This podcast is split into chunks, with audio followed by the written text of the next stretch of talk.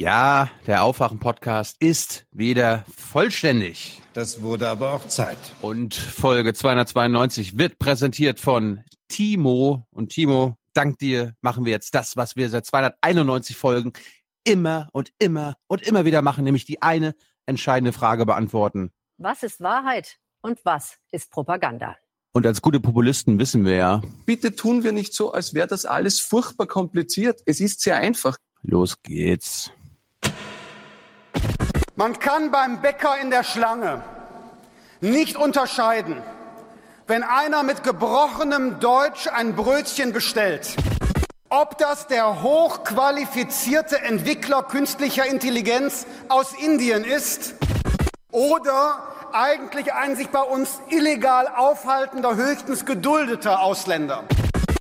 Damit die Gesellschaft befriedet ist, müssen die anderen, die in der Reihe stehen, damit sie nicht diesen einen schief anschauen und Angst vor ihm haben, müssen sich alle sicher sein, dass jeder, der sich bei uns aufhält, sich legal bei uns aufhält. Die Menschen müssen sich sicher sein, auch wenn jemand anders aussieht und noch nur gebrochen Deutsch spricht, dass es keine Zweifel an seiner Rechtschaffenheit gibt. Das ist die Aufgabe einer fordernden, liberalen, rechtsstaatlichen Einwanderungspolitik.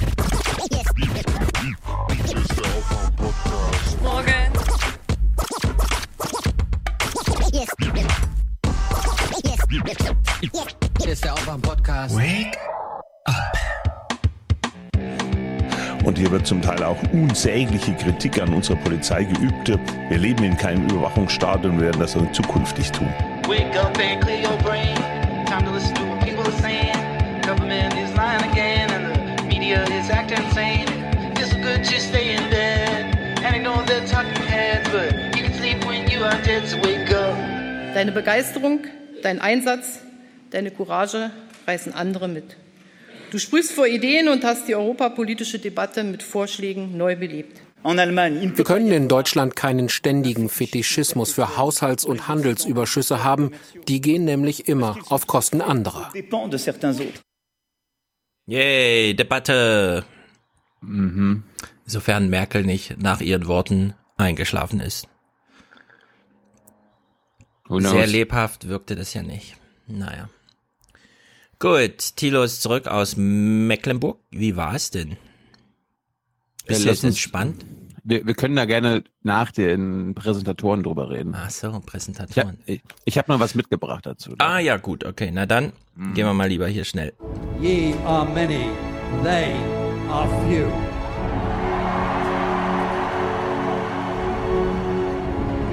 Willkommen im 1% Club. Und ich möchte nach bestem Wissen und Gewissen meinen Beitrag dazu leisten, dass es Deutschland möglichst gut geht. Und damit bin ich voll auf beschäftigt. Ja, Merkel ist super beschäftigt. Timo war auch super beschäftigt. Der ist ins Casino gegangen, hat Roulette gespielt. Glückszahl 11. 600 und ein paar zerquetschte, kann man da so suffisant sagen. Das hat er halbe halbe aufgeteilt. Schwarz auf Tilo und weiß, nee, rot, nee, weiß, nee, rot, schwarz. Was, was spielt man bei Roulette? Schwarz und weiß, ne? Oder Zum Beispiel. rot? Also die zwei zwei Farben Farben. jedenfalls. Ja. Eine hat er dann aufgeteilt einfach. Glücksspiel für uns. Glück für uns. Also Timo, Glücksspiel, Glücksspiel. Das ist gut für unser Land. 300, Haltung. 300, ja, das ist gut für unser Land, so 312 Euro. Jetzt habe ich so lange meine Knöpfe nicht benutzt und du gehst mir Ja, rüber. aber du hast, du hast ja auch einen kurzen und einen langen. Nein, das ist immer derselbe. Na gut. Es ist immer derselbe. Ich kenne den Mann gar nicht. Thomas, Thomas, wie heißt der nochmal? Den gibt's ja gar nicht mehr. Rentner. Ist das hier Rentner-Podcast? Spielen wir schon Rentner-Clips oder was? Ähm, sehr gute Frage. Das darf ich immer nicht sagen, dass die Frage gut ist. So, Johanna hat sich auch schon eingetaktet. 294 Euro, soweit ich sehe, ohne weiteren Kommentar. 59 Euro von Daniel. Äh, ich kopiere das ja, ich schreibe es ja nicht mehr ab, ich kopiere, ich weiß, es sind 59, nicht, ich habe 50 wollte schreiben und habe auf die 9 aus Versehen getippt. Maria, 50, Liebesgrüße aus Köln, sehr treu. Olga schickt 50 und zwar zu Ehren von Thomas Leidl im Namen der Nachrichtenmanufaktur alias NTV. Ja. Thomas, Thomas ist auch einer der wenigen Hörer, der mich auf der Republika angesprochen hat. Ansonsten war der ja nicht so viel mit Hörern irgendwie. Wobei, als ich mit Max du- nach, ja, Du wurdest jetzt nicht von, von zahllosen Hörerinnen angegrapscht oder so? nee, leider nicht. Bällebad? Leider nicht. Du hast dir extra gewünscht. Ich habe mir die Folgen ja trotzdem angehört. Ja. Du hast dir extra gewünscht, dass dich Frauen ansprechen. Weibliche Ich habe Hörer. ich hab einen großen Aufruf gemacht.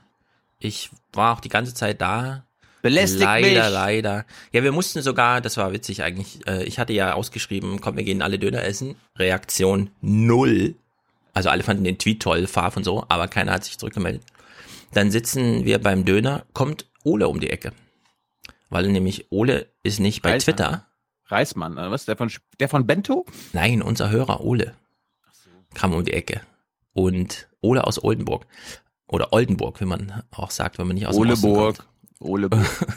Jedenfalls, äh, es gab zwei schöne Hörertreffen, nämlich Ole beim Döneressen. Und Ole hat nämlich nicht gesehen, dass ich fünf Minuten vorher geschrieben hatte, Döner fällt aus, weil er nämlich gar nicht Twitter benutzt, sondern einfach nur bei Google auf Rio Twitter gegangen ist und dann den alten Tweet sah und ist er einfach trotzdem zu Döner gekommen. Also Hörertreffen 1 zu 1, also mit Rena 2 zu 1 sozusagen. Und nach dem Talk, also nach unserem, äh, als ich dann mit Max und äh, Nikolas noch so da rumsaß in der Republika, kam Daniel vorbei und hat sich zu uns gesellt für eine halbe Stunde. Das war auch ein sehr schönes Hörertreffen. Und Daniel hat uns auch noch 20 Euro gegeben. Habe ich beim letzten Mal ganz vergessen, weil es auf dem Extrazettel steht. Jetzt habe ich dich genannt, Daniel. Sehr gut. Daniel, willkommen. I am in the top 1%. Genau. Das, das darfst du jetzt singen. Maria schickt uns 42. Sie schreibt, Aufwachen, Ole Becker spendet als Dauerhörer sein komplettes Geburtstagsgeld. Seine Kollegen aus dem SDC gratulieren ihm ganz herzlich. Also wir haben mit Ole äh, ein Geburtstagskind. Herzlichen Glückwunsch auch von uns. Alexander, 2155, äh, 21 Stunden, 55 Minuten Podcast im April für Deutschland, kleiner als drei. Also Herzchen, er hat es ausgeschrieben, kleiner als drei. Ich habe es so gelesen, wie es hier steht. Für Deutschland. Für Deutschland. Für Deutschland! Genau. Christian, 20 für den zurzeit besten Podcast. René schickt 20. Theresa, 20. Weiterverwendung der Blutspende. Aufwachen, Entschädigung. Ich finde Hans Beiträge ein gut, eine gute Balance. Äh, mehr Hans-Jessen-Show bitte. Na klar. Aber es gab ja auch wirklich sehr viele Hans-Jessen-Show letzte Woche, oder? Vier, über, also vier Stunden. Ist dann nicht Ja, du, schlecht. ich, ich, ich habe mich ja gefragt, ob ich, ob ich überhaupt noch zurückkehren muss. Also bei so viel Zufriedenheit unserer, ja, das unserer ist Hörer. Hans. Da bist du ja, wir leider Jen- abgemeldet. Jenny war toll, Hans war toll, Hm. der Geist, mit dem sich- du vor Ja. zwei Folgen gesprochen hast, äh, den man aber nicht ja, gehört hat. Also du bist, du hast, du hast nur deine Spur veröffentlicht. Ja, ja Der, der, der war auch toll. Hm. Ja, also Jenny und Hans, die, wenn die zusammen Podcast machen, können auch einen Podcast einpacken. Müssen wir uns was anderes überlegen. Irgendwas mit Twitter oder so. Ich bin ja eh nur dafür, dass Hans einen eigenen Podcast bekommt. Äh, ich im Grunde auch. Die Hans-Jessen-Show. Die Hans-Jessen-Show. Naja, Theresa macht jedenfalls eine Blutspende. Das ist auch nicht schlecht, oder? Eine Blutspende für den Aufwachen-Podcast. So vampiristisch, wie wir hier umgehen mit allem. Blutsaugerisch, beißerisch. Bissig heißt es, genau. Ja. Klaus, 18 Euro. Monatlich, nein, an anderer Name, monatlich wie Rundfunkbeitrag, wenn Thilo je nach China fährt, ne, bitte Station in Taiwan machen. Wir kümmern uns, sagt er. Wie schon die letzten Monate. Sehr treu, sehr gut. Wir kümmern uns. Auch Dario schickt einen Beitrag nach Monaten VWZ aktualisiert. Was ist VWZ? Hm. Er schreibt weiter, könnt ihr mal Whataboutism analysieren? RU-Berichterstattung etc. Viele Grüße aus Muck. Oh, das ist aber sehr verkürzt. Also was ist RU? Rundfunkberichterstattung? Russland? VW, ah ja, Russland-Berichterstattung. VWZ, hm, na, wir kommen jetzt jedenfalls auch gleich auf Russland. Keine Ahnung, ob das in seinem Sinne ist. Auch ein Beitrag von Hagen und von Ingo, 12,34 Euro von Marco, also 1, 2, 3, 4. Bastian, Robert, Steffen, Patrick, Karen, Marcel, Sebastian, der schreibt weiter so, euch müssten viel mehr Menschen hören und endlich aufwachen. Grüße Sebastian, schreibt auch sehr, sehr viele Monate, sehr gut. 10 von Jan, ihr seid meine letzte Hoffnung, schreibt er. Nadine, 10 Christoph, Thomas, David, Sebastian. 8,57 Euro von Sina, 16 Monate halber Rundfunkbeitrag. Ach ja, genau, sie hat uns das ja mehr erklärt. Sie ist ja im Ausland oder sowas und muss jetzt nicht zahlen, deswegen teilt sie das schön auf. Stefanie, herzlichen Dank. Olaf Karl. Weitere Namen sind auf der Seite genannt. Ich gucke mal, ob hier noch Grüße dabei sind, die wir unbedingt lesen müssen. Durchhalten und weitermachen, natürlich, Nico, das machen wir. Anna, die schreibt immer, steht da, Tropfen hüllt den Stein. Das ist natürlich auch sehr gut. Äh, Olga setzt sich nochmal für Telegram Audiokommentare ein. Also ähm, einfach per Mail. Ist am einfachsten. Ansonsten 10 Euro von Daniel, der sagt Guten Morgen. Sven, Liebesgrüße aus Budapest schickt er. Es ist Ungarn. Ich habe gestern einen sehr guten Deutschlandfunk Diskurs und Debatte, oder wie heißt das nochmal? Debatte und Diskurs? Nee, dieses Dingsterbums. Was du immer hier mit magst und so. Tacheles. Nee, nicht Tacheles, sondern Essay Diskurs und Diskurs. Essay und Diskurs, genau. Da ging es um Budapest. Da hat jemand so einen Blogtext gelesen, wie es ist, in Budapest unterwegs zu sein, um zu Orbans Veranstaltung zu fahren, mit echt, also krassen Zitaten. Unglaublich. Diana, Philipp, ich supporte mit Mund-zu-Mund-Propaganda. Der schnöde Mammon hilft doch nicht, wenn keiner hört. Ja, Ali. Moment, Moment, Moment, Moment. Ich finde das schlimm, was du für eine Propaganda verbreitest. Ja, Mund-zu-Mund-Propaganda, was ist denn hier los? Ali, vielen Dank allen Hörern für interessante Kommentare, die mir helfen, meine Filterblase zu verlassen. Hm, heute haben wir auch wieder gute Kommentare. Daniel schickt 50 mit Kusshand. Wir danken mit Kusshand. Und Sebastian, der schreibt, oh, jetzt muss ich hier scrollen. Sebastian schreibt, danke und weiter so. Und ist damit auch heute Produzent. 50 Euro, sehr gut. Okay, For the many, for the many, not not the few. The few.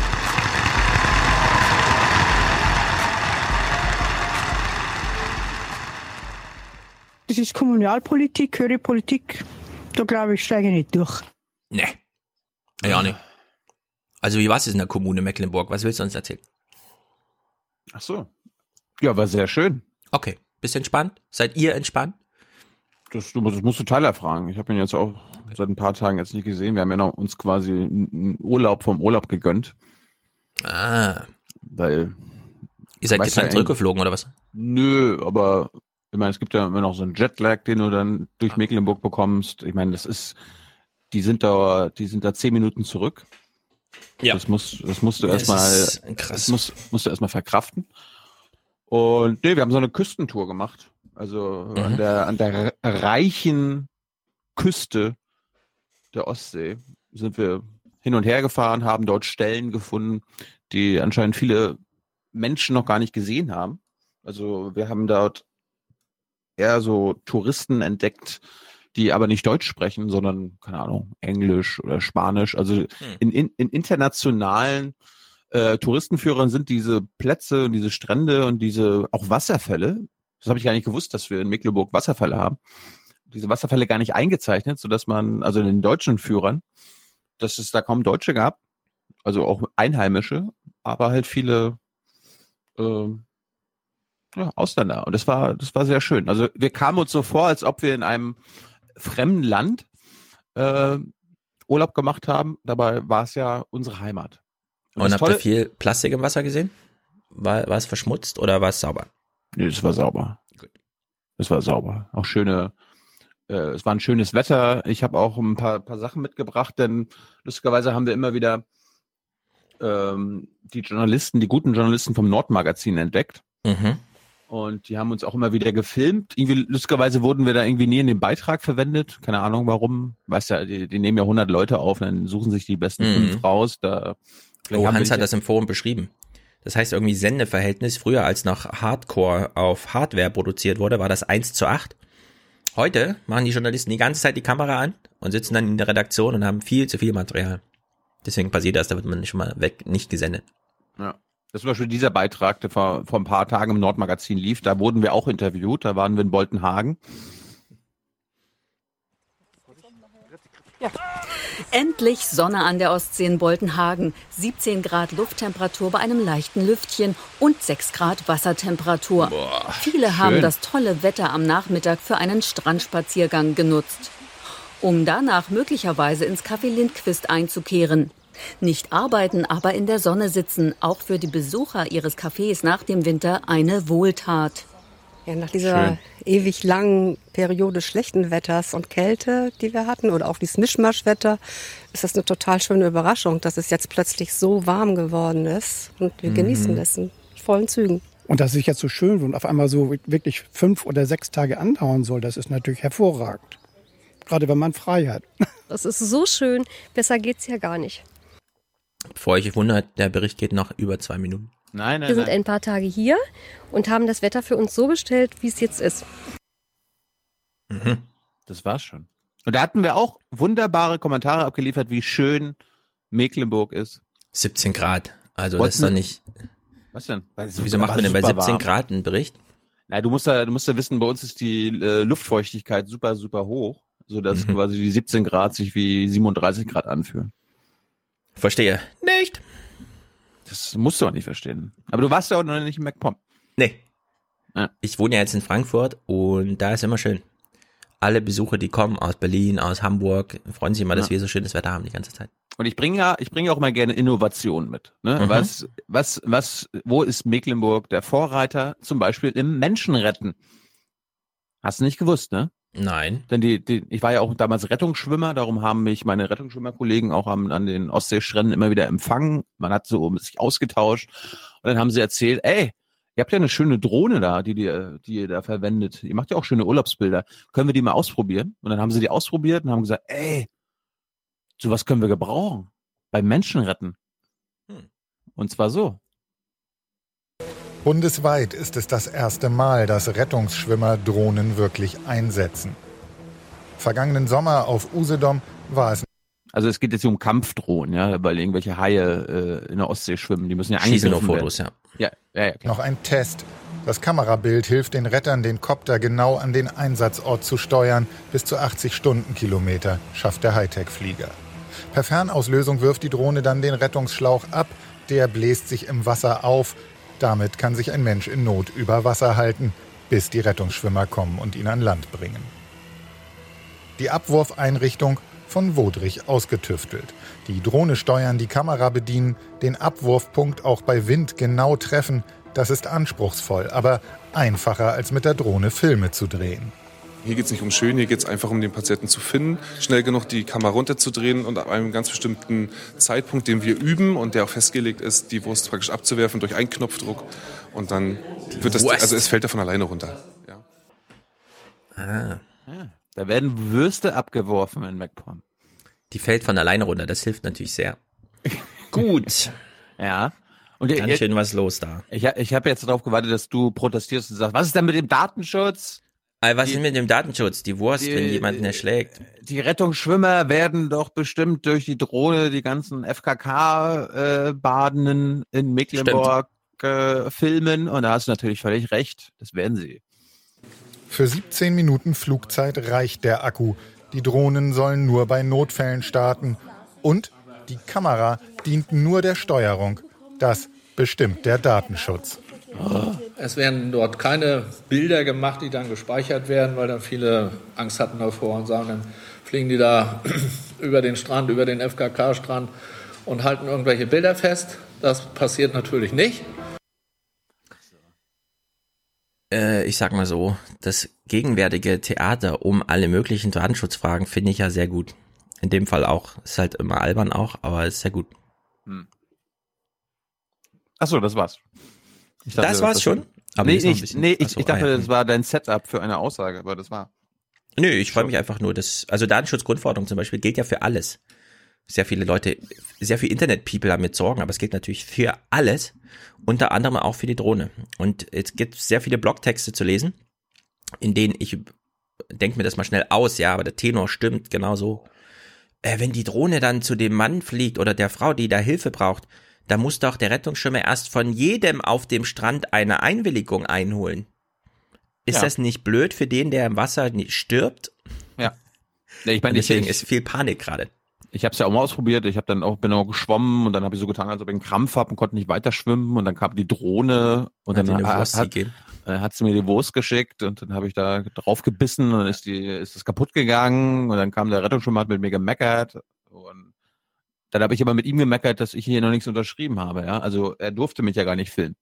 Mhm. Und deswegen durfte er mich auch nicht retten. Dann habe Genau. ich, hab ich ihn verklagt. Wir ziehen, Sehr jetzt, gut. wir ziehen jetzt vor Gericht. Ja. Ja, und, da, und dann waren wir so zum Abschluss, wir sind da quasi mal Ostseeküste gefahren und dann am Ende wieder auf dem Weg zurück nach Berlin an der Seenplatte vorbeigekommen und da, das war ein richtig, ein richtig schöner Tag, beziehungsweise, Ein toller Nachmittag, der allen Beteiligten richtig Spaß gemacht hat. pass, pass mal auf, da war, da war richtig was los. Am Abend ist die 17. Müritz Sale zu Ende gegangen mit einem Besucherrekord. Nach Hm. Angaben des Veranstalters kamen mehr als 100.000 Menschen zur Sale in Waren. Der Rekord bislang lag bei 60.000 Gästen. Guck mal, und nur junge Menschen, pass mal auf. Vier Tage Sonnenschein lockte die Besucher an den Stadthafen von Waren. Auf der Bühne gab es jede Menge Musik und Unterhaltung. Zudem fanden auch zahlreiche sportliche Wettkämpfe wie Stand-up-Paddling sowie. Segeln in verschiedenen. Bootsklassen statt. Das ist auch nochmal Tyler. Schausteller und Händler sind zufrieden, aber es könnte die letzte Müritz Sale gewesen sein. Der Vertrag mit dem Veranstalter läuft aus. Oh nein. Ich kann aber alle beruhigen. Ich weiß überhaupt nicht, worum es da geht, aber ich weiß ganz genau, das ist da auch nächstes Jahr wieder. Davon ist auszugehen, ja. Naja, der Vertrag läuft. Es, es muss halt alles über Panik geregelt werden, ist doch klar. Gut, sehr Ja. gut. Das war der kurze Urlaubsbericht. Ja. Ansonsten habe ich nicht wirklich irgendwas erlebt. Man, man nimmt sich eine Auszeit und so. Ist natürlich untertrieben, weil wir haben ja jeden Tag auf Instagram zehn Stunden Rohmaterial gesehen von dem, was ihr da gemacht habt. Du meinst jetzt, weil ich äh, Instagram Stories gemacht habe? In deinem letzten Mecklenburg vor äh, Mecklenburg Urlaub war es ja noch so, ja, es, und so geheim halt. Und diesmal dachte ich, okay, ist wieder geheim, aber nichts ist geheim. Ich kenne jetzt jedes Sandkorn von Mecklenburg. Ja, aber jedes Brusthaar von Tyler kenne ich. Ja, aber darum, darum ging's ja. Wir wollten ja äh, Werbung machen für dieses schöne Heimatland von mir. Gut. Und wir wurden auch nicht, wir wurden auch nicht irgendwie gekapert von der schwedischen Landesregierung. Wir haben das auf eigene Kosten gemacht. Wir wollen unabhängige Reisevlogger sein, nicht bezahlte, korrumpierte. Das war, das war mir wichtig. Sehr gut. Dann wollen wir jetzt Nachrichten gucken. Wenn es sein muss. Nachrichten sind allerdings, also letzte Woche mit Hans war ja, wir konnten ja quasi, also wir haben alle Nachrichten im Intro geguckt, weil im Grunde war nichts los in dieser Woche. Das ist jetzt mit letzter Woche ganz anders. Und wir steigen mal ein, bevor wir uns um Iran und Siemens und Macron und alle möglichen mit Russland, weil man vergisst es fast. Am Montag war ja großer Tag in Russland, also letzte Woche Montag, weil und so weiter. Kriegsende oder Putins Amts? Putins Amtseinführung. Es war im Grunde auch, also es war genau beides, ne? aber hier geht's jetzt um die Amtseinführung, beziehungsweise die Amtsbestätigung oder wie man das auch immer dann nennt. Eine Sache noch, bevor wir das Mhm. schaffen wir am Ende wahrscheinlich nicht. Äh, kurzer Hinweis, weil du das auch noch nicht in dem Podcast vermeldet hast. Vor circa einem Jahr oder zwei Jahren hieß es ja noch. Have you ever questioned the nature of your reality? Mhm. Warte mal, das kann man, das, das, das ist schön. Have you ever questioned the nature of your reality? Genau. Ja. Und noch schöner ist jetzt, was in der zweiten Staffel zu hören ist. Have you ever questioned the nature of your reality? Hm. Ja. Wer das das jetzt die? ist, äh, damit ich, ich, ich will ja hier nicht spoilern. Ne? Darum. Es kommt auf die, Nuancen die, an. die, ja, die Auskenner wissen ganz genau, warum das jetzt total umgedreht ist, und was jetzt, dass sich die Vorzeichen umgekehrt haben. Guckst du etwa Westworld? Ja klar, seit immer schon. Ich habe jetzt auch schon die neueste Folge gesehen. Ich habe es übers Wochenende geschafft. Dann können wir ja eine Westworld-Folge machen. Ja. Ich, ich, ich versuche erst mal dahinter zu kommen. Also wie, ich, ich spiele nochmal die, also der Satz ist absolut richtig. Have you ever questioned the nature of your reality? Denn ich habe euch ja schon gesagt, es geht jetzt um Russland, Putin. Jetzt hören wir uns mal an, wie Ingo Zamparoni die Sendung eröffnet. Guten Abend. Wenn man sich die Aber- Bilder von Barack Obama bei seinem ersten Wahlsieg zum US-Präsidenten anschaut und mit heute vergleicht, dann sieht man schnell, wie sehr der Mann im Amt gealtert ist. Mhm. Wollen wir, wollen wir mal Ingo, Ingo vergleichen? Ingo im Amt des amtlichen Nachrichtensprechers Ja. gealtert ist. Ja, aber er fängt an mit, Obama ist ja im Amt gealtert. Und das heißt ja schon so ein bisschen, Obama war halt ein normaler Mensch. Er war kein Roboter. Genau, jetzt hören wir mal weiter. Ingo führt seine Moderation ein bisschen fort. Mm, mm, mm. Schaut man sich dagegen die Bilder von Wladimir Putin an, angefangen im Jahr 2000, als er das Amt des russischen Präsidenten von Vorgänger Boris Jelzin übernahm, da stellt man fest, überraschend, er hat sich erstaunlich wenig verändert. Hier nach der Oh. Wiederwahl 2004 und dann erneut nach der Unterbrechung als Ministerpräsident 2012. Und nun heute, als mit einer feierlichen Zeremonie seine vierte Amtszeit als Regent über dieses riesige Land begann, das allein elf Zeitzonen umfasst. Ja, da schreitet er die große Wand entlang, auf der sehr viel Putin zu sehen ist, wie in dieser Ausstellung, Super Putin. Und seine Füße klackern. Ich glaube, der hat so Holzschuhe an oder sowas. So ganz Ja. super coole Holzsohlen. So habe ich ihn gestern auch erkannt. Der ist nämlich mir auf der Straße entgegengekommen. Ah, Und da in ist auch Berlin. wieder, ja, ich weiß auch Ich nicht warum. ja Vielleicht, in Hamburg. vielleicht, hat er, vielleicht hat er irgendwie sein Buch vorgestellt oder so weiter. Ah, das kann sein. Ich wollte Ingo ja nochmal schreiben. Ingo hat mich auch nicht erkannt. Ja, Und Ich, ich wollte jetzt irgendwie auch nicht so, hey, Mr. Tagesthemen, genau. was Mr. ist, was ist denn los? Worauf basierst du deine Arbeit, Ingo? Und dann hat er mir zurückgeschrien. Diese Arbeit, die wir hier jeden Tag machen, die basiert nicht auf unserer Meinung, sondern Nein. auf Fakten. Darauf kann man gerade in Zeiten wie diesen nicht oft genug hinweisen. Na, sorry. Genau, prüfen wir ihn doch mal. Jetzt, jetzt stellt er uns Fakten vor. Er hat jetzt schon verglichen, Obama ist gealtert, weil er ist ein Mensch. Ist ein Putin, Fakt, mit ja. Putin ist ist irgendwas. kein Mensch. Ist kein Mensch. Ja, was ist er? Reptil, Alien, Host? Was ist da los? Ingo Host, Zamparoni flechtet uns mal die Antwort ein. So wenig das offenbar Spuren beim Ex-KGB-Spion hinterlassen Spion. hat, so gewaltig hat sich in der Zeit sein Land und dessen Rolle in der Welt verändert. Er war ein Spion.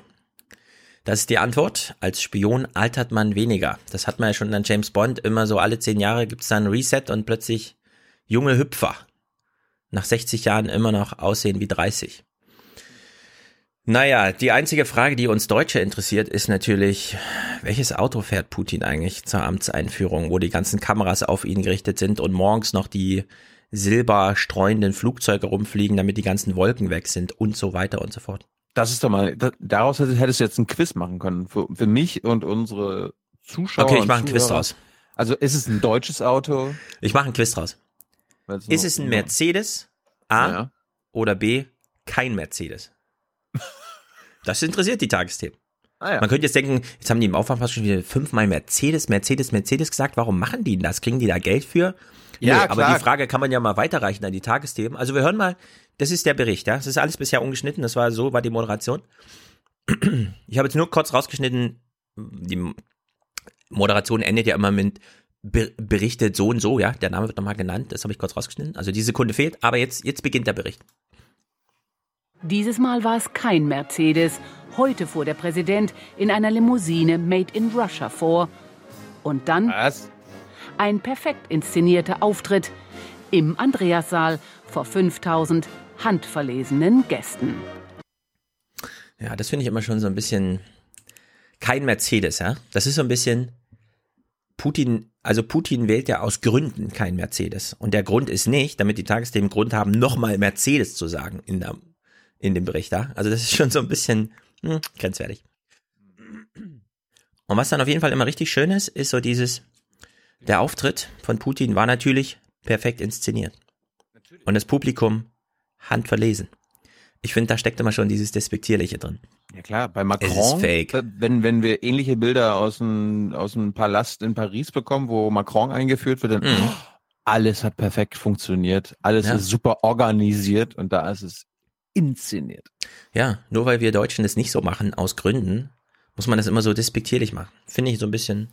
Mir fällt das jedenfalls auf als Zuschauer. Ha Hallo, ey, jetzt nach 70 Jahren Krieg muss es auch Zeit sein, dass Angela Merkel in den goldenen Kanzlersaal eintritt und Mhm. 10.000 handverlesene Deutsche auf sie warten und sie beklatschen Ja. und sie dann von sich geben kann, irgendwie so, Wir brauchen ein richtiges Europa. Wir brauchen Europa und ein starkes Europa. äh, und dann klatschen alle. Hm.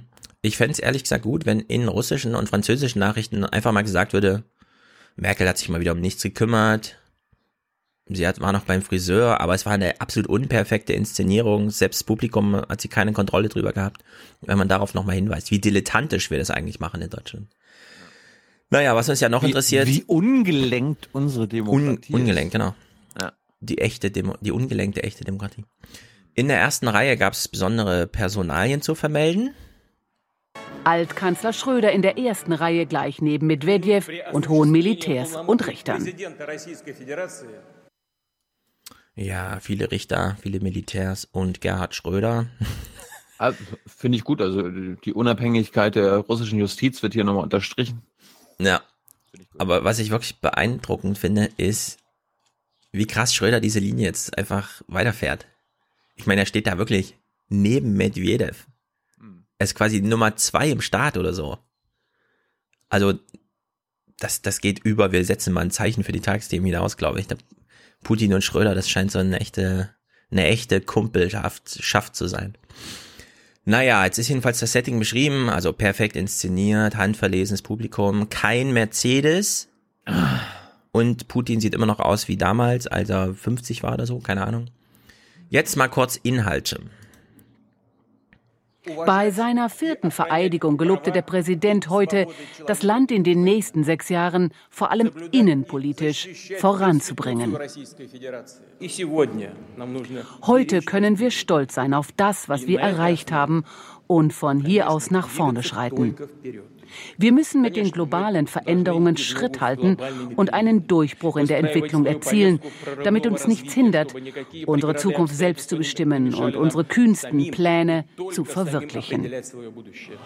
Ehrgeizige Pläne. Konkret versprach Putin fünf Millionen Wohnungen bauen und Müllhalden schließen zu lassen, Gehälter und Renten zu erhöhen. Ja. In, in Deutschland 5000 Pflegekräfte, in Russland 5000 Wohnungen. 5 Millionen. Fünf, ach so, es, ja. Und, und sorry, ja. Aber die Frage, die ich mir jetzt gerade gestellt habe, als er vereidigt wurde, hat er sich da selbst vereidigt? Weil er hat ja quasi die Hand auf dieses Buch gelegt Mhm. und keiner hat bei ihm gestanden. Das ist eine gute Frage. Ich glaube aber, dass er wurde vereidigt von irgendwem und hat sich hier nochmal, also hat sozusagen demonstrativ das Buch mit auf der Bühne gehabt. Was mich ja mal Was auch immer, die Ortho russisch-orthodoxe Bibel oder was er da auch immer hatte, keine Ahnung. Bestimmt den Koran. Das würde doch passen. Er ist doch böse. Ja. Ja.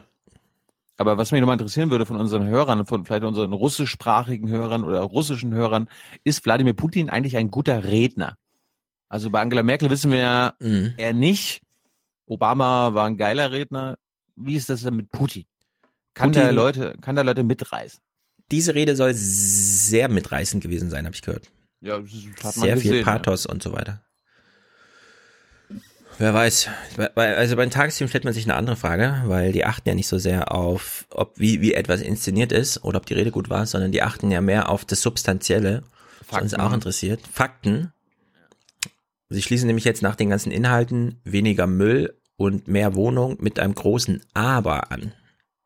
Wo das Geld herkommen soll, ist bei der maroden wirtschaftlichen Lage nicht klar. Die macht manchen Sorge. Ich wünsche mir eine andere Regierung und wirtschaftliches Wachstum. Und ich hoffe, dass die vielen kleinen Kriege und das Säbelrasseln endlich aufhört. Ab in den Gulag, ey. Wir brauchen höhere Renten, aber ansonsten kann es so weitergehen. Alles geht in die richtige Richtung. Ja, höhere Renten wünscht sie sich. Sie kriegt wahrscheinlich nur eine Wohnung. Äh, Also hier beginnt, also ich meine, es war sozusagen so ein Pflichtbericht, ja. Putin wird vereidigt, muss man berichten und so weiter. Man hat sich ja sehr um Inhalte gedrückt, ein bisschen Rede, ein bisschen perfekt inszenieren, ein bisschen Bilder. Das, was halt im Angebot ist, wenn Putin sowas macht. Hier beginnt allerdings, wenn man dieses Aber, wo ist denn, was ist mit dem Geld und so. Ich finde, man sollte hier schon mal ein bisschen magazinhaft berichten, warum ist denn so wenig Geld da? Was ist denn mit der russischen Wirtschaft? Also die ganzen Sanktionen und so weiter. Hätte man statt einer Straßenumfrage nochmal darauf hinweisen können, ja, der russischen Bevölkerung geht's schlecht oder es ist kein Geld da. Das ist aber mit Absicht, wir wollen das so. Es gibt einen politischen Willen von unserer Seite, hätte man ja mal kurz darstellen können. Stattdessen ist das so wie so ein Naturereignis. Ja, den, ist doch klar, dass es den Russen nicht gut geht. Der, Öl, der Ölpreis ist so hoch, ja, Mhm. und die, die Russen geht es trotzdem schlecht. Das ist halt Putins Schuld. Ja, fehlt noch nach Straßenumfrage ein Experte. Man hat noch einen gefunden. Seit 18 Jahren bestimmt Wladimir Putin die Politik des Landes. Zar Putin wird er inzwischen auch genannt. Doch die nächste Amtszeit dürfte seine schwierigste werden, glauben Experten. Putin erwarten jetzt schwere Zeiten, sowohl in den internationalen Beziehungen als auch in der Auch immer geil, ne? Das erwarten Experten, Mhm. Plural, und dann gibt es einen, einen, der, der, der die Der muss Aussage, ne, der die Aussage bestätigt, die die Korrespondentin macht. Mhm. Innenpolitik. Er wird gezwungen sein, sich mehr auf die inneren Probleme zu konzentrieren. Gute Einkommen der Bürger, das Wirtschaftswachstum muss gesichert werden, die Bevölkerung muss höhere Einkommen bekommen. Schwierig. Die Sanktionen, keine Investitionen. Ich glaube, Russland wird mehr in die Isolation geraten. Ja, aber liebe Tagesthemen, wir wollen das so. Das ist nicht eine Problembeschreibung im Sinne von, das ist aber schade, dass das in Russland so ist, sondern das ist das unser Ziel. Deswegen sollten man da einen ganz anderen Ton. Ja, eigentlich bräuchte man hier einen Experten, der sagt, ja, die Strategie des Westens geht auf, Russland kommt in die Isolation und Russland ist arm. Also sozusagen als Erfolgsmeldung und nicht als, oh, da hat der Putin aber jetzt die ganze Hände voll zu tun und so. Also der Tenor finde ich da so ein bisschen, hätte man einfach ehrlich machen können. Hm. Ich habe da jetzt noch keinen Tenor gehört. Aber Ja, aber wenn der Experte die Probleme beschreibt, die Putin jetzt lösen muss, Hm. sind das ja die, die wir Putin machen. Verstehst du? Und eigentlich sollten wir ja genau das sein lassen, damit er quasi innenpolitisch wieder, also damit es innenpolitisch läuft. Ja, das wäre das eine. Hat er ja weniger Gründe, außenpolitisch auf die Pauke zu schlagen, um Dann- quasi von den ja. innenpolitischen Problemen abzulenken. Genau, Darum sollten wir vielleicht auch darauf setzen, dass es innenpolitisch für die Russen, für die russische Oma Erna läuft. Ja, also wenn du es so drehst, bist du sozusagen der Aktivist, weil du schlägst dann eine politische Handlung vor. Entschuldigung. Ich würde aber sagen, es, es würde völlig reichen, journalistisch zu sagen, der Experte bestätigt, dass der Westen Erfolg hat. Putin ist arm dran, hat alle Ende voll zu tun und er hat zu wenig Geld. Das war unser Ziel. Und das finde ich, kann man ja dann auch so sagen. Muss man ja nicht so, oh, das ist der Putin hat's jetzt aber schwer. Ja, der hat's, ja, wir wollen doch, dass er es schwer hat. Ja, also nicht ich, sondern der Westen. Nun gut, Finale von diesem Bericht finde ich auch wieder ein bisschen problematisch. Doch darüber wollte der Präsident heute nicht reden. Das Verhältnis zum Westen ist seit der Annektierung der Krim weiterhin angespannt. Und noch immer ist in Syrien kein greifbarer diplomatischer Erfolg absehbar. Über diese Verwerfungen konnte auch die Anwesenheit Gerhard Schröders nicht hinwegtäuschen. Er gehörte zu den wenigen, denen Putin nach dem Eid vor laufender Kamera die Hand schüttelte. Heißt es jetzt, heißt es jetzt Annektierung oder Annexion? Äh, Annexion. Annektierung? Hat er, Ja. sie hat Annektierung gesagt. Ich würde sagen Annexion, oder? Dachte ich Bin mir auch, auch ja. unsicher. Hm. Bleiben wir mal bei Annexion. Was ich jedenfalls schwierig finde, ist, wenn man in so einem Bericht zum Nebenbei sagt, äh, diplomatischer Erfolg in Syrien ist nicht in Sicht. Nee, da ist ein militärischer Erfolg in Sicht, liebe Tagesteam. Wer braucht denn bitte noch einen dip diplomatischen Hallo. Erfolg? Hallo, wenn wir Kriege verlieren. Ah, stimmt, ja. Wir wollen natürlich nicht verlieren. Aber da muss man wieder sagen, ja, das ist, Putin wollte da keinen diplomatischen Erfolg, der wollte dann militärischen, hat er auch bekommen. Und wenn das Verhältnis mit dem Westen angespannt ist, seit der Annexion der Krim, ist das, weil wir das so wollen, dass es angespannt ist. Das ist nicht einfach so passiert. naja. Komm. Naja, komm. Hm? Das ist nie einfach so passiert. Das hat äh, Putin schon genauso gewollt. Er hat, Ja, ja. Er hat vielleicht gehofft, dass der Westen sagt so, ach komm, Vladi, alles gut. Äh, Das überprüfen wir jetzt mal. Ja. Putin äh, hat damit gerechnet, dass der Westen ihn irgendwie abstraft dafür, wenn er die Krim annektiert. Okay. Jetzt kann man sich natürlich eine größere Frage stellen. Was ist denn jetzt mit diesem Verhältnis? Die Annexion der Krim, das ist halt eine so eine kleine Anekdote in den letzten 17 Jahren, die Putin da und so, oder 18 Jahren schon. Jedenfalls stechen sie kurz raus in den äußeren Mainstream. Das ist schon erstaunlich. Sie boxen hier nicht in inneren Mainstream durch, so wie in diesem Bericht bislang. sondern Ingo Zamparoni hat einen Talkgast. Wow. Nämlich Günther Verheugen. Wir hören mal kurz in den Beginn rein. In Berlin begrüße ich Günther Verheugen, den ehemaligen EU-Kommissar, damals unter anderem für die EU-Osterweiterung zuständig. Guten Abend, Herr Verheugen. Schönen guten Abend. Und Sie wollten die Russen in die EU holen? Was sind Sie denn für Naja, einer? das kann man ihm jetzt auch nicht. Wollten denn die Russen in die EU holen? Nee, das wäre lustig gewesen, wenn Ingo ja als Ach so, EU-Osterweiterungsbeauftragter. Hm. Mann, muss ich die Witze erklären. Herr Verheugen, in einem Gastkommentar in der Frankfurter Allgemeinen Zeitung haben Sie kürzlich zusammen mit anderen altgedienten Politikern mehr Dialog Ja, also, das ist auch so ein schönes Ding. Gibt's bei Übermedien. Äh, Ja, ich lese es gleich mal Artikel. vor, ja, ja. Ach so, alles klar. Hm. Hat Ingo jetzt nicht berichtet, aber Sie Ja. doch, ha- haben Sie doch mit anderen gemacht. und Wir weniger mal- ja. Eskalation im Also wir hören mal die erste Antwort von äh, Verheugen. Umgang mit Russland gefordert. Welche Eskalation werfen Sie der Bundesregierung denn vor? Okay, das war die Frage. Bleiben wir mal bei der Frage, weil die endet so schön mit Eskalation. Also, das muss man echt mal überlegen. Ingo kommt jetzt auf diesen FAZ-Text zu sprechen und fragt dann Verheugen, welche Eskalation werfen Sie denn der Bundesregierung vor, so als wüsste jeder, was in diesem Text drinsteht. Und jetzt kann man nämlich bei Übermedien lesen, Nickemeyer hat es im April dann aufgeschrieben, Antje Vollmer und Edmund Stoiber, ja, das ist ja auch noch so ein Name, Edmund Stoiber, haben Deutschland und die Europäische Union eindringlich zu einer Deeskalation des Konflikts mit Russland aufgerufen und vor der Gefahr, Zitat, eines dritten und letzten Weltkriegs, Zitat Ende, gewarnt. Also das sind die Worte von Edmund Stoiber, muss man sich vorstellen. Ne? Man könnte denken, dass diese Nachricht dem ein oder anderen deutschen Medium eine Meldung wert wäre, aber dem war nicht so. Niemand hat es aufgegriffen. Also auch die FAZ ist jetzt schon äußerer Mainstream. Der Text erschien auf der allerletzten Hallo, Seite Politik. Hallo, wir, wir, würden doch im Podcast hier auch nicht äh, irgendeinen offenen Brief von Russlandverstehern veröffentlichen. Äh, na, wir haben ihn zumindest, glaube ich, kurz mal angesprochen, oder im April? Ja. Zumindest nachdem Niggemeier das aufgegriffen hat, weil das ist ja dann unsere Filterblase gewesen. Naja, einer dieser Autoren ist jedenfalls auch Günter Verheugen in diesem Text. Und da da drin steht, liebe Bundesregierung, bitte deeskaliert, war der Umkehrschluss für, ähm, äh, für Ingo jetzt, ah, die, es die eskalieren also. Also fragt der Günter Verheugen, was für eine Eskalation werfen Sie der Bundesregierung vor? Und ich finde, der Günter Verheugen hat einen sehr schönen Antwortstil. Ich habe es ein bisschen anders erwartet, weil ich dachte, der hat früher energischer gesprochen, aber er lehnt jetzt, ist jetzt so zurückgelehnt, benutzt auch ein bisschen Gestik mit der Hand und so und fängt mal an zu plaudern. Welche Eskalation werfen Sie der Bundesregierung denn vor?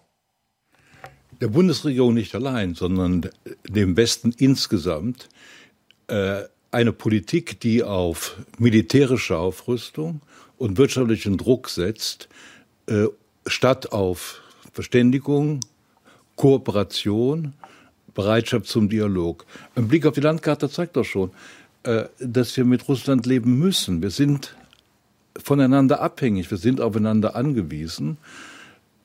Und äh, es ist eine alte außenpolitische Weisheit. Je mehr Druck von außen ich ausübe, desto weniger Spielraum im Inneren hat die Regierung, auf die der Druck ausgeübt wird. Ja. Aber der ist doch böse, Günther. Die sind doch böse. Mann. Aber die Weisheit stimmt. Umso mehr Druck von außen, umso weniger Handlungsspielraum innen. Das gilt vor allem für die, die Putin mal nachfolgen. Die Linie, mit der man jetzt Erfolg gegen Putin hat, wird dadurch sehr vorgezeichnet, wenn der Druck die ganze Zeit von außen ist. Kann man im Iran auch gut sehen. Ja? Also die Logik ist sozusagen gesetzt. Nicht nur Russland ist auf der Landkarte einfach neben uns gesetzt, da müssen wir damit leben, sondern diese Logik ist einfach auch gesetzt.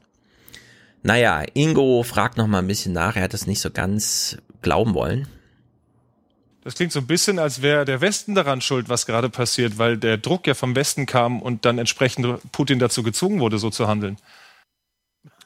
Äh, sagen Sie jetzt, wir sind schuld? Das, Verheugen öffnet jetzt mal den Blick. Und jetzt kommt nämlich das, was ich so gut finde. Nicht nur so tagesaktuelles Ja, pipapo und so, sondern jetzt mal die große, große Frage, die wir im Podcast hier auch schon ein paar Mal gestellt haben. Wir können eine lange Liste von äh, Fehlern, Problemen, äh, auch äh, unangemessenen Handlungen hier aufstellen, die wir Putin oder Verbrechen, Russland vorwerfen. Wir können aber auch uns fragen, was wir möglicherweise falsch gemacht haben. Zum Beispiel könnten wir uns die Frage stellen, warum eigentlich Russland sich vom Westen hintergangen fühlt. Auch wenn die meisten jetzt sagen würden, das haben wir nicht. Aber es ist so, dass Russland sich hintergangen fühlt in der Frage der NATO-Osterweiterung, in der Frage der europäischen Politik gegenüber der Ukraine, in der, bei der Frage der Intervention in Libyen und jetzt auch Syrien. Es lohnt sich zu fragen, was haben wir möglicherweise falsch gemacht? Was ist aus der Idee geworden, die Putin ja selber im Jahre 2001 hier in Berlin äh, im, im Bundestag vorgetragen hat, stehende Ovation aller Abgeordneten, eine umfassende, langfristige Partnerschaft zwischen der Europäischen Union und Russland mit dem berühmten Bild von Lissabon bis Vladivostok. Warum ist daraus nichts geworden? Und was ist falsch daran, wenn wir jetzt versuchen würden, es doch zu erreichen? Ja, Putin hat ja 2001 im Bundestag gesprochen, als er noch jung, also genauso aussah wie heute, laut Ingo. Auf Deutsch. Auf Deutsch. Mit dieser großen transeuropäisch-russischen Idee und so weiter. Wir kennen die Geschichte seitdem. Wir können sie überall nachhören und nachlesen, ja. Also selbst jetzt die Wikipedia ist ausführlich. Hm, Tim Britlaffs Fokus Europa macht es in einer Ausgabe ausführlich. Ja, Amerika gibt, wollte das nicht. Gibt auch Junge Naiv mit Alexander Ra, auch sehr zu empfehlen dazu. Genau. Wer Hast ist das? Nochmal? Wer ist das nochmal?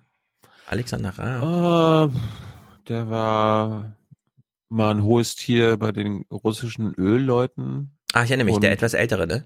Ja. Ja, der, ja, genau. Genau. Hast du gesehen, ne? Ich erinnere mich dunkel, so genau wie du dich auch gerade nur dunkel dran erinnerst. Ja, ist auch schon zwei, drei Jahre. Eben. Also, Amerika wollte das nicht. Amerika wollte nicht, dass Europa und Russland näher zusammenrücken.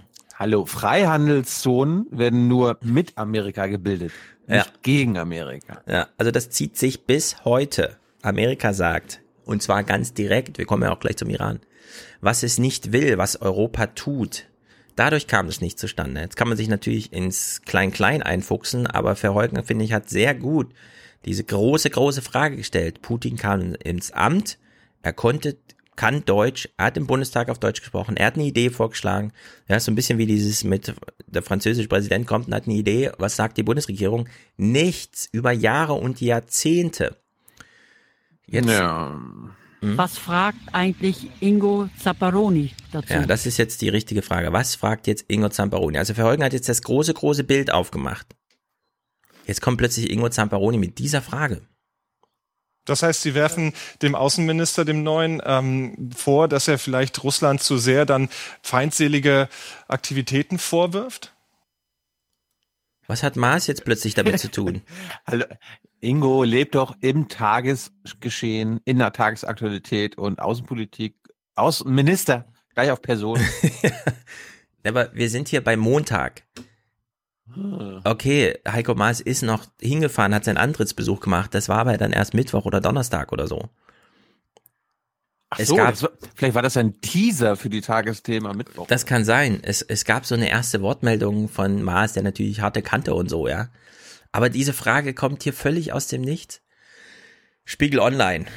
Äh, Außenminister Heiko Maas hat einer Rückkehr Russlands in die G7-Gruppe der führenden westlichen Industriestaaten eine klare Absage erteilt. Jawohl! Bisher sind die Voraussetzungen nicht geschaffen worden, dass es da nochmal eine Veränderung gibt, sagt er beim G7-Außenministertreffen im kanadischen Toronto. Und insofern ist das im Moment überhaupt kein Thema.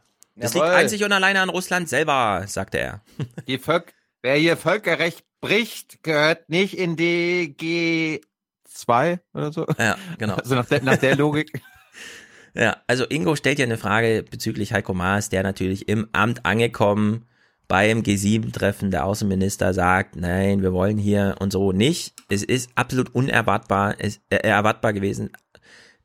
Es gibt wenig Rechtfertigung, das zu senden oder überhaupt aufzugreifen, weil es ist die Linie wie immer. Verheugen hat die große Frage aufgeworfen. Was ist mit Putins Ideen von 2001, die nicht nur Putins Ideen waren, sondern der ganze Bundestag stand da, ja, und hat stehend applaudiert.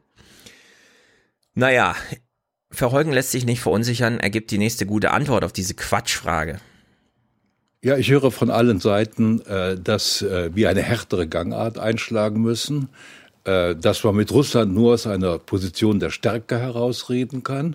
Und das heißt übersetzt militärische Drohung und wirtschaftlicher Druck. Ich hatte davon nichts.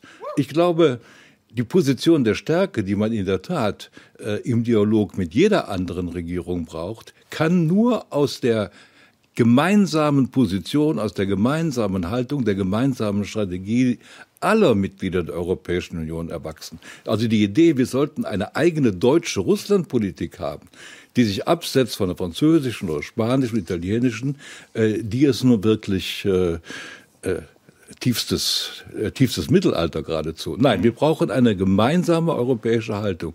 Das macht uns stark. Und wir haben eben ja gehört in dem anführenden Film, äh, welche Probleme Putin äh, in der nächsten Amtszeit vor sich hat.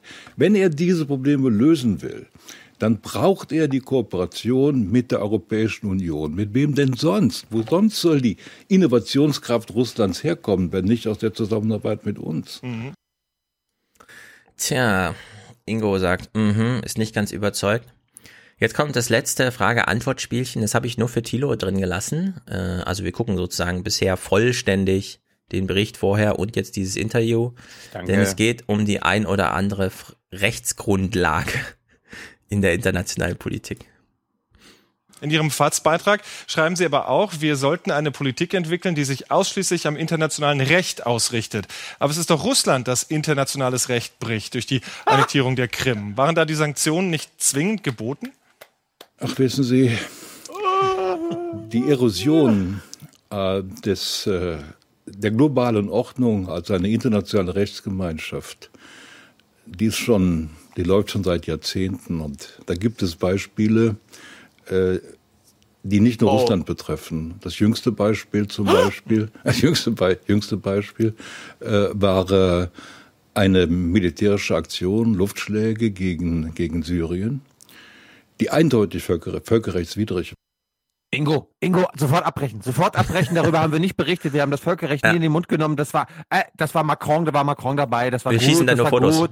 Das war, nee, nee, nee, wir, das war äh, Rache für äh, ah, Schmie an, äh, an äh. Kindern und so. Das war gut. Äh, sofort abbrechen, Ingo. Ingo, abbrechen. Waren. Und ich habe mich doch sehr gewundert, äh, dass die offizielle Reaktion äh, hier bei uns war. Äh, wir machen das zwar nicht mit, äh, aber aber wir halten, wir halten es für richtig.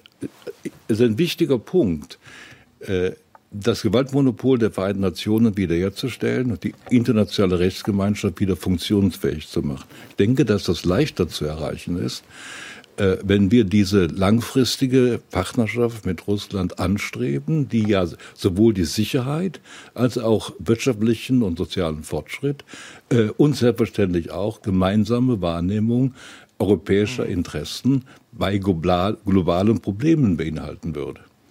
Sagt der SPD-Politiker und ehemalige EU-Kommissar Günther Verheugen. Vielen Dank für das Gespräch. Ja. Das Gewaltmonopol der Vereinten Nationen, also wenn wir ein was schön wegmarginalisiert haben, ja, dann sind es diese komischen Vereinten Nationen, ja, und die immer werden, mit irgend sowas kommen. die werden auch nur von Putin missbraucht. Genau. Ja, also. Da wird man ja auch, da wird man auch gerne so als Hippie hingestellt. So, ja, mhm. die UN, äh, da blockieren doch die Russen alles. Die, ja. Da kann doch gar nichts passieren und so. Du Hippie. Hm. Was, was UN-Beschlüsse, UN-Sicherheitsratsresolution, nur dann kann Deutschland irgendwo mitmachen. Du bist so, du bist so naiv. Ja, also Kinderverheugen hat hier äh, sagen wir mal so, die Tagesthemen waren mutig und haben ihn mal eingeladen, finde ich auch gut. Kann er noch mal kurz sagen, er einen FAZ-Text geschrieben hat. Jetzt zum Abschluss äh, sind wir zurück im inneren Mainstream, aber da wir ja Georg auf der Bühne gesehen haben, wie er sagt, man muss sich halt entscheiden. Aktivist, Kommentator, Meldungsmacher. Wir wissen jetzt, was ein Tagesthemenkommentar ist und wir können einschätzen, wie Georg seine Rolle da wählt, dass es nämlich reflektiert macht. Deswegen gucken wir uns mal den Kommentar auch in Gänze an.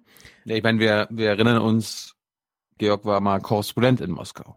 Genau, also sehr viele Leute, die in Russland waren, kommentieren das so. Philipp Banse ist auch so ein Kaliber, der einfach das alles scheiße findet. Banse war in Russland. Ja, da war man ja in Russland oder so, keine Ahnung, für als Journalist und seitdem findet er, also Hat er eine richtige Abneigung. Naja. Ja, das ist, das ist, das ist manchmal lustig. Also ich kenne viele Kollegen, die in Russland gearbeitet haben und die einen sind wirklich, also ich will jetzt nicht sagen 50-50 und da gibt es natürlich auch Grautöne und so weiter, aber die einen sind wirklich knallharte Transatlantiker im Sinne von Putin ist scheiße, das ganze Regime Nee, ist scheiße. so meine ich jetzt nicht. Und, Mein- nee, nee. Mhm. und dann gibt's die, die, die Versteher quasi. Ja, hm, hm. Na, meine, meine Erfahrung ist eher von, also viele, die aus Russland zurückkommen, weil sie da wirklich lange gelebt haben. Also manche kommen natürlich so mit diesem, ach, die sind so gastfreundlich und bla bla, pipapo, ja, das erhält man aus jedem Land. Das ist so die Oma Erna, ich habe da eine Woche Urlaub gemacht und die waren alle so toll. Und dann gibt's aber auch viele, die kommen aus Russland wieder und mögen Russen einfach nicht. Und das hat gar nichts mit, eigentlich sind sie, mögen sie Amerikaner mehr oder so. Es gibt auch viele, die kommen aus Amerika zurück und sagen, alles Idioten. Aber es gibt viele, die sagen einfach, die Russen sind zu aggressiv. Da ist, ja, es ist einfach, man begegnet ihnen und fühlt sich unwohl. Echt? Und das, also das ist so viele Banse. Und, und da muss ich sagen, das verstehe ich auch so ein bisschen. Echt jetzt? Wie echt jetzt? Echt jetzt auf, bezogen auf was? Ja, dass man das so empfindet, das habe ich gerade bei, ich will jetzt nicht Ja, es gibt doch auch die Anekdoten. Also, also ich, keine Ahnung, Russen im Türkei-Urlaub oder sowas. Da gibt's auch sehr viel Abneigung, die da einfach entsteht. Die Briten waren ja schon, aber jetzt die Russen, ey, unglaublich. Besoffen, bis 5 Uhr nachts, immer laut. Behandeln ihre Kinder schlecht. Ja. Männer immer unter sich, alle mit freiem Oberkörper die ganze Zeit. Und so, also das Typische halt. Stereotypen. Da, da weiß ich manchmal nicht, ob das jetzt Briten, Amerikaner oder Russen an, an der Ja, Linie sind. genau, man kann es gar nicht so gut unterscheiden. Gut, wir hören jetzt Georg Restes Kommentar, nur weil ich es auch lustig finde, nochmal nachzugucken, warum er so auf die Fresse gekriegt hat letzte Woche. Also das habe ich ja mitbekommen. Er hat sich ja auch nochmal so mit seinen typischen, äh, wie heißt man das, wenn Journalisten mittlerweile auf Twitter Screenshots von Texten machen, die sie auf Facebook geschrieben haben und so. Also dieses typische, ich will nochmal publik machen und so, wie was einzuschätzen ist. Also, hier Georg Kommentar Ich und danach haben wir auch nochmal ein paar Fragen. Wir, wi- wir wissen ja auch durch ihn, das war glaube ich gleich in der ersten Sendung, als er damals dabei war, er ist Hm. ein absoluter Putin-Kritiker. Also im Sinne von, wie hat er uns damals ermahnt, er sieht Putin kritischer als wir. Was immer das heißt. Genau. Hören wir nochmal rein. Glückwunsch, Wladimir Wladimirowitsch Putin. Da haben Sie es ja mal wieder geschafft, die fünfte, pardon, die vierte Amtszeit im Kreml. Ah, das ist finde ich gut. 20 Jahre an der Macht, da kommt nicht mal Angela Merkel ran. Dass Sie ein harter Hund sind, wissen Ey, da schaut eine Gleichsetzung Merkel und Putin, oder? Ein bisschen. Angedeutet. wir ja mittlerweile. Sie erlegen Bären mit nacktem Oberkörper und die Opposition im eigenen Land gleich mit. Keine Säbelrassler der NATO, keine Wirtschaftssanktionen zwingen sie in die Knie. Sogar die FIFA haben sie um den Finger gewickelt. Eine Fußball-WM quasi zur Amtseinführung, das hat sonst noch keiner geschafft. Auch aus Deutschland bekommen sie jede Menge Applaus und nein, nicht nur von Gerhard Schröder. 55 Prozent der Deutschen fordern einen Abbau der Sanktionen gegen Russland. Fast 90 Prozent wollen, dass russische Interessen in der Außenpolitik stärker berücksichtigt werden. Fehlt nicht mehr viel und sie hätten sogar hier richtig gute Chancen auf Wahlerfolge. Die völkerrechtswidrige Annexion der Krim, Schnee von gestern. Die Unterdrückung der Opposition im eigenen Land, egal. Keine freien Medien, keine Pressefreiheit, alles unwichtig. Die Mehrheit der Deutschen scheint ihnen zu vertrauen und träumt von einem neuen Frühling in den deutsch-russischen Beziehungen. Die halbe SPD sehnt sich zurück nach der Entspannungspolitik der 70er Jahre. Nur mich, mit Verlaub, mich haben sie nicht überzeugt. Ich erinnere mich an die Olympischen Winterspiele in Sotschi. Auch damals jubelte ihnen die ganze Welt zu, freute sich auf entspannte Spiele und hoffte auf Entspannung in der Politik. Kaum war die Flamme erloschen, annektierten sie die Krim und entfesselten einen mörderischen Krieg in der Ostukraine. Und wehe dem, der in Russland dagegen demonstrierte. Nein, ich traue Ihnen nicht, Herr Putin, und ich befürchte, da kommt noch einiges auf uns zu in Ihrer vierten Amtszeit. Irgendwann, nachdem das letzte Tor bei der Fußball-WM geschossen sein wird. Apropos, okay, Google. Wann war Fußball-WM in Amerika? 1980, ne? Laut Nee, Wikipedia 1994. 8. Die Endrunde der Fußball-Weltmeisterschaft 1994 war die 15. Ausspielung dieses bedeutendsten Turniers für Äh. Fußballnationalmannschaften Okay, und fand vom 17. Juni bis zum Äh, 17. Juli 1994 erstmals Ja, in den doch. USA statt. Okay, also 1994. Okay, Google. Wann ist Bill Clinton Präsident Amerikas geworden? 92, warum fragst Laut du mich immer nicht? Wikipedia, William Jefferson, Bill Clinton, Sternchen 19. August 1946 in Hope, Arkansas als William Jefferson bleibt 3 ist ein US-amerikanischer Ja. Politiker der Demokratischen Partei. Von 1993 bis Ah, okay, Google. 2001 war er der 42. wie Präsident der man's ausmacht. Vereinigten Staaten. Bei Alexa kann man Stopp sagen. Also, William Jefferson Sternchen geboren Clinton ist 1993 Präsident geworden, hat 1994 eine WM gehabt. Der hat, er auch zum, zur Amtseinführung eine Fußball-WM bekommen. Oder? Ich will hierzu nur sagen, ich finde es ja an dem Tag genau richtig, so zu kommentieren, weil wir wissen ja jetzt, ich Botschaften im Kommentar, so wie Georg ja auch endet. Allerdings Putin, Person, Psycho, das ist natürlich die Konzentration auf den Tag der Amtseinführung. Aber ich bleibe bei meinem Interesse, die Idee von 2001. Was wäre, wenn Putin jetzt die Wahl nicht gewonnen hätte? Hätte ich auch gern mal durchgespielt. Also was ist sozusagen die Alternative, die man sich wünscht, wenn man sagt, Putin ist der Falsche im Amt und so weiter? Und die Sanktion muss man immer thematisieren, finde ich. Man muss die Sanktionen einfach thematisieren. Was ist mit diesen Sanktionen? Wer will sie? Mit wessen, mit welchem Ziel? Und kann man Erfolgsmeldungen verkünden? Weil ich finde, das, was die Tagesthemen am Anfang im Bericht gemacht hat, das sind im Grunde Erfolgsmeldungen. Die westliche Politik ging auf. Putin hat viele Probleme zu lösen. Also das einzige Problem, was ich jetzt mit, mit Georgs Kommentar habe, ist, dass er sich ein bisschen zu einfach macht, indem er sagt, die Russen, äh, die Deutschen wollen ein gute, Hm. ähm, gutes Verhältnis zu Russland haben, Mehrheit der Deutschen. Und er setzt es aber auch gleich, gleich mit, äh, die Deutschen mögen Putin. Ja. Das- Und ja. das sind zwei Paar Schuhe. Also unser gutes Verhältnis hat historische Gründe, beziehungsweise der Wunsch danach. Und ob die Deutschen jetzt wirklich Putin mögen und ob der jetzt Ja. beliebter ist als Merkel und so weiter, das ist eine andere Frage, finde Ja, ich. da würde ich eben auch sagen, diese Konzentration auf Putin, den Psycho, das ist Medienarbeit. Also das hätte man auch die letzten 20 Jahre anders machen können, dann würden wir nicht so die ganze Zeit, also dann wäre die Verwechslung nicht so da. Und man muss eben auch sagen, äh, da hat Georg ja angesprochen, also wir haben jetzt sehr viele, der FDP-Parteitag zum Beispiel war davon bestimmt, dass äh, Kubicki diesen Antrag hatte, sich mit Russland wieder besser zu verstehen. Den konnte dann nur Lindner übertrumpfen und so weiter. Ansonsten hätte es dafür auch eine Mehrheit gegeben. AfD, FDP, Linke, Grüne teilweise vielleicht auch. Es gibt eine andere Stimmung in der Bevölkerung und diese Diskrepanz kann man nicht so lange aufrechterhalten. Und die Diskrepanz äh, gilt auch in Sachen Sanktionen. Da wird, immer, wird ja immer gesagt, ja, äh, das, das schadet uns allen. Ist es wirklich so? Ich habe mal im Regierungsbericht was gefunden dazu. Aber da wäre ja noch die Wirtschaft. Und hier trotz deren Dynamik zurzeit allen Sanktionen.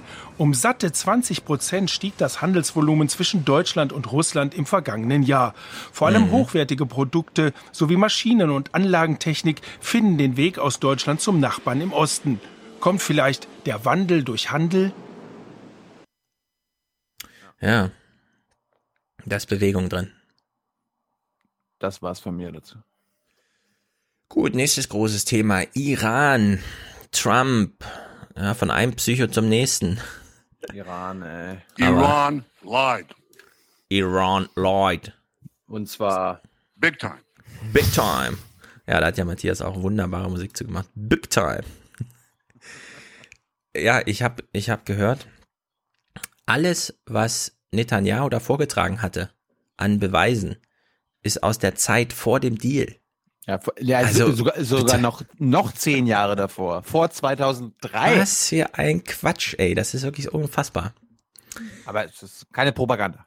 Ja, also, Iran. Das ist natürlich ein Trump-Thema. Trump steigt aus. Ingo Zamparoni möchte nicht das erste Wort in seiner Sendung haben. Er übergibt es an Trump.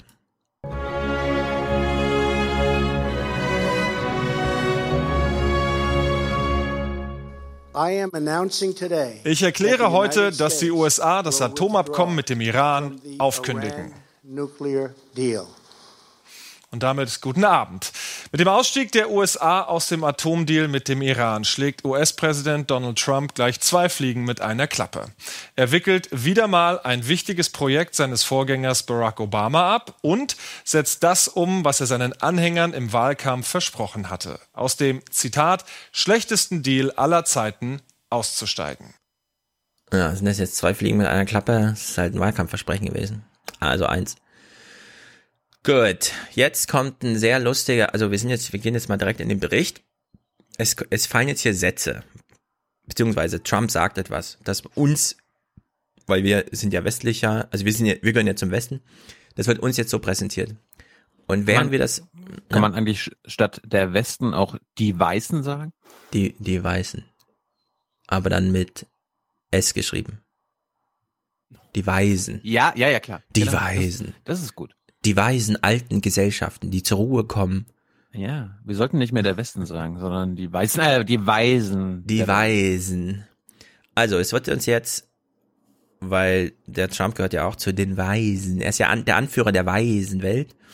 Und er macht jetzt hier ein Zitat. Und ich frage mich, ob im iranischen Fernsehen nicht genau dasselbe, nur eben mit so ein paar Substantivaustauschungen, ja? also wer ist hier schuld und so weiter. Aber ob man nicht genau das gleiche dort senden kann. Es ist ein weiterer internationaler Alleingang der USA. Hey, wie Trump dann auch immer so langsam reinläuft, ne? Ah, wieder ein geiler Moment heute. Jetzt kündige ich was auf, wie schon bei dem Paris-Ding. Es kommt da so, ach, diese Kunde nehme ich mir und so. Präsident Trump verkündet den Ausstieg aus dem iranischen Nuklearprogramm, allen diplomatischen Bemühungen aus Europa zum Trotz.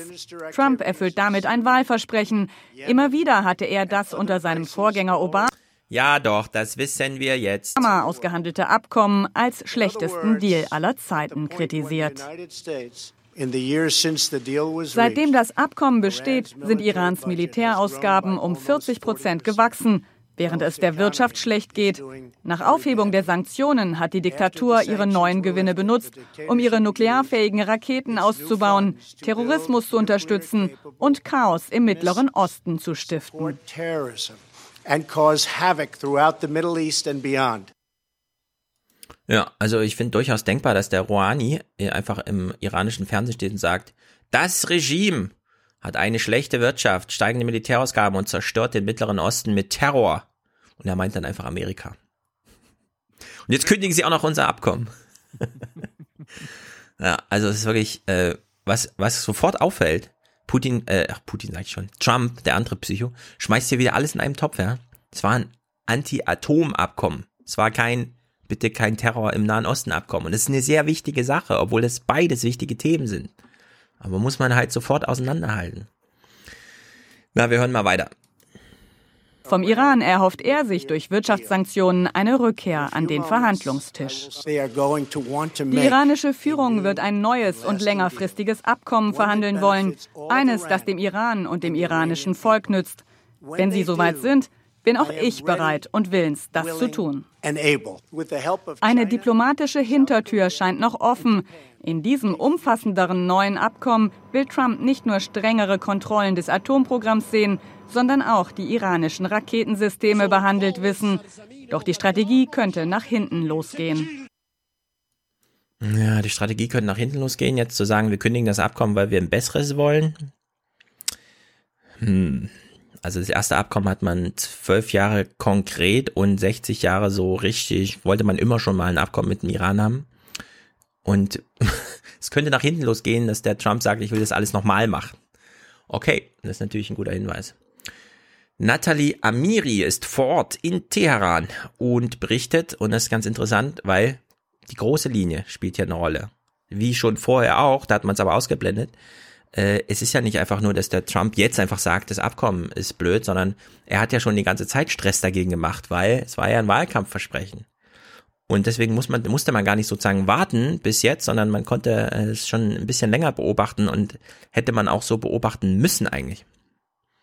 Aus Teheran berichtet unsere Korrespondentin Nathalie Amiri. Wie hat die iranische Seite denn auf diese Ankündigung aus Washington? Das finde ich aber unhöflich von Nathalie, dass sie noch einen Podcast hört, während sie mit Ingo redet. Ja, das finde ich auch. Washington reagiert.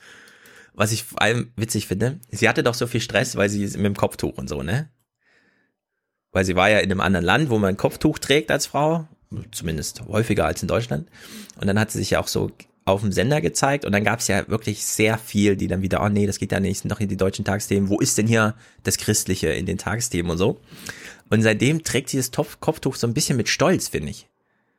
Also sie hat so weit nach hinten gelegt, dass man es gar nicht mehr sieht auf ihrem Kopf, aber man weiß, es ist da und man fragt sich die ganze Zeit, wenn man es sieht, rutscht ihr das jetzt gleich runter oder hat sie das irgendwie so trickhaft festgemacht? Also finde ich einen sehr guten Subtext so insgesamt. Man könnte sagen fast besonnen. Präsident Rouhani hat vor über einer Stunde sich über das Staatsfernsehen geäußert und sagte, der Iran werde an dem Atomabkommen festhalten, auch ohne die USA. Aber sie werden den Europäern, Russland und China eine kurze Zeit von einigen Wochen jetzt zugestehen, in der man neu verhandeln kann. Das bedeutet, er hat den Ball Europa zugespielt. Sie müssen jetzt ausbaden, was Amerika angerichtet hat. Für die Bevölkerung ist es verheerend, denn sie hatten schon immer durch das Atomabkommen gehofft, dass die Wirtschaft wieder floriert, dass die katastrophale wirtschaftliche Lage sich verbessert, dass Arbeitsplätze geschaffen werden. Das Gegenteil ist eingetroffen. Durch Trumps Politik der Verunsicherung gab es hier einen Währungsverlust an, allein von 34 Prozent im letzten Jahr. Arbeitsplätze sind keine geschaffen worden. Investitionen, die das Land dringend aus dem Ausland benötigt, 80 Prozent, die geplant waren, sind verschoben worden. Das heißt, Iran leidet massiv schon seit längerer Zeit unter den Bedingungen und der Politik ähm, der Amerikaner. Es ist der Worst Case oh. für den Iran und es wird sich zeigen, wie Präsident Rouhani jetzt am Ende darauf reagieren wird. Denn er hat gesagt, sollte diese Gespräche nicht fruchten, sollte Europa Iran nichts Positives anbieten können, werden sie verstärkt Uran anreichern. Ja, da steckt ja ein interessanter Hinweis drin. Der Trump hat das Abkommen eh immer torpediert, nicht richtig ernst genommen. Also alles, was ähm, sozusagen als Rhetorik bei uns so ankam, schlägt sich halt im Iran, in Iran, als echte Verschlechterung des Lebensstandards nieder.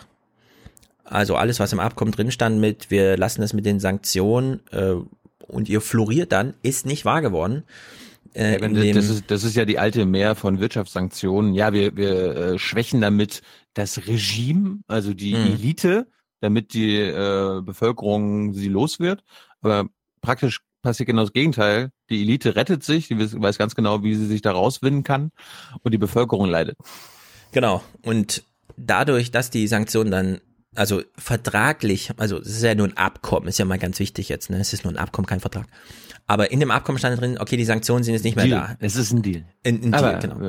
genau. Und da hat sich die Bevölkerung viel davon versprochen. Und das wurde dann aber nicht wahr, weil es zu viel Falken in Amerika gab, schon unter Obama, aber jetzt erst recht, ja, mit Trump, so dass viele der Sachen einfach nicht äh, umgesetzt worden, die, von denen man sich halt mehr versprochen hat. Ja, sie hat jetzt schon gesagt, die Währung ist da in Turbulenzen, es gibt keine neuen Arbeitsplätze.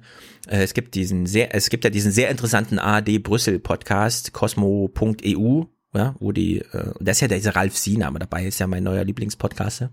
Und der erzählt so mehrfache Geschichten. Seine Tochter war zum Beispiel fünf Wochen in Teheran und es war gerade die Zeit, als aus heiterem Himmel das dort genutzte Uber nicht mehr ging wodurch alle aufgeschmissen waren. So, und das ging nicht, weil das natürlich amerikanische Server und plötzlich, obwohl gar kein Druck da war mit Sanktionen und so, haben die gesagt, na, aus, mh, hm, wir wollen nicht mehr im Iran Geschäfte machen. Plötzlich liefen solche, und das ist halt wichtig für den Alltag, laufen, laufen dann einfach nicht mehr. Oder, das ist auch eine lustige Geschichte von Ralf Sina, der erzählt, dass die Bayern, also den Bayern, sagen wir mal so, der Seehofer war ja in Moskau zum Beispiel und alle so, hä, was macht denn der in Moskau? Bayern ist halt ein Bundesland, das ist sehr auf Globalisierung angewiesen, die Autos und so weiter. Und den Bayern ist sehr daran gelegen, dass die iranische irgendwas Bank auch in Bayern eine Filiale hat, damit man nicht mehr, wenn man Geschäfte mit dem Iran macht, über fünf Ecken und so weiter. Ja, also solche Sachen. Bayern ist halt sehr wichtig, dass da, also hört euch diesen Podcast an, ich verlinke ihn, das ist wirklich sehr interessant und sie, Amiri macht eben auch diese große Linie, ja, es gibt im Alltag Probleme, wenn der Trump die ganze Zeit zu erkennen gibt, dieses Abkommen ist mir egal und ich breche es irgendwann. Ja, und das ist eben dieser Punkt. Trump hat das Abkommen gebrochen.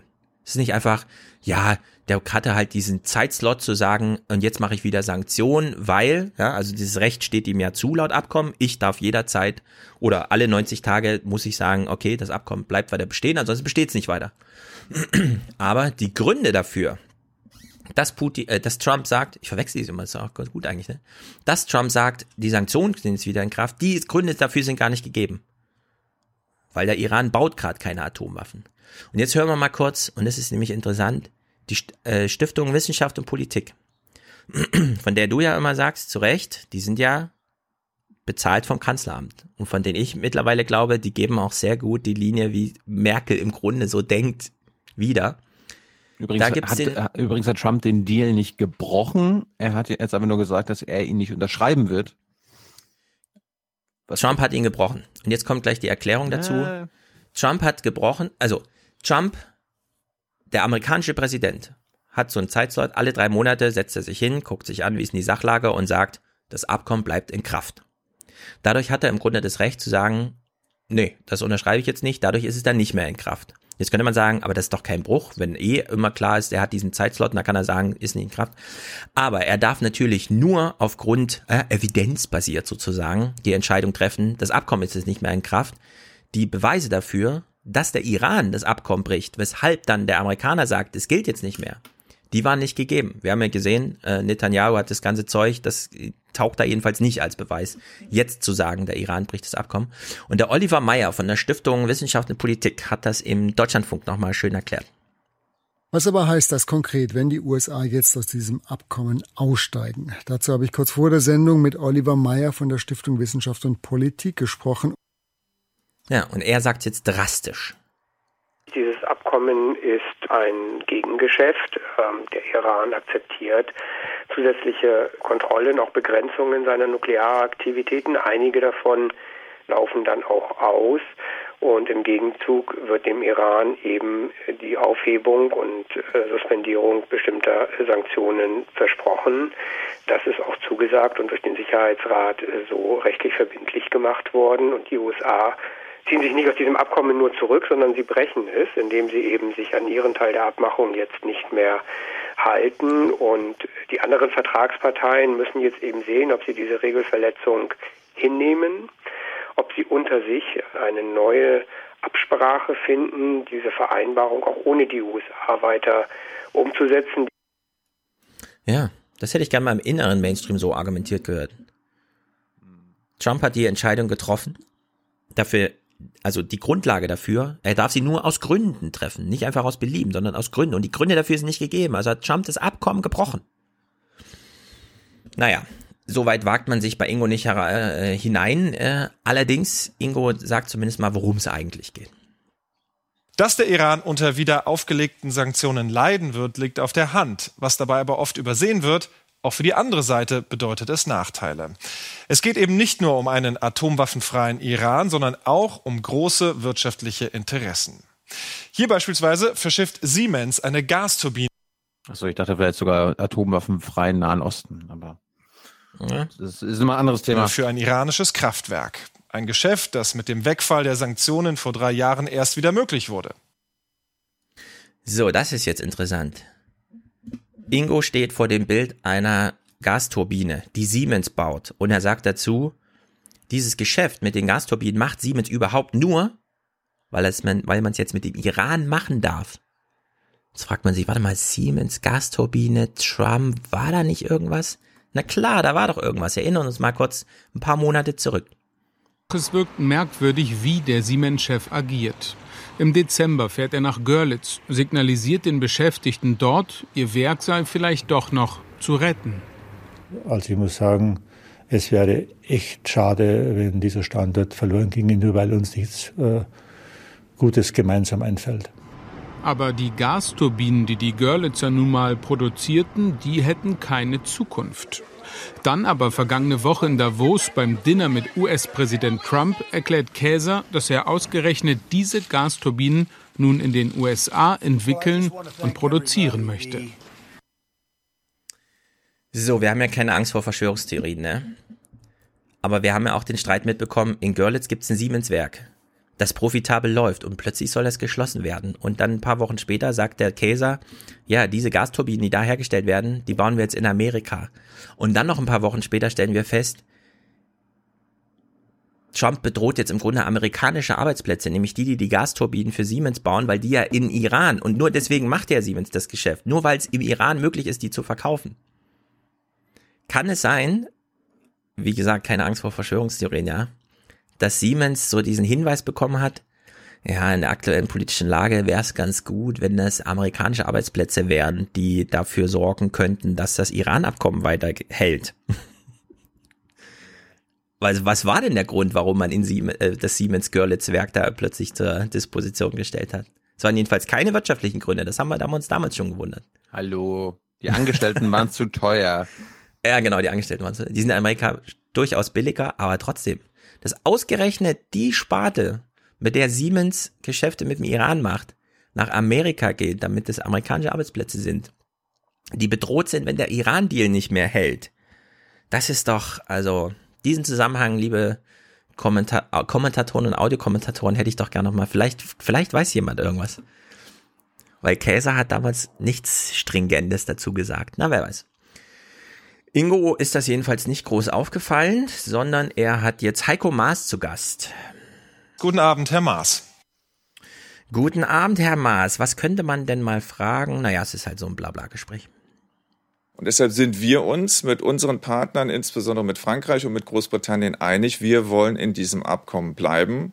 Es gibt die ersten Reaktionen aus dem Iran, dass auch der Iran sich weiter an die Verpflichtungen aus dem Abkommen halten wird. Und deshalb werden wir das jetzt sehr besonnen und sehr rational in den nächsten Tagen miteinander besprechen. Aber die USA gehen ja damit auch auf direkte Konfrontation mit Verbündeten, mit uns Europäern, mit Deutschland auch. Ist denn aber dann, wenn die Amerikaner aussteigen, dieses Abkommen nicht wirklich auch tot? Nein, das glauben wir nicht. Äh, vor allen Dingen, weil wir uns in Europa einig sind, äh, dass wir uns an die Verpflichtungen halten wollen und äh, der Iran ja anscheinend auch. Wollen. Ja, also vor allem wieder dieses Wir in Europa, unsere Partner England und Frankreich. Wer hat das Abkommen unterzeichnet? Die fünf Siegermächte, die die fünf Vetomächte sind und der Iran. Was ist jetzt also mit Russland und China?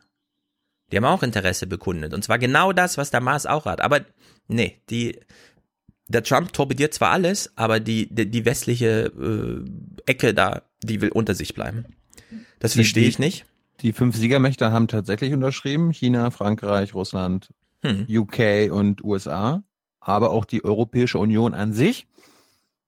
Und hm. Frank-Walter Steinmeier für Deutschland.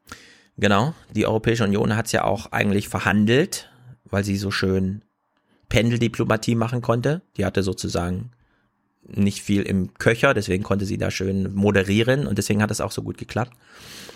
Aber China und äh, Russland wollen auch an diesem Abkommen festhalten. Und ich finde, der Mars kann hier einfach mal ein bisschen Politik machen, statt nur ja. einfach diese Linie weiterzuziehen. Ja, aber dann, dann käme wieder komische Fragen von Ingo. Sag mal, sind Sie jetzt auf einer Seite mit den Russen? Ja, aber was ich problematisch finde, ist, wenn jetzt der, der, also Heiko Maas gibt gleich eine Antwort auf die andere Frage. Nicht, machst du jetzt eine Linie mit Russen und China, wo er sagen müsste, ja, im Grunde schon, weil ich will das Iran-Deal, sondern er wird jetzt nicht direkt gefragt, machst du denn jetzt die, machst du jetzt die gleiche Sache wie Amerika? Hängst du dich denn da jetzt dran? Und er gibt trotzdem diese Antwort. Also ich interpretiere es jedenfalls daraus. Wir hören uns das mal an. Und ich würde sagen, er bereitet uns schon mal vor. Es gibt den neuen Schulterschluss mit Amerika.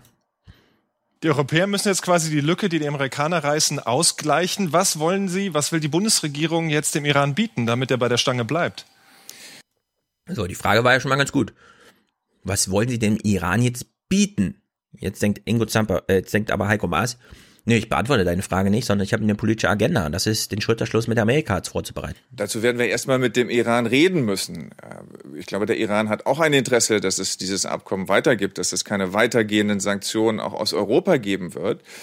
Das werden wir uns anhören. Wir werden äh, ganz sicherlich auch Gespräche mit den Verantwortlichen im Iran führen müssen, um sicherzustellen, dass auch der Iran sich an die Verpflichtungen hält. Wir haben auch darüber hinausgehende Erwartungen an den Iran was das äh, ballistische Raketenprogramm angeht, das im Iran entwickelt wird, das nicht Bestandteil dieses Vertrages ist. Darüber reden wir auf europäischer Ebene schon sehr intensiv und auch die Rolle des Irans in Syrien ist eine, die mindestens problematisch zu beschreiben ist. Das heißt, das sind Dinge, die wir ohnehin schon äh, miteinander in Europa diskutieren und wo wir auch den Druck auf den Iran erhöhen wollen. Aber wenn es um Nuklearwaffen geht und die Tatsache, dass im, in, im Iran keine Nuklearwaffen entwickelt werden, dafür ist dieses Abkommen die Voraussetzung. Ja, Maß. Klar, der Iran macht jetzt krasse, fiese Sachen, ja im Syrien zum Beispiel. Aber das Atomabkommen ist ein Atomabkommen. Und wenn man jetzt darüber hinausgehende Erwartungen damit einflechtet, ist es sofort tot, das Abkommen. Und das will aber auch Trump. Über die Atomsachen hinaus alles Mögliche jetzt klären.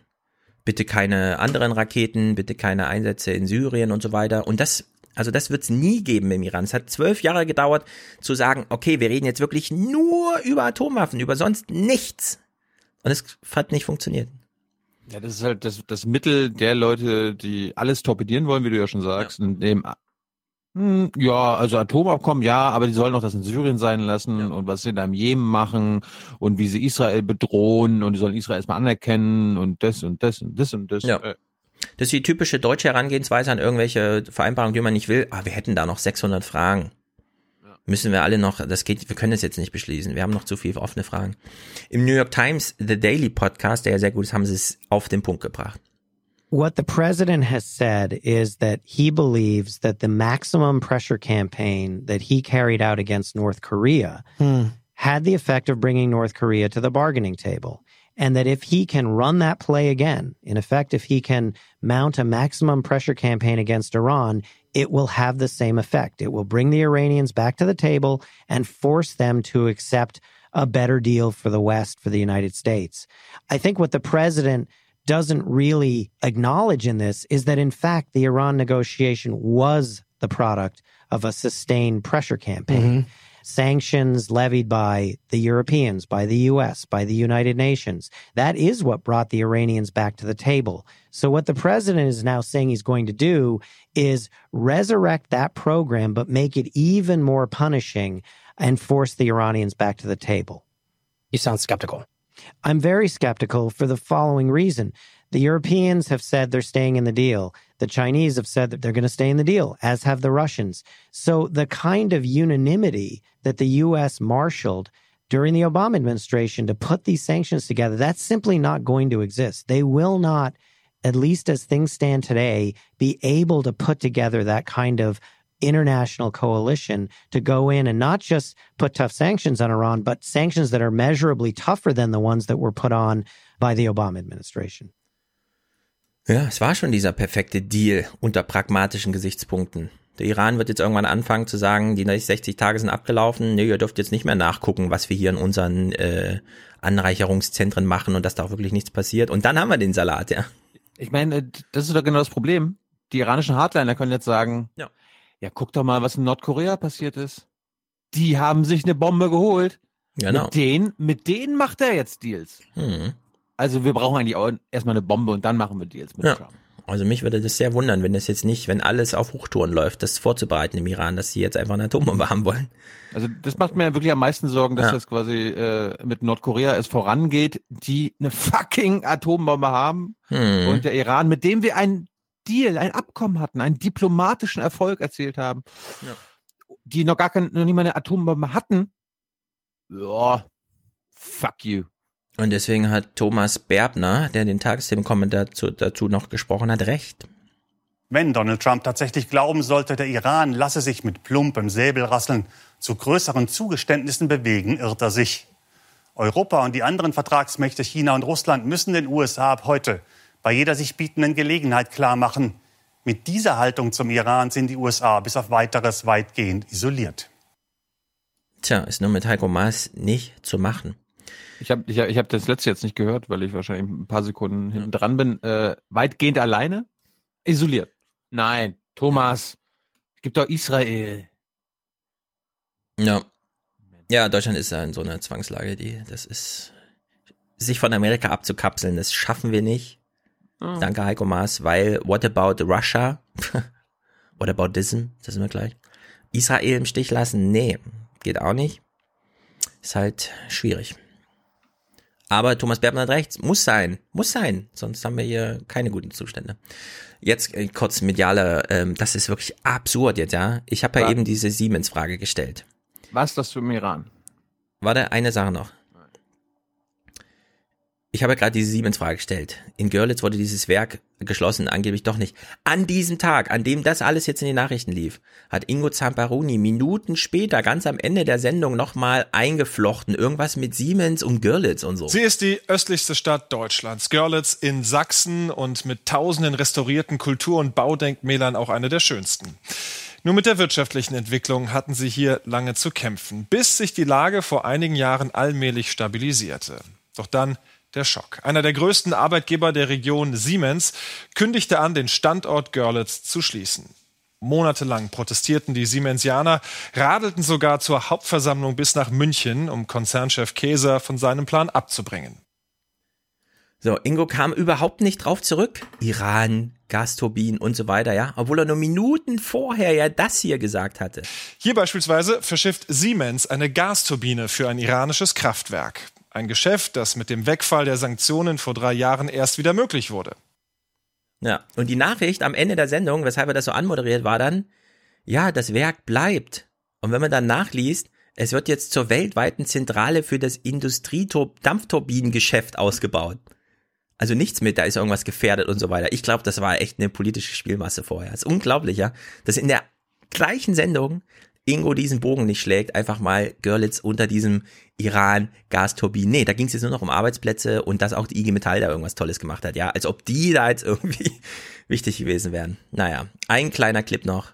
Mittwoch drauf, also tags drauf erst am Mittwoch, hat Markus Preis einen Tagesthemen-Kommentar gesprochen, in dem dann auch mal die Signalworte fielen. Seit dem Zweiten Weltkrieg haben die USA unsere Sicherheit garantiert.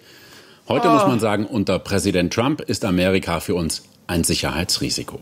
Vom Westen, vom transatlantischen Bündnis ist derzeit nicht viel übrig. Es ist gut, wenn die EU jetzt ankündigt, den Deal retten zu wollen. Doch das wird viel Kraft und Geld kosten. Es heißt, europäische Firmen zu unterstützen, die aus unserer Sicht das Richtige tun und im Iran investieren, die dafür aber in den USA womöglich als Terrorhelfer verklagt werden. Es heißt, sich in dieser Frage Peking und Moskau als Verbündete zu wählen und nicht Washington. Toll. Wir sind Fan von Markus Preis, er liefert immer. Es heißt, sich jetzt mal mit Moskau und Peking zu verbünden. In dieser Sache. Statt mit Amerika.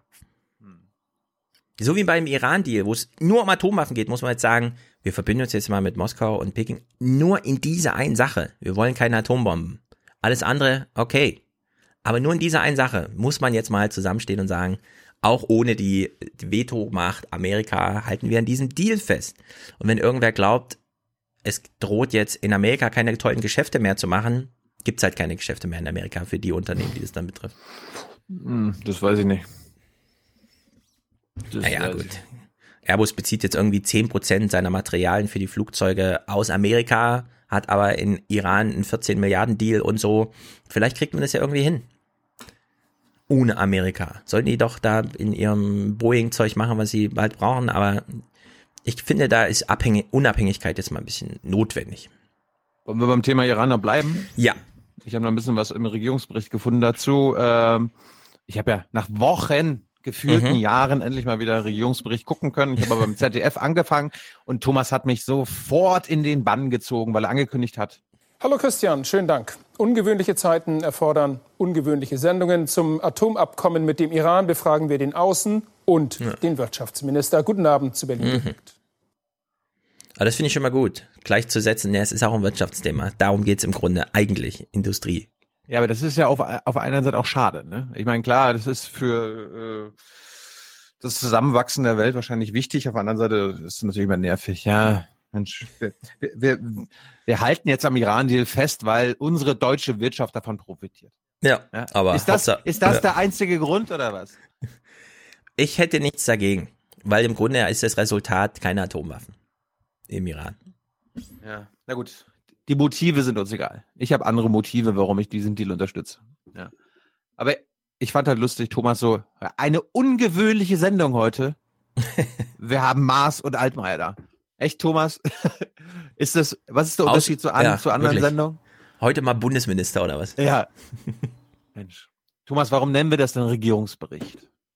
Entschuldigung, Berlin direkt natürlich.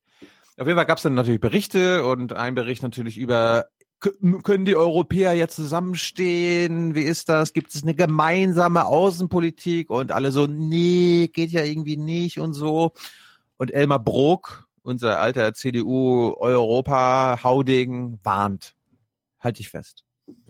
Die Folgen der Strategielosigkeit könnten fatal sein. China und Russland mit den autoritären Regimen können nicht dauerhafte Bündnispartner sein. In Einzelfällen ja. Was wir machen müssen, uns selbst zu besinnen, selbst einig zu sein, selbst zum handlungsfähigen Faktor zu werden, damit wir eigenständig sind. Wenn wir dies nicht machen, obwohl wir noch die wirtschaftlich stärksten in der Welt sind, dann werden demnächst Washington, Peking und Moskau über uns entscheiden und wir werden nur noch Spielball in der Geschichte sein. Also was ich so krass finde, ah! diese Idee, also mit Amerika sind wir ja Bündnispartner in allen Fragen.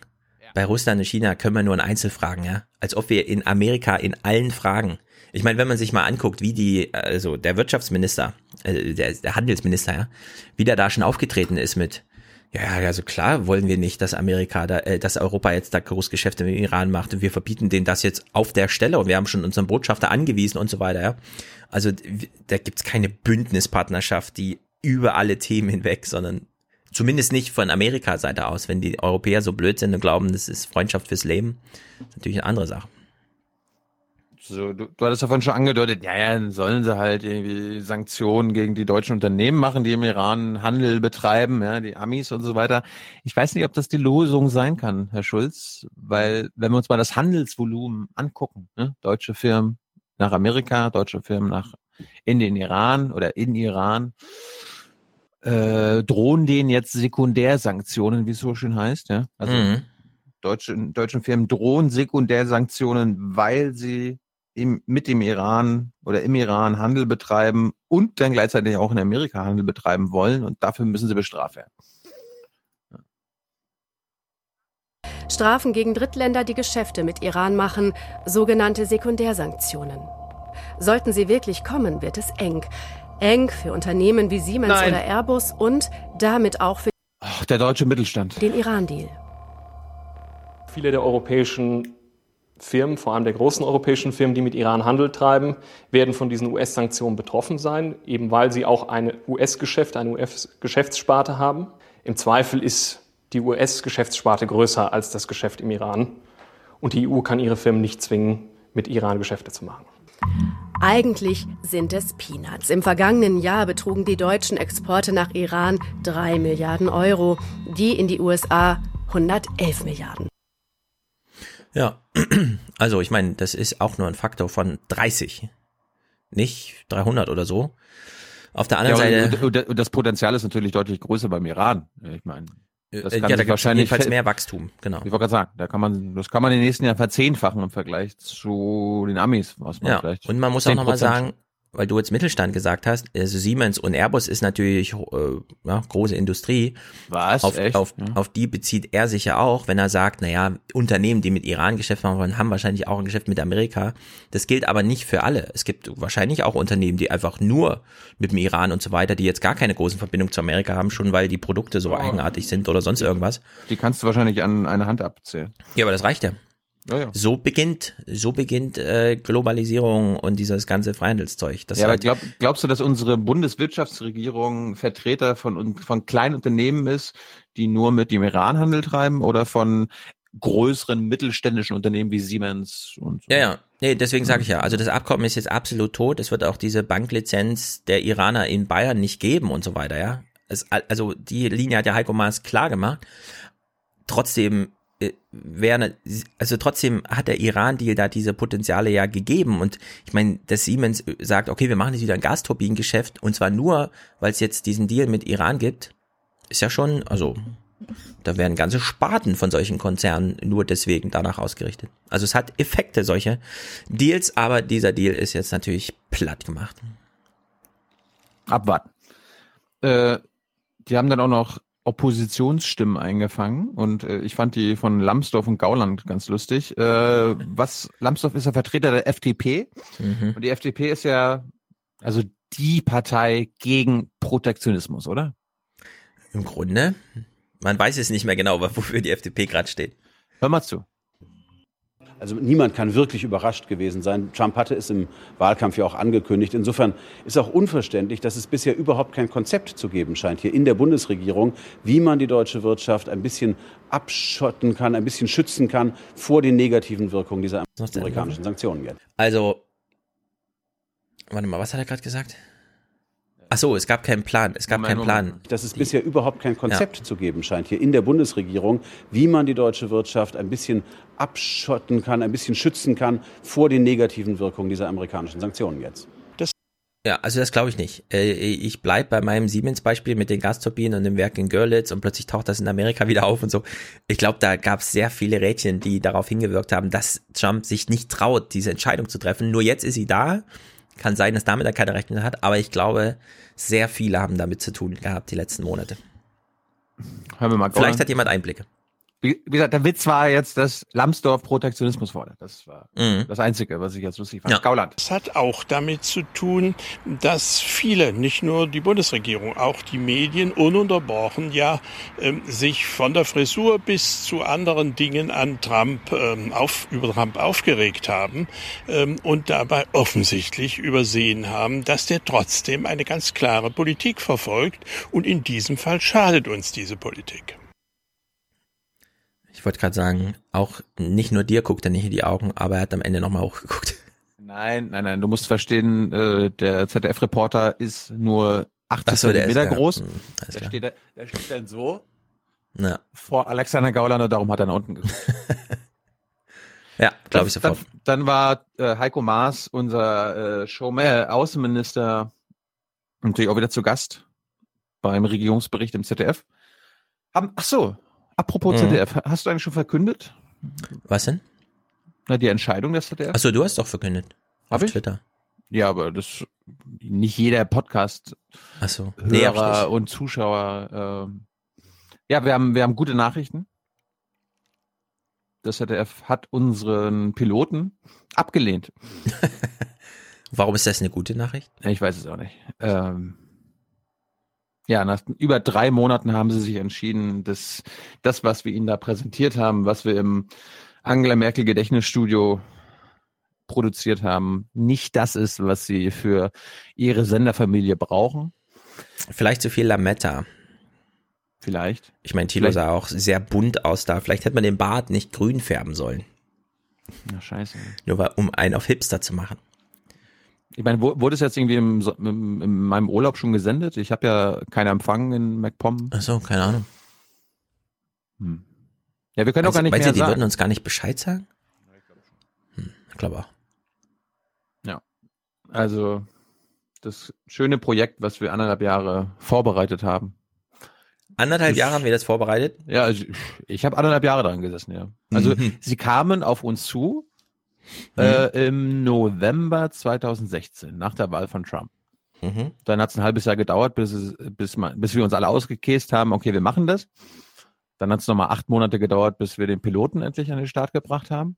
Und dann hat es nochmal drei Monate gedauert, bis sie sich entschieden haben, dass wir dann doch nicht das sind, also, ja. dass ich, können wir aber so sagen, dass ich nicht derjenige bin, der zum ZDF passt.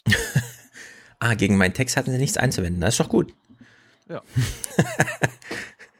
Ach naja, ehrlich gesagt, ich hätte mich krass gewundert, wenn die gesagt hätten, machen wir.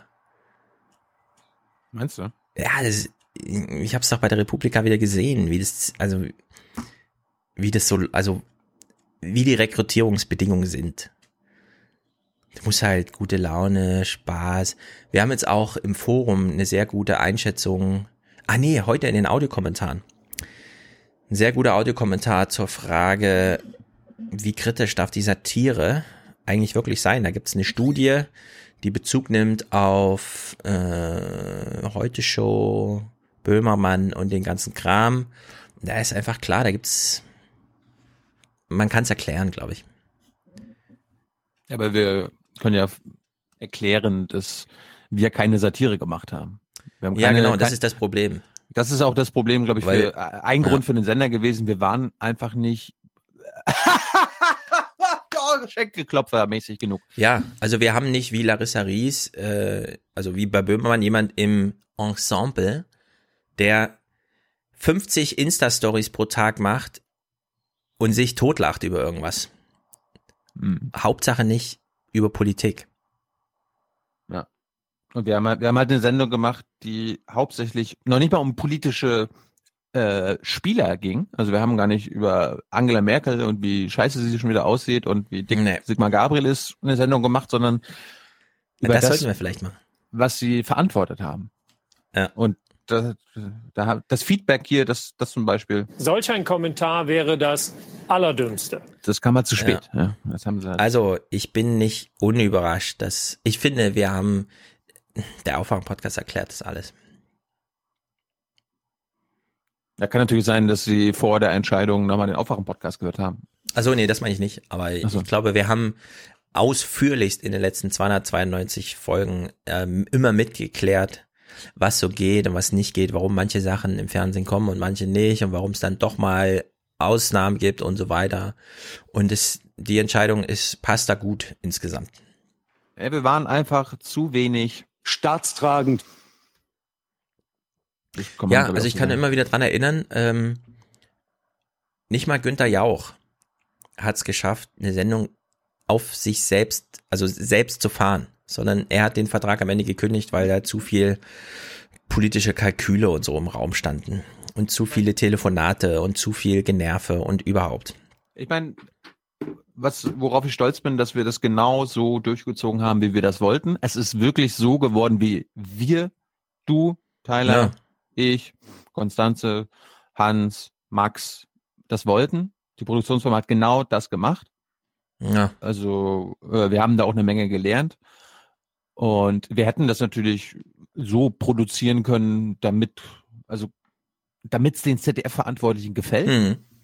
Aber ja. wir, haben, wir, haben, wir haben uns halt entschieden, wir wollen eine Sendung machen, die uns gefällt. Und wenn wir Glück haben, gefällt das dem Sender. Und wenn nicht, dann gehen wir damit halt zu Netflix. Ja, ich habe ja. Das, das, das, ist, das ist das einzige Gute jetzt. Wir können mit der Sendung natürlich, äh, wir dürfen sie nicht so nennen. Dürfen, mhm. dürfen wir eigentlich schon sagen, wie wir sie genannt haben? Nee, ne? Dürfen wir auch nicht sagen. Weiß ich nicht. weiß ich auch nicht. Ich finde jedenfalls. Also ich, ich, ich werde, ich hm. werde das nicht verraten, wie sie genannt wurde. Ich finde okay. es äh, richtig und wichtig. Gut. Ja. ja, ich finde jedenfalls, ich habe ja auch an meinem allerletzten Vortrag, den ich da irgendwann mal gehalten habe, äh, zum Thema Medienpreise, was bedeuten sie und so. Es werden jetzt wieder Grimme Online-Preise gewonnen, alle sind ganz aufgeregt, äh, bla bla bla bla. Ich finde, eine ein abgelehnte CDF-Sendung, die Politik zum Thema hat, ist was wert. Kann man in sein Resümee schreiben. Ja, ist das Resümee? Seine Vita. Ich meine, die, die, die absolute Ironie wäre, wäre ja wirklich, wenn, wenn auf einmal ein anderer Sender ankäme und sage, ja, mach das so bei uns. Da kommt ja. nämlich, da kommt nämlich, nämlich genau das, was das ZDF seit zehn Jahren verhindern wollte, dass die jungen Talente bei ihnen geschaffen werden, aber andere Sender äh, sich dann daran bedienen. Ja, also das beim ZDF Talente, äh, das ist ja wirklich, so wie Hans zu Recht sagte, der Böhmermann ist von Radio Bremen. Ja, so weiter im Text. Iran.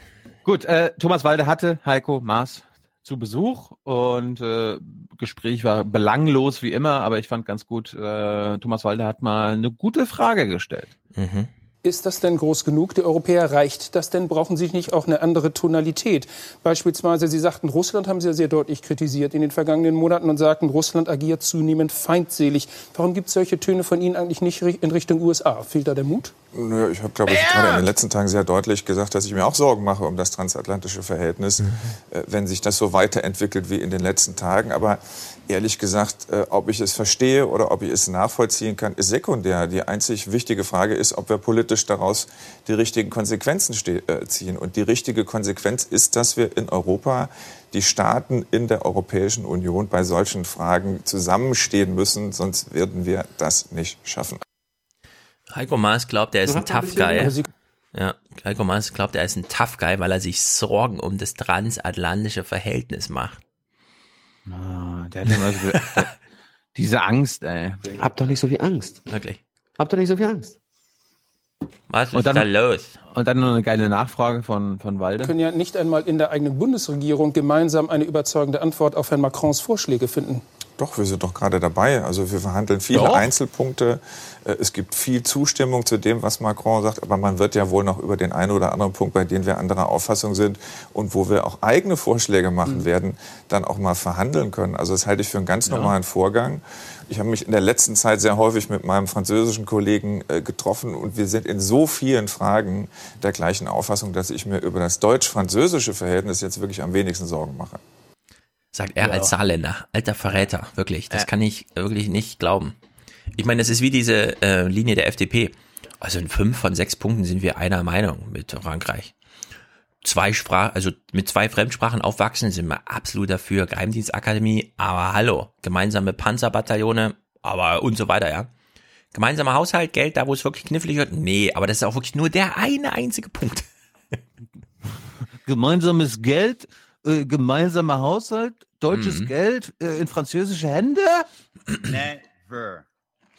Ja, Macron ist übrigens ein großer Punkt. Also wenn das ein Übergang zu Macron war, wir können jetzt viel über Macron auch sprechen. Fast. Okay. Wenn wir jetzt schon beim, bei, bei den Regierungsberichten waren, das letzte von mir Mhm. dazu, sie hatten einen lustigen Rauschmeißer zwischen mit Alexander Dovbrindt und äh, der absoluten, der neuen, der besten Vorsitzende. Können sich unsere Systeme die Hand geben, Andrea? Ich weiß es nicht. Oh. die küssen sich. das ist schon. Beten mal nicht übergriffig werden. Ja, ich war von der Oh. Me too. Ja, Me too für Roboter. Ja. Da, wenn sich darum die Bundesregierung kümmert, wäre sie echt vorn dran. Da hätte sie auf Twitter sehr viel Unterstützung. Ist Aber auch gut, um sich, um die, um die, um Ja. die blöden Themen rumzukommen. Muss man nicht zu Kinderarmut machen oder so.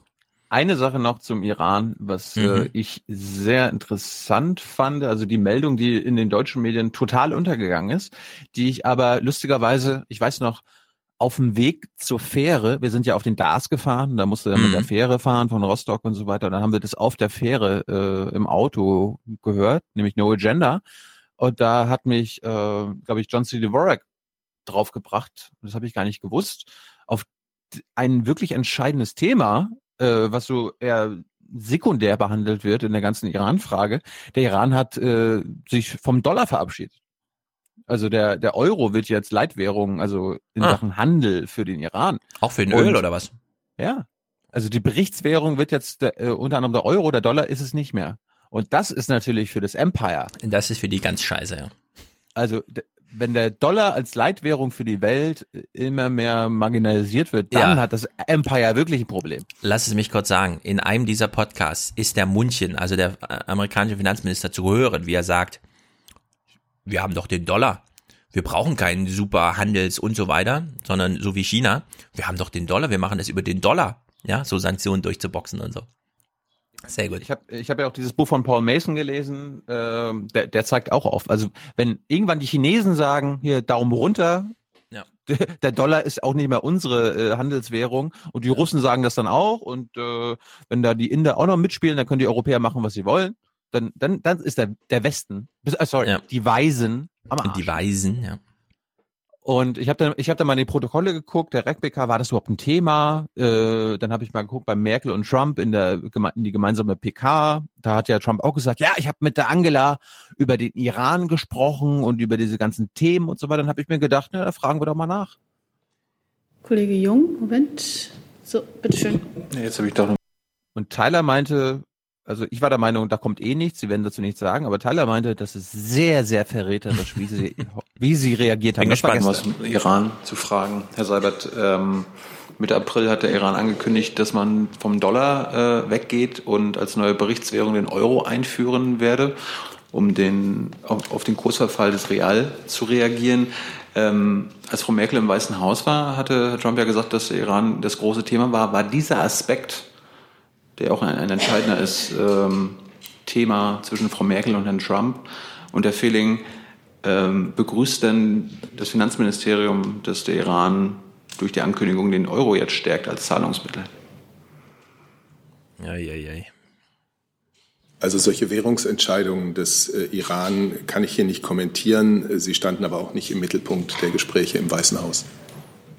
Ich habe das auch nicht weiter zu kommentieren. Wer, wer, wer, wer kann das vielleicht kommentieren? Oder vielleicht das BMWI hat ja auch Auswirkungen auf den Außenhandel. Nee, das können wir auch von unserer Seite nicht kommentieren. Das iranische Finanzministerium. Okay, dann äh, gibt es iranische Finanzministerium. Aber es, aber, es, aber es ging noch weiter, lustigerweise, weil Mhm. äh, es gibt ja auch viele Wirtschaftskorrespondenten von ewigen Tickern, Bloomberg und so weiter, und die auf einmal so, hey, Herr Rinke, Moment. zu diesem Thema nochmal. Bitte, Moment. Bitte.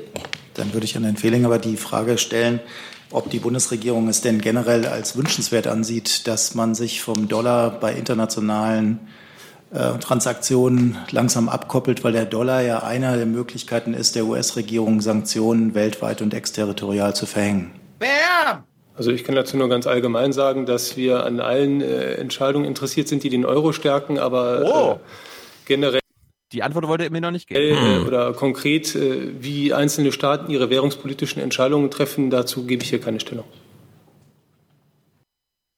Also, dass sie gerade so maulfaul sind bei dem Thema, ist dann doch sehr überraschend. Ja. Das heißt eher so, okay, wir wollen das erstmal nicht in der Öffentlichkeit Öl ins Feuer gießen. Ja, ich und uns glaub, auch noch- die- Und uns auch noch drüber freuen. Ja, stärken das Euro. Ja, also ich glaube, also heute sind wir wirklich auf so einem Verschwörungstrip, aber Du, ich nicht. die Sache mit Siemens finde ich verdächtig. Und ich glaube, da Merkel nicht die Frau der großen Worte ist und so weiter, lässt sie mal die Tagesthemen sich darum kümmern, wer hat denn jetzt wo eine Schuppe auf der Schulter und wer gibt wem die Hand im Oval Office. Währenddessen macht sie Tagespolitik und klärt zum Beispiel solche Währungsfragen. Könnte durchaus eine Chefsache sein im Kanzleramt. Gerade wenn man da so darüber spricht, wie hier. Gut, das war's Nun gut. Iran. Iran lied. Weiter geht's. Big Time. Macron. Wir machen, wir machen jetzt mal dieses kleine Experiment und zwar Macron. Ja, wir, wir, wir müssen ihn erstmal erstmal vorstellen. Oh ja, mach mal. Macron sprechen die Chinesen Macron aus, was übersetzt so viel heißt wie das Pferd, das den Drachen besiegt. Jetzt haben wir eine Situation, in der ein reformorientierter, proeuropäischer Politiker am Firmament des politischen Himmels Frankreichs erschienen ist. Und da ich ja jetzt ja diesen neuen Sound habe, ne, Mhm. Never. habe ich herausgefunden, dass man daraus aus, dem- aus einem anderen Sound noch einen geileren Satz bauen kann, nämlich Never. Make our planet great again. Naja. Ich fand's für einmal einmalig lustig. Ja. Also Macron. Was, von dem, was, was, was macht unser Sonnenkönig? Ja. Also zum einen will ich nochmal darauf hinweisen, wenn er in China heißt, das ist das Pferd, das den Drachen tötet, die mögen da Drachen. Das finden die also nicht gut. Anders als in diesem Ding immer wieder dargestellt wird. Das ist so Ja. stark, der tötet sogar einen Drachen. Wir, wir, wir, wir mögen ihn, er ist Gott, ja. Macron mobilisiert Massen. Er aber liebt absolut. die große Geste. Macron kennt keine roten Linien, nur Horizonte. Ja, also Macron hatte bisher eine rote Linie und das war das deutsche Fernsehen. Das wissen wir. Äh, man Oh, hat seine ja. Texte nie auf Deutsch bekommen und so weiter. Karen, Karen Ein war bei- Jahr, genau, ein Jahr nach seiner Amtseinführung ist er endlich das erste Mal in einem deutschen Fernsehinterview zu sehen. Ich war auch ein bisschen überrascht, ist mir gar nicht aufgefallen, aber Ich es dachte, war ich tatsächlich dachte, er kommt zuerst zu Jung und Naiv, ja, aber ja, leider. Aber äh, die ARD haben ihre zwei französisch sprechenden Menschen rausgekramt und sie nach Paris geschickt. Oder war das hier? Keine Ahnung. Also jedenfalls haben sie mit Macron gesprochen. in Aachen, vielleicht in Aachen. Ach, stimmt, in Aachen war das, genau. Ja, genau. Also wegen seiner Karlspreisverleihung und so weiter und so fort. Also, Macron im deutschen Fernsehen, ein Interview. Die Deutsche Welle und Karin Mioska für die ARD haben ihn interviewt. Interviewt. Interviewt, da Macron das so geil gemacht hat und einfach zu sagen, okay, Sie stellen mir die Fragen, aber ich rede hier direkt mit Ihrem Volk. also immer so, das muss Ihr Volk verstehen, ja, solche Floskeln. Wir gucken das jetzt mal in dem Ausschnitt, der uns interessiert, vier Minuten lang. Klar war der Anlass für das Gespräch Iran, Pipapo, keine Ahnung. Dann irgendwann schwenkte das Thema aber um zum Thema Europa. Und da es so selten ist und diese Aussage aber so wichtig ist und auch in der Tonalität, ist zwar übersetzt, aber egal, es kommt durch. Gucken wir das jetzt vier Minuten lang.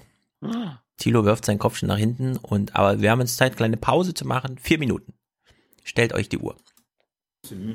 Und deshalb brauchen wir diesen Multilateralismus. In der Iran-Frage haben Frankreich, Großbritannien und Deutschland gemeinsam verhandelt und versucht, Trump zu bremsen.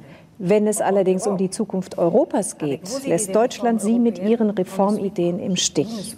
Wie enttäuscht sind Sie von Angela Merkel? Nein, keineswegs. Finde ich gut, dass gleich wieder auf einer persönlichen Ebene das für Oma Erna geklärt wird. Ja, aber achtet auf den Bogen, weil er fängt ja an mit, ach, ich bin doch nicht enttäuscht von Merkel. Und dann hat er aber so vier Minuten Zeit und dann äh, entwickelt sich das so ein bisschen anders. Ich warte auf äh, Vorschläge. Es gibt hier keinen Streit. Deutschland hat ja lange gewartet, bis Frankreich angefangen hat mit den Reformen. Und äh, es liegt mir fern, jetzt Urteile zu fällen. Wir arbeiten zusammen, Hand in Hand. Wir sind Partner. Und es gab einen großen Nachholbedarf in Frankreich. Vieles war offen und unsere deutschen Freunde, ihre Fernsehzuschauer, ihre Mitbürger, die uns zuhören, die sollten das verstehen. Die sollten verstehen, dass Frankreich sich seit einem Jahr ändert, reformiert. Das hatte man Die von uns Deutschen erwartet. haben das Gefühl, in Europa bezahlen am Schluss immer nur sie. Doch. Das stimmt nicht. Jetzt, jetzt Da bringt sie jetzt die AfD-Meinung rein, oder was? Ja. Sie im deutschen. Fernsehen. Was sagen Sie den Deutschen, um ihnen ihre Angst zu nehmen? Du musst unseren Hörern auch nochmal sagen, wer denn der andere Mann neben Karim Joska ist. Hm, Von der Deutschen Welle. Ja, Deutsche Welle halt, keine Ahnung. Also es ist auch sehr interessant, dass die Tagesthemen mit der Deutschen Welle ein gemeinsames Interview mit Macron bekommen haben. Das ist immer so Das ist, albern. das ist so wie mit Obama und Brinkbäumer und Genau. Sonja Mikic damals.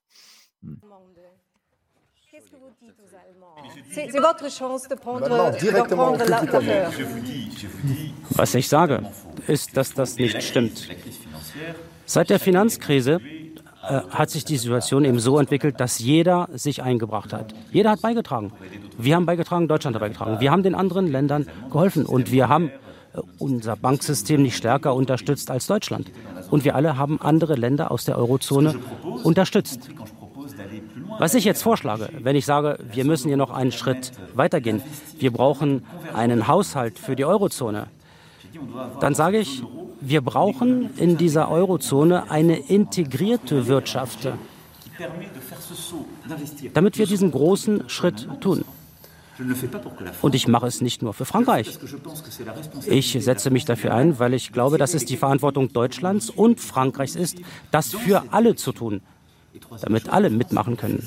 Und drittens, wir haben mit großen, tiefgreifenden Reformen begonnen. Das mehr Europa, was ich haben möchte, will ich nicht für, nur für Frankreich. Ich möchte mehr Europa für alle, weil das allen zugutekommt. Die Situation, in der wir uns befinden, ist gut für Deutschland seit zehn Jahren, weil Deutschland so mutig war und vor zehn Jahren angefangen hat, sich zu reformieren. Aber das wird nicht ewig so sein. Und Deutschland profitiert auch von Ungleichgewichten außerhalb der Eurozone. Deutschland hat mit den meisten Ländern der Welt Handelsüberschüsse, mehr als China. Und das wird nicht ewig dauern. Und wenn wir das jetzt nicht anpacken, unsere Zukunft nicht gemeinsam anpacken, dann wird diese Eurozone ähm, verschwinden. Und was ich sage ist, die Situation, in der wir uns heute befinden, die kann nicht ewig dauern. Es ist ein Vorschlag, der ganz Europa dient. Ich mache mich stark für diese Reform und ich werde alles tun, damit wir Erfolg haben und damit Frankreich wie Deutschland als die großen Beitragsleistenden in die Geschichte eingehen. Wenn wir es aber nicht tun, dann werden wir Europa und die Eurozone in der jetzigen Form nicht aufrechterhalten können. Und da muss man ein bisschen sich von seinen Tabus entfernen. Jeder hat so seine Denkverbote. Und ich sage jetzt hier ganz offen Folgendes. Die Zukunft ist eine gemeinsame Zukunft. Und man muss gewisse Vorteile und Tabus überwinden. Deutschland hat ein Tabu, eine Transferunion. Es kann aber nicht so weitergehen. Unser Problem ist die Änderung der Verträge. Wir werden sie ändern müssen. Ja, Macron sagt, der Countdown läuft. Entweder wir machen das mit dem gemeinsamen Haushalt oder die Eurozone geht kaputt. Da fragt man sich, hä, wieso sagt er das so? Und dann muss man sagen, ja, auch in Frankreich wird demnächst mal wieder gewählt, nämlich schon in vier Jahren. Und das ist der Countdown. Weil entweder Mélenchon, Le Pen, wer auch immer, Noch so ein Stunt wird dieses Land nicht hinlegen, einen aus dem Hut zu zaubern. Naja, das hat er jedenfalls jetzt ganz offen gesagt. Es waren jedenfalls nicht nur Kalendersprüche. Diesmal im offenen, Ge- also im Gespräch ist er anders, als wenn er einfach hier seine Literatur vorträgt und so. Die wichtigste Botschaft nochmal als Jingle. Ein vereintes Europa brauchen wir, geeinter denn je. Und das müssen auch Ihre Fernsehzuschauer verstehen, dass das gut für Deutschland ist. Ja, das müssen ihre Fernsehzuschauer verstehen, dass das auch gut für Deutschland ist. Macron hat einen Fan, nicht nur mich. Ja, Merkel. Macron hat einen Fan, nicht nur mich, sondern auch Markus Preis. Es lohnt Ja, sich, Emmanuel Macron zuzuhören, wenn er von der Das war's jetzt vom Interview. ich Ja, war ich habe es in der Brite, ich habe in der britischen Presse gelesen, dass die beiden deutschen Journalisten Macron richtig gegrillt hätten. Es gibt es natürlich noch in voller Länge im Wie lang- Internet, da habe ja, ich aber nicht wie, reingeguckt. Wie, aber wie lang war es denn im, im Original? Ja, äh, das weiß ich nicht. Tagesthemen haben so sechs, sieben Minuten dazu gemacht. Das Einzige, was ich gefunden habe, war zehn Minuten. Ein zehn Minuten Zehn Interview. Minuten. Ein Doppel Ich guck noch mal nach. Ja, Also das wäre natürlich super enttäuschend, wenn es nur zehn Minuten sind. das ist das, was ich gefunden habe. Ja, na gut. Sie braucht Markus natürlich Preis. noch Zeit für Markus Preis. Wieder Es durfte lohnt sich, Emmanuel Macron. Hat er jetzt in einem Kommentar Iran und nee, Macron? ja, beide. Äh, da, äh, deswegen hat er es ja erst tags drauf. Also in dem Kommentar für Macron hat er nochmal Iran angesprochen. Deswegen haben wir vorhin Iran gehört und jetzt kommt der Teil zu Macron. Ist verrückt, aber es hat er gut hingekriegt in diesen zwei Minuten, die die da haben. Macron zuzuhören, wenn er von der Souveränität durch mehr Europa spricht. Souverän ist immer so ein abstraktes Wort, aber es ist ganz real. Es bedeutet, Einfluss zu haben auf die Dinge, die um uns herum passieren. Der Weg dahin ist, militärisch unabhängiger zu werden. Ich traue mich gar nicht, das zu fordern, nicht als kriegerische Macht, sondern als eine, die schlicht auf eigenen Beinen stehen kann. Der Weg dahin ist auch, endlich eine gemeinsame Außenpolitik zu schmieden. Klar, das ist dann nicht mehr die reine deutsche, die reine polnische, die reine italienische Lehre. Aber sorry, wir haben es gestern gesehen. Die interessiert ohnehin niemanden in einer Welt voller Egomanen. Ja, in einer Welt voller Egomanen müssen wir auch Egomanen werden, Europa. Kann man Markus- nicht sagen, ich meine, wenn man eine gemeinsame europäische Außenpolitik fordert, muss man dann nicht erst andere Grundlagen schaffen, zum Beispiel eine gemeinsame Wirtschaftspolitik, weil wir Ja, das will ja wir- Macron. Ja, ja, klar. Aber das Mhm. wollen die Deutschen ja nicht. Weil eine Nee, gemeinsame europäische Wirtschaftspolitik würde ja der deutschen Wirtschaftspolitik schaden.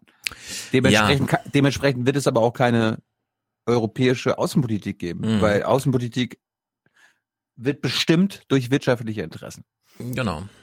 Ja, deswegen schnürt er halt dieses große Programm. Wirtschaftliche Integrität, also alles ein Wirtschaftsraum, richtig mit gemeinsamem Haushalt und dann eben gemeinsame Verteidigung und der ganze Kram. Ähm, ich komme mir vor wie so ein Insider, wenn ich sage, ich habe schon wieder diesen EU-Podcast gehört aus Brüssel und so, weil der Ralf Siener hat da so ein interessantes Modell. Der Markus Preis hat in einem Flurgespräch so eine Idee vorgetragen und meinte, der Macron könnte ja, der will ja viel von Europa, äh, der will ja viel von Deutschland vor allem, ne? gemeinsam Haushalt. Das ist ja, was könnte denn Macron bieten? Und jetzt will ja Deutschland gerade einen nicht ständigen Sicherheitsratssitz haben. Einen europäischen Sicherheitsratssitz. Genau. Preis hat vorgeschlagen, angeblich, so in diesem Gespräch, der Macron könnte doch den französischen Sitz im Vetorat europäisieren. Also ihn einfach sozusagen nicht unter äh, französischen Vorbehalt stellen, sondern sagen, es ist ein französischer Sitz, aber wir stimmen das ab, was da geschieht mit diesem Vetorecht. Und es wird Teil der gemeinsamen EU-Politik. Also nicht nur Haushaltspolitik und Verteidigung, sondern auch gemeinsame. Dazu ist natürlich blöd, dass Deutschland die, die ähm, Vereinten Nationen so wegmarginalisieren, obwohl sie gleichzeitig da in diesen Rat rein wollen. Aber das wäre, da habe ich gedacht, oh Gott, das ist ja mal eine Idee. Völlig abgedreht, aber Da hat Markus mal wieder alte Aufwachenfolgen gehört, weil das hatten wir, glaube ich, vor ein oder zwei Jahren auch schon. Haben wir das mal so behandelt? Zeit, ja, ja, ich habe das. Na gut, ich für mich weiß, kam ich, das neu vor. Also ich weiß, Ich fand dass es ich das gut. mal auch Hm. darauf gekommen bin. Ja, also ich fand das irgendwie eine gute Idee.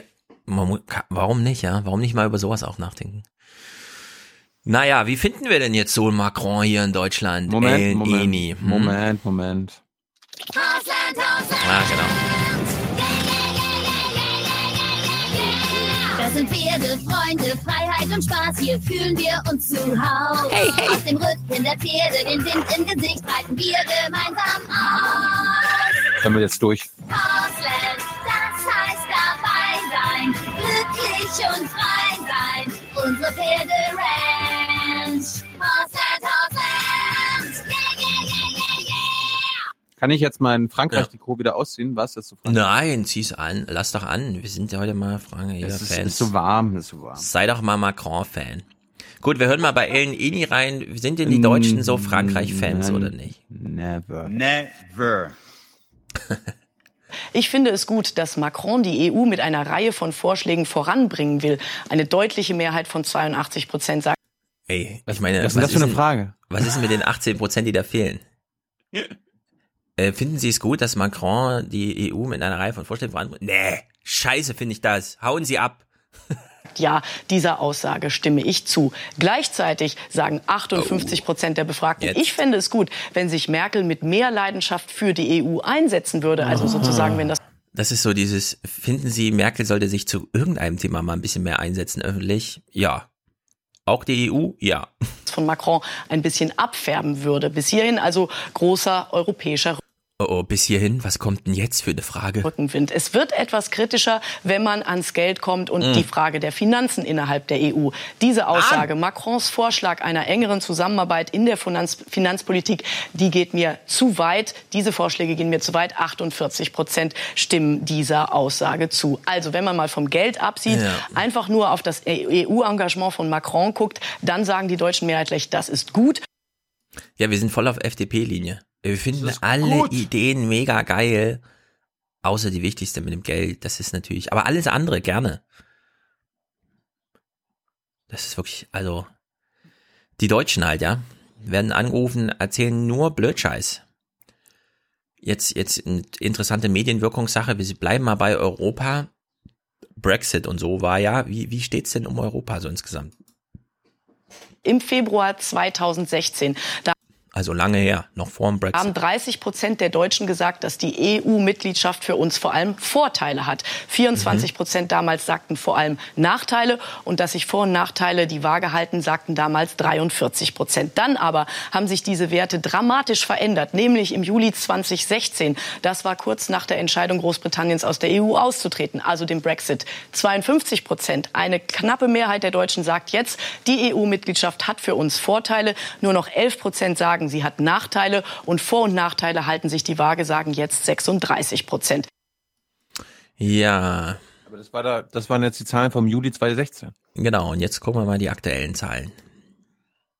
Die Werte haben sich mittlerweile wieder etwas nivelliert. Aktuell im aktuellen Deutschland-Trend sagen 39 Prozent EU-Mitgliedschaft für Deutschland vor allem Vorteile. Nachteile sehen 14 Prozent der Befragten und die meisten Deutschen sagen mit 45 Prozent jetzt wieder, dass sich Vor- und Nachteile der EU-Mitgliedschaft die Waage halten. Ja, das ist natürlich blöde, wenn nicht mal ein Brexit ausreicht, um irgendwie pro-europäische Stimmung zu machen, sondern selbst das so nach einer Weile, ach na ja, die Briten schaffen es schon, ist doch alles easy und so. Das ist wirklich traurig. Naja. Es klingelt. Ja, es hat geklingelt, genau, aber ich gehe nicht hin. Ich will lieber nochmal Merkel hören, wie sie, das hast du im Intro schon drin gehabt, aber ich fand es irgendwie so großartig, wie sie so wegdämmert, ja, während sie die Karlspreis-Honoration da, die Laudatio spricht. Deine Begeisterung, Mhm. dein Einsatz, deine Courage reißen andere mit. Du sprühst vor Ideen und hast die europapolitische Debatte mit Vorschlägen neu belebt. Ja, großartig. Jetzt hat's zweimal geklingelt, jetzt muss ich gehen. Ja, ja. Dann kann ich mich noch mal an meine alten. Was habe ich? Habe ich denn jetzt irgendwas Neues noch? Ah, hier sowas zum Beispiel. Jesus aber antwortete und sprach, steh auf, Steh auf. geh hin, Geh hin. dein Glaube hat dir geholfen. Andrea sagt auch noch mal was. Schau auf die Obdachlosen und Verarmten in unseren Großstädten, Ja. der Kälte und der Verachtung ausgesetzt.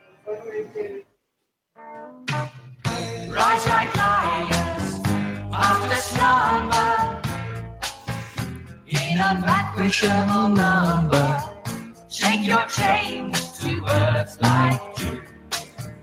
witch's sleep has fallen on you. Ye are many. Ich bin schon zurück. Ye are many. Wir können weitermachen. Ja, ja. Bitte. Wer war's denn? Wer war's denn jetzt? Die Post für mich. Ich habe irgendwas bei Amazon bestellt. Ich weiß nicht was. Jetzt bin ich total aufgeregt bis nachher, wenn ich es endlich aufmachen darf. Was du als bestellst. Gut, die Kriminalstatistik. Äh, es ist einfach amüsant. Horst Seehofer bei seinem ersten Einsatz als Innenminister. Er hat natürlich jetzt ein echtes Problem. Das, das, das, haben die auch mit Absicht gemacht, ne? Während wir im Urlaub waren, hat sich Olaf Schäuble äh, Hm. in die BBK gesetzt und Horst Ja. Racehofer. War natürlich ein bisschen blöde. Aber gut, wir, wir gucken uns mal das Kondensat an, was übrig blieb in den Tagesthemen. Die Sicherheitsbehörden erfassten im vergangenen Jahr knapp 5,8 Millionen Straftaten. Das ist die Oh. niedrigste Zahl seit 1992. Was? Warte mal, der Seehofer hat uns doch jahrelang gewarnt. Jetzt kommen die ganzen Assis, bringen alles durcheinander. Wo ist denn die Kriminalität, die er uns versprochen hat? Er hat uns Nee, doch er- Empörung versprochen. Nein, er hat uns aber auch versprochen. Für die Begrenzung und äh, für die Ordnung. Und das ist die Folge. Eine Million Menschen sind gekommen. Ja, und die haben eine Million Mal das Recht gebrochen, weil es ein illegaler äh, Grenzübertritt war. Und weil die ja jetzt nicht mehr kommen, gibt es eine Million weniger Straftaten. Ja, aber ich meine, es sind jetzt eine Million Flüchtlinge in Deutschland aufgenommen, ja? Und plötzlich ist es das sicherste Land der Welt. Sicher als, also noch sicherer als Deutschland selber die letzten 20 Jahre. Wo, wo ist denn da bitte die, kann es sein, dass die ganze Medienrealität gar nichts mit der echten Realität zu tun hat? Danke, Angela Merkel. Horst Seehofer hatte jedenfalls ein echtes Erklärungsproblem. Er hat es dann so, ge also seine Worte jetzt, ja. Dennoch gebe es keinen Grund zur Entwarnung, sagte Bundesinnenminister Seehofer bei der Vorstellung der Statistik. Der Bundesinnenminister stellt zum ersten Mal die polizeiliche Kriminalstatistik Darf ich raten? Er sagt jetzt, es sind immer noch 5,8 Millionen Straftaten Viele, zu viel. viele, viele, viele, viele. Vor und bewertet die Zahlen folgendermaßen. Deutschland ist sicherer geworden. Mhm. Gleichwohl gibt es zur Entwarnung keinen Anlass. Ah. Es bleibt äh, viel zu tun für alle Beteiligten von Bund und Ländern. Ich glaube, wir kriegen jetzt wieder 50.000 Hörerkommentare. Aber das ist doch nur die Verdachts, das ist doch nur das der Polizei, die, das ist mit der Dunkelziffer und so weiter. Ja, aber als Stichprobe ist die Kriminalstatistik schon wirklich sehr aussagekräftig. Und 23 Prozent weniger Einbrüche, während eine Million, ähm, wie soll man sagen, Barbaren durch Deutschland äh, in Gruppen und so, das ist schon, das muss man mal erklären. Es ist jedenfalls nicht so, dass Oma Erna ihren Einbruch nicht mehr anzeigt. Und, ganz wichtig, bitte glaube keiner, dass der Deutsche mehr Hemmung hat, einen farbigen anzuzeigen, als einen weißen Nachbarn. Im Gegenteil. genau, im Gegenteil. Ja, also kleiner Lichtblick für Horst Seehofer. Eine Art von Gewalttaten oder Ursachen für Gewalt stieg. Er kann uns doch noch was verkünden. Einen leichten Anstieg gibt es bei antisemitischen Straftaten um Mhm. 2,5 Prozent gegenüber dem Vorjahr. Das ist der importierte Antisemitismus aus dem arabischen Raum. Oder? Seehofer betont, fast 95 Prozent der Taten seien rechtsmotiviert. Er plädiert für mehr Aufklärungsarbeit an Schulen. Wir brauchen so einen Jingle. Fail Day oder sowas. Horst Seehofers erster Fail Day. Hast du mittlerweile Wolfgang Benz geguckt? Nee, aus dem Grund, dass ich mir denke, was er sagt. Ganz einfach. Aber mache ich noch. Ist doch klar. Hast du Matthijs geguckt? Äh, dass die SPD-Frauen. Nee, auch noch nicht. Gerald Knaus wolltest du gucken. Den gucke ich noch. Gleich heute. Da können wir am Freitag drüber reden. Uganda? Mm, ja, Uganda ist schwierig. Kann man nicht so gut auf dem Fahrrad gucken, da kommt es auf die Bilder an, glaube ich, oder? Passt schon. Wollen wir mal was Lustiges gucken noch? Das ist wirklich so. Also, jetzt kommt der absurdeste Scheiß letzter letzten Woche. Oh, ich war ich wieder so hart, aber es, es war halt Scheiß. Wir, wir hören uns das mal an hier. Irgendwas ist mit. Der Ort, den sich die Spitzen der Orten. Regierungsfraktion für buchstäbliches Gipfeltreffen ausgesucht haben, soll es auch dem letzten vor Augen führen. CDU, CSU und SPD wollen hoch hinaus und Weitblick beweisen bei ihrem Treffen auf der Zugspitze in den bayerischen Alpen. Ja, Zugspitze, warte mal. Ach so, Alexander Dobrins Wahlkreis. Und für ihn hier sollte es ein Heimspiel werden, hier mitten im Yeah. Wahlkreis von CSU-Landesgruppenchef Alexander Dobrindt. Leider gab es nicht zu senden, also machen wir, gucken wir mal in die Daily Soap rein. Heute ist sein Tag. Der Himmel blau, der Schnee so weiß, die Sicht weit ins Land, Schon Wetterbericht so früh? Es war doch irgendwie, keine Ahnung. auch wenn das da hinten nicht mehr das schöne Bayernland, sondern Österreich ist. Egal. Ausland. Ja. Konzentrieren wir uns mal auf die O-Ton-Grütze, die hier abgeliefert wird. Äh, es ist apropos, also. äh, apropos Österreich, hast du dann wenigstens Michel Raimond gesehen? Über Facebook? Äh, guck ich Europa und so? Ja, das gucke ich. Hör ich, hör ich, hör ich, hör ich. Freitag Sonntag. Son Son- Sonntag kommt das Christian Kern. Oh. Da, da müssen wir nächste Woche nochmal drüber Den kenne ich ja schon. Da, ja, da habe ich, da hab ich ja die Hoffnung, dass du es vielleicht nochmal guckst und dir. Ja, dann machen wir es doch so. Nächste Woche machen wir nochmal einen kleinen Österreich-Tag. Ich gucke hier Reimann. Pass auf, dann besorg ich den Österreicher, den wir in Wien treffen wollten. Der wollte mit uns skypen. Ah, gut. Dann, dann verbinden wir das. Ja, das verbinden wir. Das ist das ist gut. Sehr gut. So wird hier. Podcastplanung gemacht, Da habe ich noch viele. Fragen an den, ja. Ja, ich auch. Sehr gut. Also Otto und Grütze, wir wissen, die äh, Fraktionsspitzen irgendwie waren da. Fragt man sich, warte mal, Fraktionsspitzen? Die CSU hat also auch eine Fraktionsspitze. Ach so, Landesgruppenchef nennen die das. Und der leitet dann gleich die Veranstaltung da oder was. Also irgendwie ist es ein bisschen merkwürdig. Aber gut, O-Töne wurden natürlich ordentlich abgeliefert.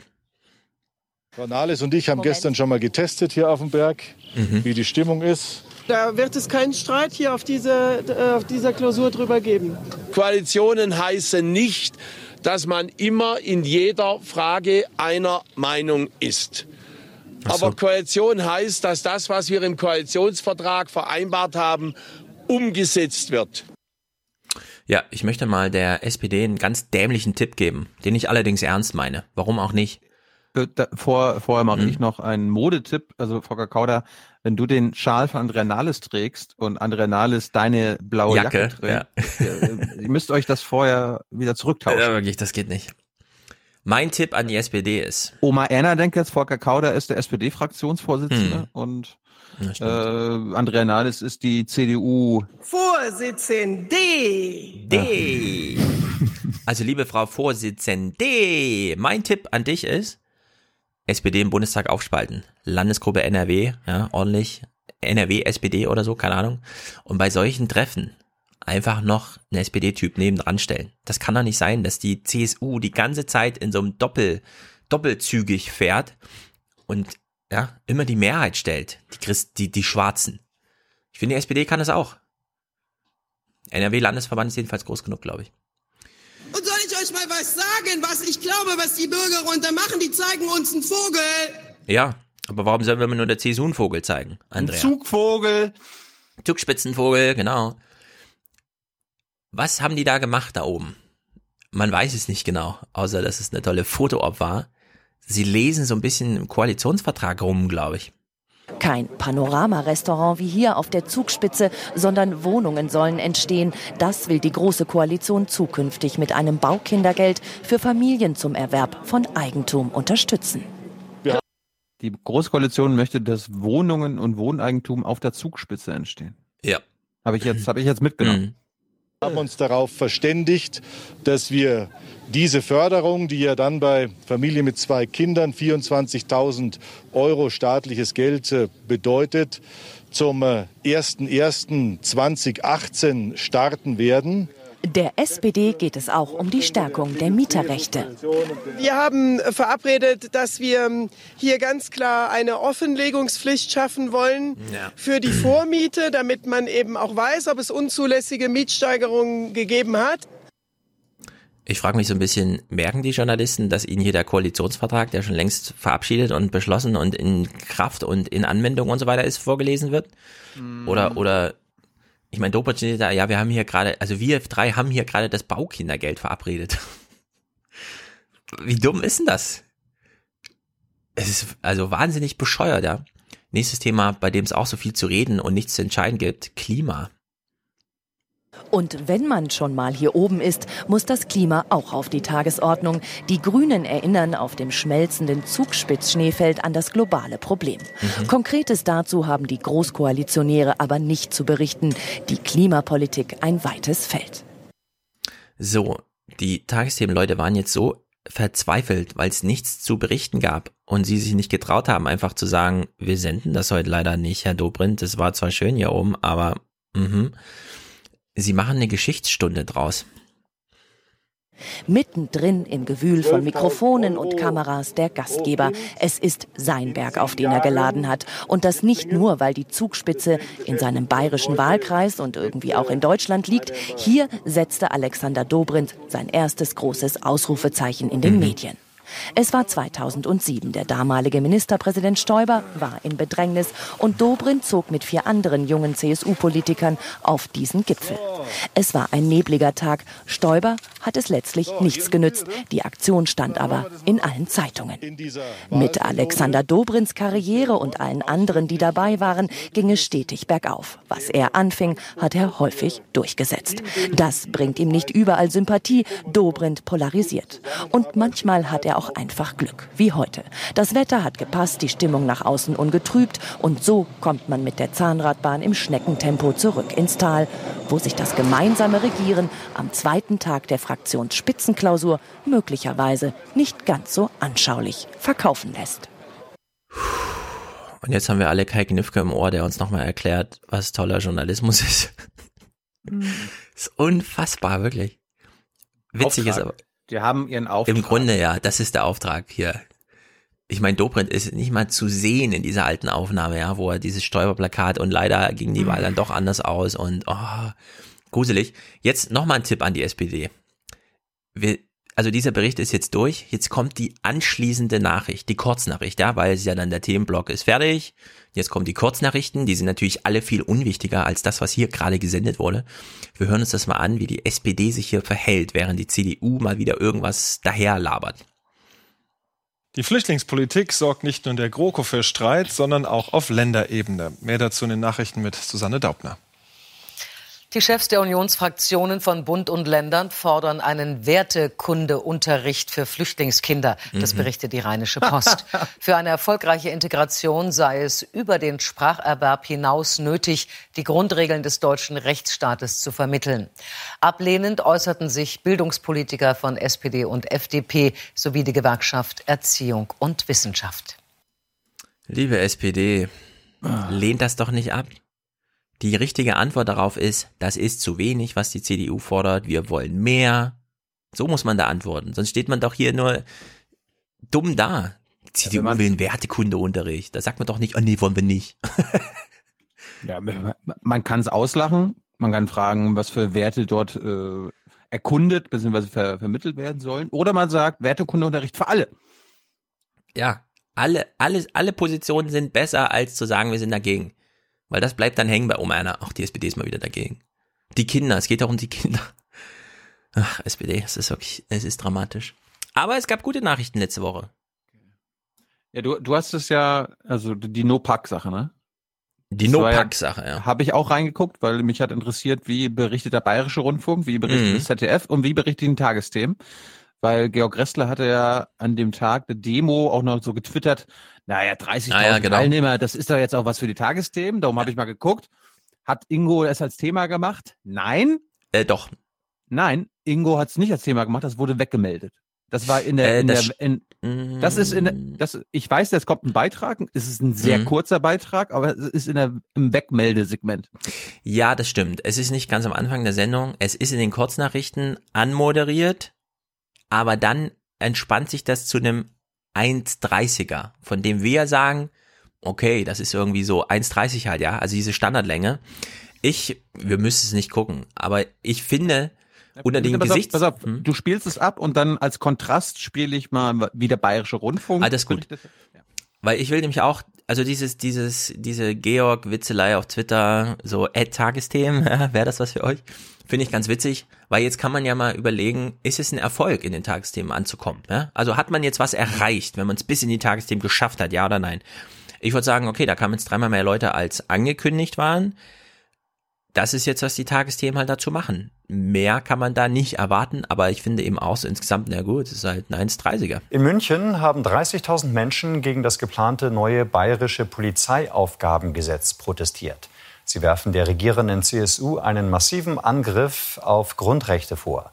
Die Kritik macht sich vor allem an dem Begriff der drohenden Gefahr fest, durch den die Polizei früher als bisher präventiv einschreiten und etwa Computer und Telefone überwachen kann. Die Organisatoren hatten mit 10.000 Menschen gerechnet. Am Ende kamen dreimal so viele. Sie kritisieren das Ausmaß der neuen Befugnisse, zum Beispiel die Ausweitung der DNA-Analyse und der Telefon- und E-Mail-Überwachung. Die Gesetze führen einfach zu einer Verschärfung des Polizeistaates und der Aufgabengesetze der Polizei. Und damit kommen wir in die Richtung eines Überwachungsstaats. Und da hat die Zivilgesellschaft hier in Bayern heute ein ganz klares Signal gesendet, dass wir das nicht wollen. Besonders in der Kritik, dass die Polizei viele Maßnahmen schon bei drohender Gefahr anwenden kann, wenn es noch keine konkreten Tatpläne gibt. Die CSU verteidigt das. Ein wesentlicher Punkt ist, dass die Polizei noch äh, präventiver tätig werden kann, nämlich äh, nicht zu warten, zum Beispiel bis ein Mord geschehen ist, sondern möglichst, wenn man im Vorfeld Kenntnis hat von Vorbereitungen oder Drohungen eines potenziellen Mörders, dass man dann bereits gegen diesen potenziellen Mörder vorgeht. Das neue Gesetz steht am Dienstag im Bayerischen Landtag zur Abstimmung. Ja, und da wissen wir, da sitzt eine Mehrheit und die macht das jetzt halt gerade fertig. Was mir daran aufgefallen ist, äh, es geht zwar um die Demo und der Demo-Chef, der Organisator, kam zu Wort, 13 mhm. Sekunden lang. Derjenige, der das alles ablehnt, kam 20 Sekunden zu Wort. Was bleibt bei Oma einer hängen? Natürlich, dass unser Hermann sagt so, ja, komm. Es bleibt die Geruhsamkeit vom Hermann hängen. Genau. So, jetzt gucken wir mal, wie der Bayerische Rundfunk berichtet hat. In der Rundschau, im Rundschau-Magazin, quasi die bayerischen Tagesthemen. Da ging es äh, auch um die Demo, war top, war Top-Meldung. Und da denkst du, da Top-Meldung, da werden sie ja minutenlang darüber berichten. Nein, genauso lang wie die Tagesthemen in ihrer Wegmelde, in ihrem Wegmeldesegment. Anderthalb Minuten. Ja. So, jetzt, jetzt, jetzt achte aber mal auf den Beitrag, was dir da auffällt. Also zum Beispiel im Kontrast zum Tagesthemenbeitrag. Der Odeonsplatz war brechend voll. Zehntausende protestierten gegen das geplante Polizeiaufgabengesetz. Unter dem Schlagwort No PRG hatte ein breites Bündnis etwa aus Globalisierungskritikern, Umweltverbänden und politischen Parteien zum Widerstand aufgerufen. Die Kritik am Gesetzentwurf? Dass die Polizei sozusagen Befugnisse hat, die sonst der Geheimdienst hat. Ja? Also dass das vermischt wird. Also äh, kann die Polizei jetzt einfach auf gut Glück mal meinen Chatverlauf durchsuchen, kann sie meinen Computer konfiszieren. Das sind alles so Sachen, äh, die mich extrem daran stören, dass da einfach in die Privatsphäre eingegriffen wird. Auch die Verlängerung der Vorbeugehaft auf drei Monate lehnen die Demonstrierenden ab. Die Staatsregierung nehme zwar die geäußerten Bedenken gegen ihren geplanten Gesetzentwurf ernst, so Innenminister Hermann. Er betont aber, dass die neuen Befugnisse der Polizei die Menschen schützen sollen. Ein wesentlicher Punkt ist, dass die Polizei noch äh, präventiver tätig werden kann, nämlich äh, nicht zu warten, zum Beispiel bis ein Mord geschehen ist, sondern möglichst, wenn man im Vorfeld Kenntnis hat von Vorbereitungen oder Drohungen eines potenziellen Mörders, dass man dann bereits gegen diesen potenziellen Mörder vorgeht. Für Dienstag ist im Landtag die Abstimmung über den Gesetzentwurf geplant. Das Bündnis gegen das Polizeigesetz will aber nicht aufgeben. In den nächsten Tagen sind Demonstrationen in mehreren bayerischen Städten angekündigt. Mhm. Also, Hermann kam wieder länger zu Wort als die anderen beiden O-Tongeber zusammen. Ja. Dann hat die Autorin die Kritik, die berechtigte sachliche Kritik an dem Gesetz äh, den Zivilisten in den Mund gelegt, beziehungsweise sie das aussprechen lassen, anstatt da, dass der Autor mal sagt, naja, also das ist wirklich so, ja, bla bla bla. Nein, naja, die Kritik kommt von denen und denen. Ich mache mir da das nicht so eigen. Muss, musst du gar nicht. Du musst aber nur sagen, was daran, was die Kritik ist. Und es kamen halt wirklich nur zwei Demo-Teilnehmer zu Wort. Was ich dann interessant fand, weil im Heute-Journal, was genau andersrum, also äh, beim Bayerischen Rundfunk wurde gesagt, naja, da haben irgendwie Kommunisten und äh, also, weißt du, also hm. alle, alle Arten von Aktivisten und so weiter demonstriert. Dabei war die FDP auch dabei. Und politische Parteien. Das wurde im Bayerischen Rundfunk gesagt und am Ende der CSU-Innenminister eingespielt. Ähm, Im Heute-Journal hörst du keine Demo-Teilnehmer oder, na gut, du hörst auch Demo-Teilnehmer, aber du hörst die Parteivertreter. Das, was im hm. Bayerischen Rundfunk nicht gesendet wurde, kam dann im Heute-Journal. Sicherheit ist immer auch eine Frage des Gefühls und Freiheit sowieso. Es sind also zwei starke Gefühle, die im bayerischen Vorwahlkampf heftig aufeinanderkrachen. Laut, bunt, nicht immer sachlich, aber friedlich ist der Protest gegen das neue Polizeiaufgabengesetz. Das finde ich auch mal affig. Ja, laut, bunt und nicht immer sachlich. Ja, es ist halt keine liebe, Vorlesung, die darf stattfinden. Liebe, liebe Kollegen, zeigt mir doch mal eine einzige Großdemo in Deutschland, in Europa, in der Welt, die absolut sachlich abläuft. Meine Güte. Mehr als 30.000 Menschen demonstrieren in München. Im Angesicht der in Bayern schier übermächtigen CSU ein Fest für die Opposition. Die Freiheit stirbt scheibchenweise und die CSU ist gerade dabei, ein großes Stück Grüne. unserer Freiheit abzuschneiden. Dieses Polizeiaufgabengesetz SPD? will die Freiheit der Menschen einschränken. Es verwandelt dieses Land in einen Überwachungsstaat, weil Methoden, die sonst auf Terroristen oder Gefährder angewendet werden, jetzt auf jeden angewendet werden können. Polizeistaat Bayern, Söder als Totalüberwacher. Die CSU sieht sich als Opfer einer Desinformationskampagne und misstraut dem bunten Mix der Gegner, die aus einem Spektrum kommen, das von Attac über FDP bis Kommunisten reicht sich mit denen in ein Boot zu setzen, das ist kein gutes Zeichen äh, für die Zukunft der Sicherheit in unserem Land. Und hier wird zum Teil auch unsägliche Kritik an unserer Polizei geübt. Unsäglich. Wir leben in keinem Überwachungsstaat und werden das auch in Zukunft nicht tun. Beide Seiten werfen einander Panikmache und Lügen vor. Dabei handelt es sich bei dem neuen Gesetz um rund 100 Seiten hochkomplizierter juristischer Materie. Zum einen gibt sie der Polizei modernere Werkzeuge an die Hand, etwa bei der Überwachung von Verdächtigen. Zum anderen werden strengere Datenschutzvorgaben der EU umgesetzt.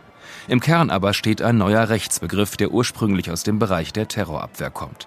Statt erst bei konkreter Gefahr darf die Polizei künftig schon einschreiten, wenn drohende Gefahr besteht, also wenn zwar Hinweise auf eine bevorstehende schwere Straftat vorliegen, Ziel und Zeitrahmen aber nicht bekannt sind. Für viele polizeiliche Maßnahmen soll künftig die drohende Gefahr schon ausreichen, vorausgesetzt ein Richter stimmt zu. Juristen streiten über die Verhältnismäßigkeit. So, jetzt kommen, jetzt kommen, wurde wieder anmoderiert, Juristen streiten um die Verhältnismäßigkeit. Und jetzt kommen natürlich zwei Juristen zu Wort, die darüber streiten. Natürlich nicht miteinander, sondern vom ZDF-Mikro. So, jetzt kommt der erste. Da, da könnte man sagen, okay, ja, ist, das ist ein seriöser, vielleicht sogar unabhängiger Jurist.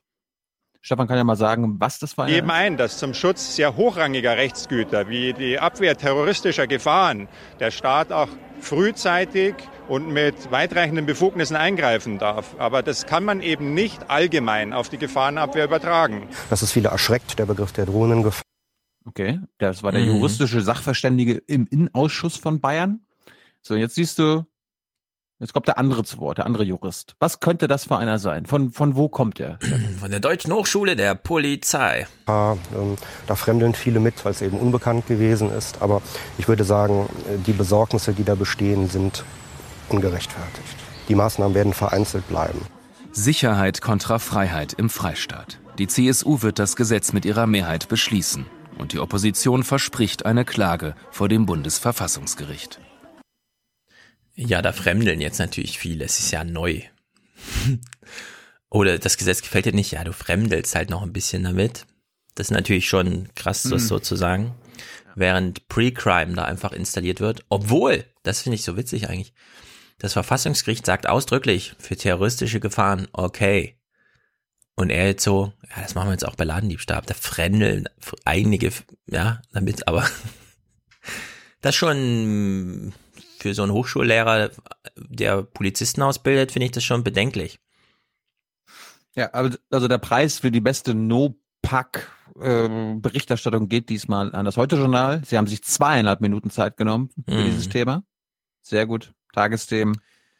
Ja. Hm, noch akzeptabel, aber hätte, vielleicht hätte Ingo das selber moderieren sollen. Auf der anderen Seite, wer weiß, was bei Ingos Moderation rausgekommen wäre. Ja, also ich finde, wenn die parlamentarische Opposition da mitläuft, muss man die im O-Ton bringen. Was haben sich denn die Tagesthemen dabei gedacht? Die Rundschau, Rundschau nur politische, politische Parteien. Also wirklich, das geht nicht. Aber vielleicht fremdeln auch viele mit dieser Art des Journalismus und er ist trotzdem ja. gut. Kann natürlich sein. Gut, weiter. Gut, ich habe nur noch einen kleinen Clip. Nee, nee, drei noch, aber Vier. Gut. Vier. Einer ist mir wichtig. Abschiebungen auch in Länder, wo Todesstrafe droht. Da gibt's jetzt ein Urteil. Sogenannte Gefährder dürfen auch dann in ihr Heimatland abgeschoben werden, wenn ihnen dort die Verhängung der Todesstrafe droht. Das entschied Alter. heute das Bundesverfassungsgericht. Im konkreten Fall ging es um die Abschiebung eines terrorverdächtigen Tunesiers. Nach dem Beschluss ist ein solches Vorgehen dann rechtmäßig, wenn die Vollstreckung der Todesstrafe ausgeschlossen sei. In Tunesien wird sie seit 1991 nicht mehr vollstreckt. Der Europäische Gerichtshof für Menschenrechte erklärte, er stelle sich einer Ausweisung nicht entgegen. Ja, also da sind jetzt alle Gerichte einer Meinung. Wir können halt nicht. Also die Argumentation von damals, äh, bei der bleibe ich. Gut, Italien. Wir hatten ja alle Angst. Oh, Italien wählt. Was wird das bedeuten? Und so. Und jetzt haben wir so ein bisschen Salat, wird uns präsentiert. In Italien sind die Verhandlungen über eine Regierungsbildung gescheitert. Präsident Mattarella sprach sich dafür aus, Mattarella. bis zum Jahresende eine neutrale Regierung einzusetzen. Das erklärte er nach Beratungen mit den Vorsitzenden der Parteien, die ergebnislos geblieben waren. Mattarella rief dazu auf, die Übergangslösung zu unterstützen, sonst gäbe es Neuwahlen. Die Fünf-Sterne-Bewegung lehnte den Vorschlag jedoch ab. Sie hatte bei der Parlamentswahl vor zwei Monaten die meisten Stimmen geholt. Ja. Kann mir einer erklären, was eine neutrale Regierung ist, die man jetzt mal übergangsweise da installiert? Wäre das also vielleicht auch was für uns oder so? Ja, wahrscheinlich so eine Technokratenregierung. Hatten die, ja, hatten die Italiener schon mal. Eine neutrale, ja, die hatten ja schon alles Mögliche. Und zwar alle drei Monate neu. Aber eine neutrale Regierung, hm. das finde ich irgendwie witzig. Was ich nicht sehr witzig finde, ist das hier. Panzer aus deutscher Produktion. Die Aufregung war groß, als die Türkei Anfang des Jahres mit Leopard 2 Panzern gegen die Kurdenmiliz YPG in Syrien vorging. Auch weil der deutsche Rüstungskonzern Rheinmetall die Panzer nachrüsten wollte. Die Bundesregierung allerdings, die legte das Geschäft auf Eis und genehmigte zuletzt kaum noch Rüstungsexporte in die Türkei. Oh. Doch so leicht will sich Rheinmetall offenbar nicht ausbremsen lassen. Der Konzern kooperiert nun mit einem türkischen Unternehmer, der als Vertrauter von Präsident Erdogan gilt und von diesem jüngst den Auftrag erhalten hat, hunderte Kampfpanzer zu bauen. Ahmed Senyurt und Philipp Gröll. Das ist der Prototyp des türkischen Panzers Altay. Wow. Er soll nun 250 ja, was ist da so wow dran? Findest du den Panzer so geil, oder? Ja, die Bilder machen mich, machen mich fertig. Ja, also für alle Zuhörer, diese Bilder dürfen aus rechtlichen Gründen leider nicht gezeigt werden. Mal gebaut werden, im Auftrag von Erdogans Regierung durch den türkischen Rüstungskonzern BMG. Und damit winkt dem deutschen Rüstungskonzern Rheinmetall ein weiteres Milliardengeschäft. Ja, Rheinmetall baut nicht selbst, sondern verdient die Milliarden einfach, indem man so ein Joint Venture macht. Was da nicht weiter erklärt wird, ist, ja, da gibt's leider eine Gesetzeslücke, ist, da kann man jetzt nichts machen. Ah, das ist wirklich so schlimm. Aber kann man, kann man wirklich nicht. Also das muss nee, verstehen. Das ist, das hat, das hat damals noch Westerwelle genehmigt. Apropos Türkei, äh, der Angriff auf Afrin liegt jetzt fast schon drei Monate zurück. Das mhm. war ich ja drei Wochen nicht in der, in der Bundespressekonferenz. Ich dachte mir mal. Ähm, Kollege Jung dazu nochmal. Ja, Türkei, Frau Adebar, gibt es mittlerweile eine völkerrechtliche Bewertung des türkischen Angriffs auf Afrin? Dazu habe ich Ihnen heute nichts Neues mitgebracht. Wie lange müssen wir noch warten? Bitte, was, was wie, wie, lange wir noch warten müssen darauf? Ich glaube, wir haben oft genug ähm, über die Gründe für die also. Haltung der Bundesregierung diskutiert und diese gelten auch heute fort. Die gelten fort. Jawoll. Tja. Ich habe nichts, äh, mit nichts anderem gerechnet. So, guck doch mal ins Protokoll von damals. Vielleicht findest du noch irgendwie so einen Halbsatz oder irgendeinen so Zwischenton oder so. Sie, sie prüfen noch. Sie müssen ja, genau. alle, alle Informationen sammeln. Gut, das war die Nachrichtenwoche. Wenn du nichts weiter hast, ist ja, der Podcast du, hier du, zu Ende. Du hast doch Ingo, Ingo Zamperoni Framing noch. Was war das? Hm, keine Ahnung, was das ist. Wir spielen es mal ab. Die passende Umrandung für Bilder, ob bewegte Nachrichtenbilder oder die von alten Meistern, hat durchaus Einfluss auf die Wirkung bei den Zuschauern. Ach ja, den wollte ich mir für später zurechtlegen, weil er da so schön sagt. Ja klar, kommt es auch doch an, wie wir das hier präsentieren. das fand ich letzte Woche eben ein bisschen komisch. Also das, äh, wo Georg gesagt hat, natürlich fließt eure Meinung schon ein, indem ihr die Themen auswählt. Hm. Das, das, davon reden wir doch hier seit drei Jahren. Also, ja, und er hat es ja auch zugegeben, Kai Knifke. Ja, aber das, das du hast ja mit Hans auch nochmal so, ja, das ist doch klar und so. Ja, das ist. Mhm. Ja, das ist super klar. Aber wir haben es trotzdem nochmal gesagt. Ja. Das, ist, das, ja. Ist ja, das gilt auch für diesen Podcast, liebe Leute. Auch unsere Haltung spiegelt sich dadurch aus, was wir aus den Nachrichten mitbringen, was uns auffällt. Das ist ganz neutral und objektiv hier. Ach so, apropos Podcast. Ich war im Sendegarten zu Gast. Eigentlich war das Thema Republika, deswegen habe ich mir so Zettel bereitgelegt, wo irgendwas draufsteht, wie sich die Republika verändert hat und so über die Jahre. Plötzlich ging es aber nur noch um, was ist Journalismus und deswegen auch sehr viel Aufwachen-Podcast. Falls es jemanden interessiert, ist so eine Abendveranstaltung gewesen. Also eine Podcastaufnahme nach 19 Uhr. Das heißt, es ist so ein bisschen geruhsam und duselig. Wer es mag. Ich verlink's. Sendegarten mit Stefan Schulz zum Thema, was ist eigentlich guter Journalismus? Ja, äh, ich war ja letzte Woche noch zugeschaltet aus MacPom bei der Spiegelveranstaltung. Du hast jetzt nichts verpasst. Nee, und ehrlich gesagt, ähm, wir haben ja auch so viel Passmann kurz noch geguckt, Hans und ich. Und dann kam Hans mit, ja, Thilo ist ja bei einer Veranstaltung. Ich so, ja, ja, stimmt, mit wem nochmal und so. Und mit Sophie Passmann. Ich meine, ja, wir haben nichts verpasst. Ich glaube das auch. Äh, die, ja, äh, beim Spiegel haben sie allerdings was verpasst, weil es war wieder Berliner Soße. Wen könnte man mal einladen für 5,80 Euro Wegegeld? Ah ja, dann nehmen wir mal die Eva Schulz, die Sophie Passmann und Thilo Jung. Das war geil. Also ich meine, das war, es war eine Veranstaltung, wo die Gäste 17,50 Euro Eintritt bezahlen mussten. Ja. Und wir haben eine Aufwandsentschädigung von 250 Euro bekommen. Ja.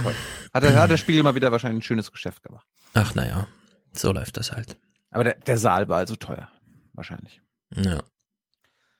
Apropos zu teuer, die FDP findet mhm. ja vieles zu teuer in Deutschland. Mhm. Und irgendwie im Regierungsbericht in der ARD gab es einen Beitrag über die guten alten Zeiten der FDP. Und mir kam sofort. Mit Gerd Baum oder was? Nee, nee. Und eigentlich, also der Beitrag handelt eigentlich um den Neoliberalismus, aber das Wort kommt gar nicht vor, sondern es wird immer nur vom Liberalismus gesprochen. Und ich finde den Beitrag ziemlich komisch. Auch unter anderem, weil hier Philipp Hübel, der mhm. wurde auch mal äh, vor die Kamera gezerrt und durfte mhm. irgendwas über den Liberalismus äh, sprechen. Was aber dann irgendwie kaum noch was mit der FDP zu tun hat. Darum, wir haben, wir haben noch Zeit, wir gucken uns mal diesen komischen Beitrag an. So kann sich frei sein anfühlen. Se und äh, der Ton, ich weiß nicht, wie, wie der Ton entstanden ist, aber ich meine, Ulla Fiebig, die, die Autorin des Beitrags, ist Teil des Hauptstadtstudios, mhm. aber hört sich an, als ob sie gerade irgendwie aus Nordkorea äh, eingesprochen hat. Selbst entscheiden können, was man im Leben tut. Was zählt, sind die eigenen Vorstellungen und Ziele, der eigene Weg dahin. Das ist der Gedanke des Liberalismus. Europa. Philosophen beschreiben damit ein bestimmtes Menschenbild in der Gesellschaft. Der Liberalismus als Idee ist zunächst einmal eine Idee der Aufklärung.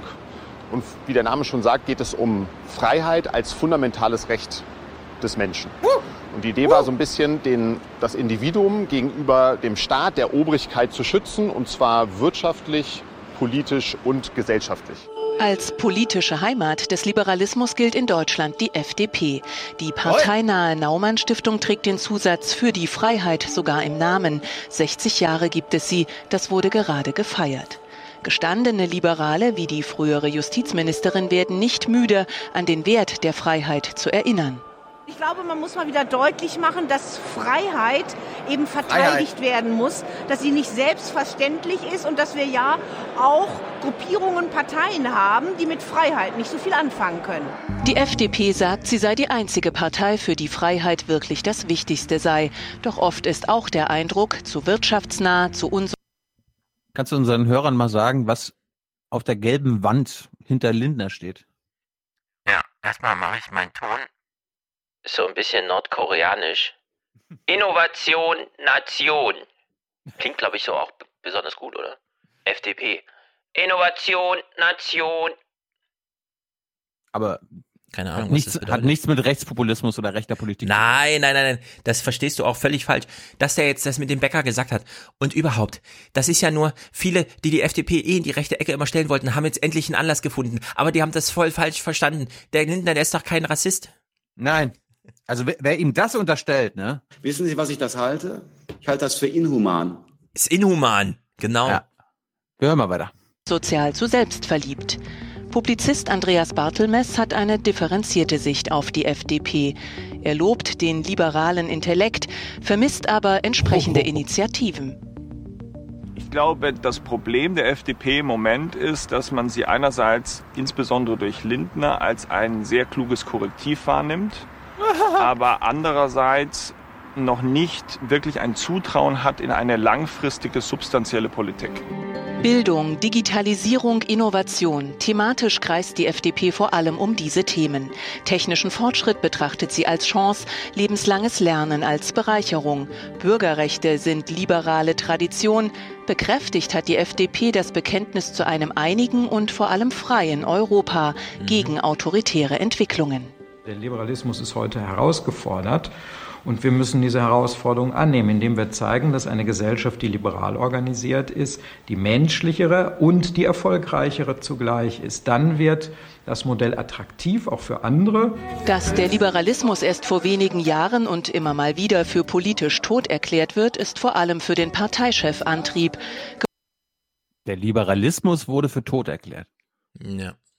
Also wenn etwas Gott für tot, tot erklärt wurde, dann wurde der Neoliberalismus für tot erklärt oder gescheitert erklärt. Ja, also, jetzt differenzierst du wieder so hin und her, das versteht doch dann keiner mehr. Du musst es einfach machen. Also, dass der Liberalismus für tot erklärt wurde, das ist hm, noch nie von passiert worden. Ja, wahrscheinlich. oder von Orban oder so weiter, ja. Brüderle weg vom Fenster, Liberalismus tot. Ja, also Orban hat den, die liberale Demokratie für tot erklärt. Das hat er ja. bei seiner Regierungserklärung gemacht. Mm. Und Olaf Fiebig erklärt Obererna jetzt, naja, auch der Liberalismus in Deutschland wurde noch vor einiger Zeit für tot erklärt. Mm. Das äh, macht uns Sorgen. wenigen Jahren und immer mal wieder für politisch tot erklärt wird, ist vor allem für den Parteichef Antrieb. Gewohnt wortgewaltig will er alle Zweifel daran ausräumen, dass er der FDP abhanden gekommen oder gar überflüssig sein könnte. Wir wollen kein ich finde auch den Hintergrund bei Lindner äh, äh, interessant. Der ist bei mir jedenfalls grün. Ja, bei mir auch. Keine Zensur und wir wollen ein Datenrecht, das dafür sorgt, dass kein Mensch zur gläsernen Bürgerin oder zum gläsernen Bürger wieder willen wird. Wenn Mario Draghi uns keinen Zins mehr gibt, dann besorgen wir uns eben Selbstrendite durch unternehmerisches Handeln. Jawohl. Liberalismus, das war zu jeder Zeit die umfassende Antwort auf jede Form der Unfreiheit. Es heißt Liberalismus. Was ist die Frage? Egal, Antwort Liberalismus. Was ja. ist die Frage? Liberalismus. Mhm. Liberalismus sei nicht nur eine Überzeugung, sondern auch ein Lebensgefühl. Und ah, das, Lebensgefühl. so glaubt man in der FDP, hätten weit mehr Menschen als die, die FDP wählen. Aber so ist das eben. Etwas nicht zu tun, auch das ist Freiheit. Ja, das Was ist, ist das für ein Beitrag? Was also als Schnitt, ja. Wenn du bei gutem Wetter auf der Wiese liegst und nichts tust, dann bist du ein liberaler Mensch mit einem FDP. Dann liebst du deine Freiheit. Ich meine, wir haben jetzt wahrscheinlich Hörer, die auf der Wiese liegen oder auf dem Fahrrad sitzen und in die Wiese liegen wollen. Ja. Ich glaube aber FD auch Nazis. Ihr seid potenzielle FDP-Wähler. Nein, nein, nein, Nazis. Nein, die sitzen zu Hause, und, äh, Na, warte mal, aber wenn du, wenn du auf der Wiese liegst und nichts tust, bist du FDP-nah, ist doch auch ganz gut eigentlich. Statt so dieses, ach komm, wir packen an und bauen irgendwas auf. Und wenn es der Draghi keinen Zins gibt, dann machen wir selber Rendite. Mehr Arbeit. Das ist eigentlich ein ganz schön marxistisches Argument, ne?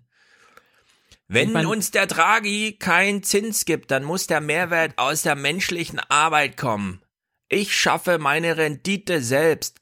Ja, Herr Lindner, wir nennen es Lohn und das nennt man dann Lohnarbeit und damit haben wir ein echtes Problem. Aber gut, okay. Ja, aber das kann natürlich auch Vorteil sein, wenn, wenn wirklich jeder, der gerne im Park auf der Wiese liegt oder am See oder mhm. so weiter, FDP-Wähler ist, dann dürfen wir diesen Leuten einfach nur nicht sagen, dass wenn irgendwann, irgendwann mal wieder Wahl ist, das Wahl ist und dann bleiben die liegen und gehen nicht FDP wählen. Ja, stimmt. Dann war äh, Graf Lambsdorff noch zu Gast im Regierungsbericht bei Thomas Baumann und Thomas Baumann hatte ihm mal eine Frage gestellt, sag mal, ihr pocht ja immer so auf den Rechtsstaat, habt ihr eigentlich noch ein Herz? Was ist eigentlich mit der Humanität? Und Graf Lambsdorff so, Das sind Dinge, auf die wir setzen im, im, im 21. Jahrhundert, wo Freiheit eben neu definiert werden Freiheit. muss. Hat Humanität neben dem Liberalismus bei Ihnen in der FDP noch einen Platz? Ich denke daran, dass die FDP gegen den Nachzug von Familienangehörigen sich ausgesprochen hat. Für uns ist der Rechtsstaat ganz wichtig. Das Recht ist die wichtigste Waffe, wenn man seine eigene Freiheit verteidigen Vor Humanität? Die Humanität spielt immer dann eine Rolle, wenn wir sie rechtsstaatlich einfügen und organisieren können. Ich gebe Ihnen ein ganz konkretes Beispiel. Sie haben den Familiennachzug angesprochen. Menschen, die durch ihr rechtsstaatliches Verfahren einen dauernden Aufenthalt bei uns haben, die sollen auch ihre Familie nachholen können. Wogegen wir uns aber gewandt haben, ist, dass Menschen, von denen wir erwarten, dass sie eines Tages wieder zurückgehen in ihre Heimat, dass die jetzt ihre Familien hierher holen, das suggeriert ja ein Bleiberecht, das der Rechtsstaat aber für diese Menschen nicht vorsieht. Und losgelöst davon gibt es natürlich, und da sind wir beim Thema Humanität, die Härte und die Einzelfälle, die wir individuell entscheiden. Einzelfälle ja. werden individuell entschieden. Problem ist nur, mit Rechtsstaat ist jetzt nicht gemeint, dass die Politik oder ihre Verwaltungsbeamten irgendwas entscheiden, sondern dass danach die Gerichte kommen und jedes zweite Asylurteil wieder zerschreddern. Aber gut, der Rechtsstaat geht vor, alles klar. Interessiert dich noch, was unsere aktuelle Bundesregierung äh, mhm. zur, zur neuen Datenschutzverordnung sagt? Ja, absolut. Spiel mal. Alle in Panik. Sind Sie auch in Panik? Ja klar. Dann hat der Kollege Steiner ein neues Thema, bitte. Ja, ähm, an Herrn Seibert, äh, weil die Formulierung vielleicht missverständlich war. Ich hoffe, Sie können dazu was äh, sagen.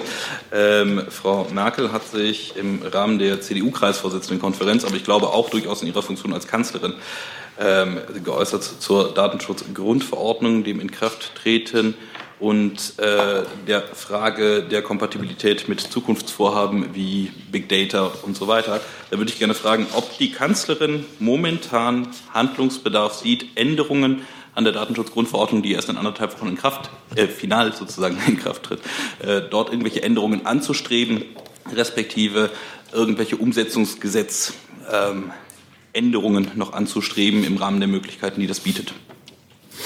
Ja, Herr Steiner, Sie sagen, die keine sind. Lang ist ja äh, in Deutschland und in der gesamten EU tritt am 25. Mai, also in wenigen Tagen, ein neues Datenschutzrecht in Kraft. Was tut diese Datenschutzgrundverordnung? Sie schafft einen einheitlichen Rechtsrahmen für den freien Verkehr personenbezogener Daten in der EU. Und als Bundesregierung begrüßen wir das. Wir begrüßen das als eine Stärkung der Einheitlichkeit äh, des Datenschutzrechts in der gesamten EU. Uh, wenn er irgendwas begrüßt, ist das immer schon. EU, das ist auch eine Stärkung des Binnenmarktes. Das wird zu mehr Wettbewerbsgleichheit führen und äh, das kommt ja gerade auch unserer exportstarken deutschen Wirtschaft. Wir exportieren personenbezogene ja. Daten. Ja, ist ganz wichtig. Äh, die personenbezogenen Daten führen zu mehr Wettbewerb. Wir dürfen jetzt alle mitfahren auf der Datenautobahn, das ist doch gut. Geil. Zugute. Dieses neue Recht garantiert den Bürgern einen wirksamen Schutz ihrer Daten und zugleich der Wirtschaft den nötigen Freiraum, Potenzial, innovatives Potenzial zu entfalten. Ergänzend tritt das neue Bundesdatenschutzgesetz in Kraft, mit dem wir das deutsche allgemeine Datenschutzrecht an die EU-Vorgaben angepasst und dann auch wo nötig ergänzt haben. Sie sprechen von den oder Sie spielen auf die Äußerungen der Bundeskanzlerin an. Wir planen als Bundesregierung derzeit keine kurzfristigen Änderungen ähm, des ja schon beschlossenen allgemeinen deutschen Datenschutzrechts und auch keine entsprechende EU-Initiative. Aber es kommt darauf an, jetzt natürlich Erfahrungen mit diesem neuen Recht zu sammeln. Ähm, sehr genau hinzuschauen, wie werden die Vorschriften in der Praxis angewandt, wie kommen die Verbraucher, wie kommen die Wirtschaftsunternehmen, wie kommen die Behörden, die Verbände damit zurecht und welche Belastungen entstehen möglicherweise. Belastungen. Und dabei wollen wir mhm. wirklich genau hinsehen. Und wir wollen auch berücksichtigen, welche Erfahrungen in anderen europäischen Staaten gemacht werden, welche, Praxi welche Praktiken dort äh, beherzigt werden. Und dafür. Also das, das Motto ist. Wir wollen nachdenken. Ähm, und dann vielleicht damit erste Erfahrungen sammeln. Mhm. Da hat sich die Bundeskanzlerin ausgesprochen. Wenn ich darf, Herr Neimanns, ähm, was noch fehlt, ist äh, die Anpassung vieler deutscher Spezialgesetze dazu. Ähm, mit welchem Horizont kann man denn jetzt rechnen für das sogenannte Omnibusgesetz, was diese Anpassung vornehmen soll? Ähm, ich sag mal, die Vorlaufzeit hatten Sie ja eigentlich genug. Es ist ja seit zwei Jahren eigentlich bereits ja, auf dem Wege. Und gleichzeitig war natürlich auch das Bundesdatenschutzgesetz und so anzupassen. Also Sie haben recht, Herr äh, Steiner, das Omnibus Wir können kein Multitasking. Wir sind nicht digital. Omnibusgesetz dient der Anpassung des bereichsspezifischen Rechts des Bundes, zum Beispiel Sozialgesetzbücher, Gesetzbücher, BSI-Gesetz, ähm, an die, um das, sozusagen dieses Recht an das neue allgemeine Datenschutzrecht anzupassen. Das ist in Arbeit, äh, befindet sich in den, in der, in den Ressortgesprächen. Ähm, nur einfach mal so ein bisschen, um es klar zu machen, dass die Änderungsgesetze, äh, Änderungsbefehle zu circa 150 Bundesgesetzen umfassen, hat äh, derzeit der derzeitige Arbeitsstand ein Volumen von 450 Seiten. Ähm, es ist in Arbeit. Ähm, es wird ein ähm, Plan. Ähm, jetzt muss ich kurz nachdenken. Es ist in Arbeit. Plan ist, dass Ende Mai, Anfang Juni ein Entwurf mal an die Ressorts gehen wird und wir dann gucken, Entschuldigung, ähm, dass vielleicht im Herbst, wenn alles gut läuft, die Beratungen im Bundestag und Bundesrat anstehen können. Ich habe mich, ja. Dann auch noch hab mich dann auch nochmal gemeldet, mhm. weil Seibert ja irgendwie von Belastungen gesprochen hat. Dachte ich mir mal. Ist dazu noch Fragen? Ach so, genau, der Kollege Jung. Genau. Bitte? Herr Seibert, Sie sprachen von Belastungen. Welche Belastungen haben denn die bisherigen Online-Projekte und Webseiten der Bundesregierung erfahren durch die neue Datenschutzgrundverordnung? Jetzt verstehe ich die Frage nicht. Sie haben ja davon gesprochen, dass jetzt äh, Erfahrungen gesammelt werden müssen und auch welche Belastungen durch, dieses, durch, durch diese neue Verordnung entstehen. Gibt es Belastungen bisher für die Umgestaltung der Bundesregierungsseiten? Ich glaube nicht, dass, das, äh, dass es das ist, was im Mittelpunkt steht. Wir werden äh, natürlich sehr stark schauen müssen und wir werden auch Rückmeldungen bekommen von der Wirtschaft, von kleinen und mittleren Unternehmen, von Verbänden, ähm, wie sie Deine umgehen mit haben, diesem neuen hm. Datenschutzrecht. Im Übrigen hat die Bundesregierung, insbesondere das Innen- und das Wirtschaftsministerium, seit Sommer letzten Jahres ja eine regelmäßige Dialogreihe genau mit den Betroffenen, mit den Unternehmensverbänden und so weiter durchgeführt, um zu informieren, um Fragen zu beantworten, was da zukommt. Also ich glaube nicht, dass das äh, Bundespresseamt da im Mittelpunkt steht. Ja, aber mir ging es darum, wie gehen Sie mit dieser Umstellung um?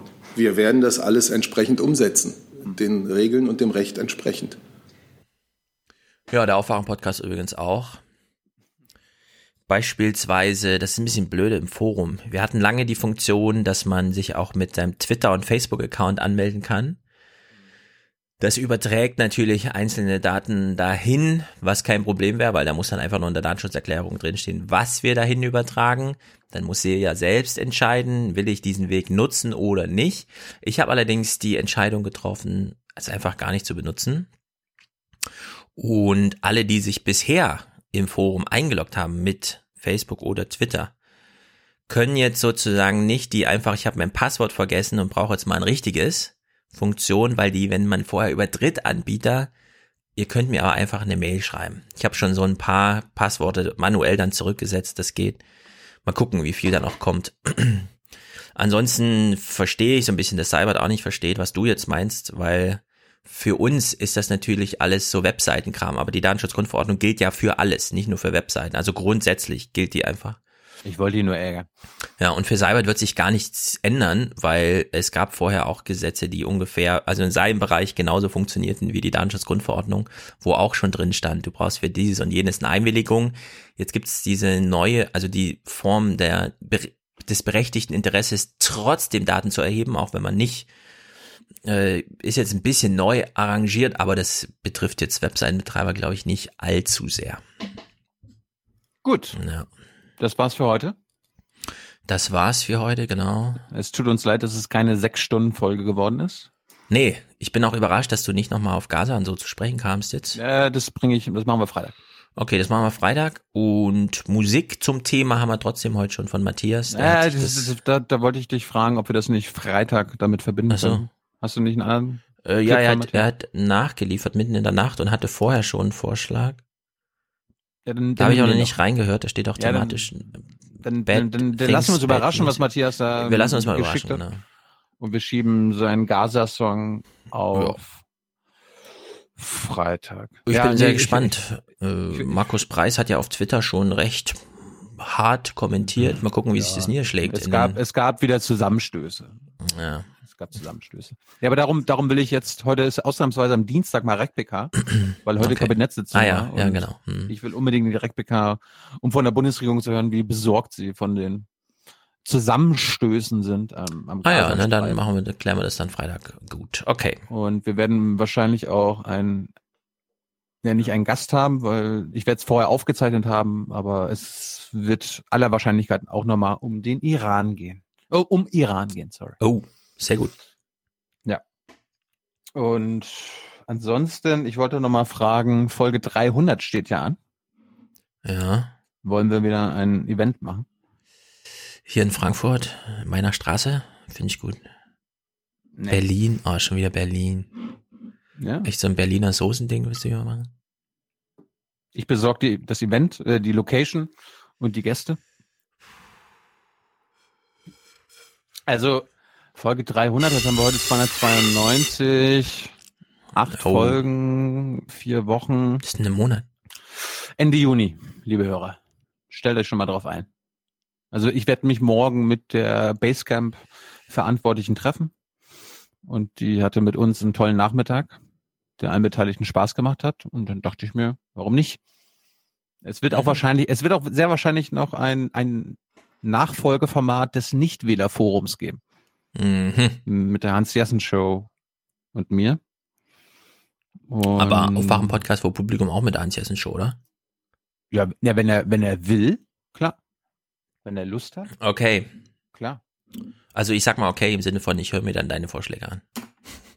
Ja, ich muss auch, ich, ich habe natürlich einen Wunschgast im Kopf, mhm. aber ob der oder diejenige jetzt sagen, ja, Tilo, das machen wir. Bin, da bin ich noch, bin ich unentschieden. Gut, wir brauchen für Folge 293 am Ende der Woche noch äh, Unterstützer. Wir brauchen Produzenten und am besten mindestens einen Präsentatoren oder eine Präsentatorin. Ihr könnt den Podcast äh, auch mit Likes irgendwo, ne, nee, könnt ihr uns damit unterstützen? Nicht wirklich. Aber ihr könnt uns auf Twitter folgen. Aufwachpod. Ihr könnt äh, Stefan folgen auf Twitter. Frio. F-R-I-I-J-O. Im nee, Sendegarten erkläre ich, was Frio heißt. Ja, du hast es schon so oft erklärt. was heißt es denn? Fries in Joghurt. Joghurt. Ja. ja. ihr könnt auch Thilo Jung folgen. Nein, nie. Never. Das dürft, das dürft ihr nicht. Mhm. Nein, das ist verboten.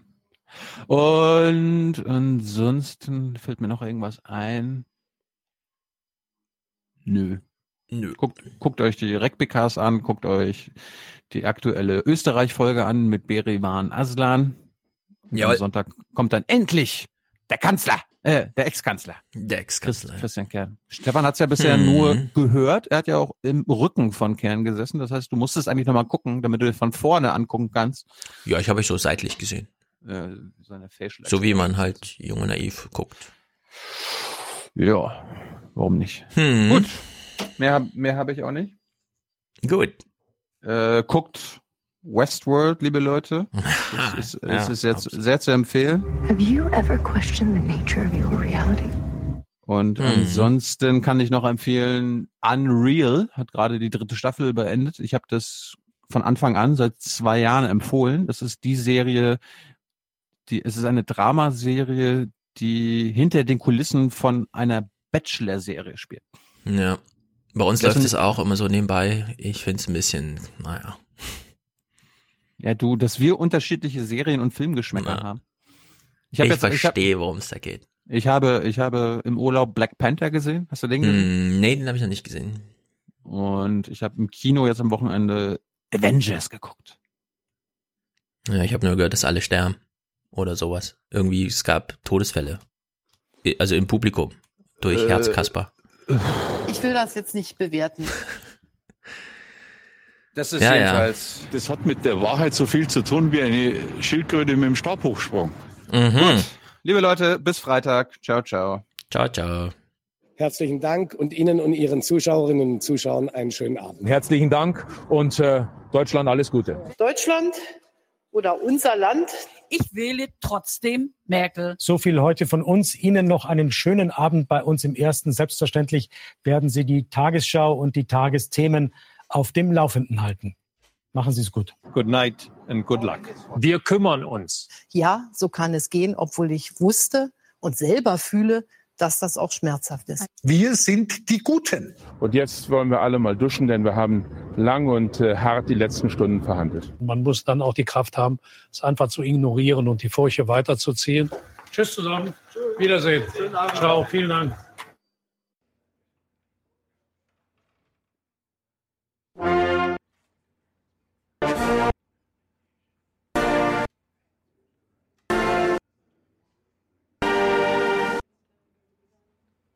My fellow Americans, today I want to update the world on our efforts to prevent Iran from acquiring a nuclear weapon.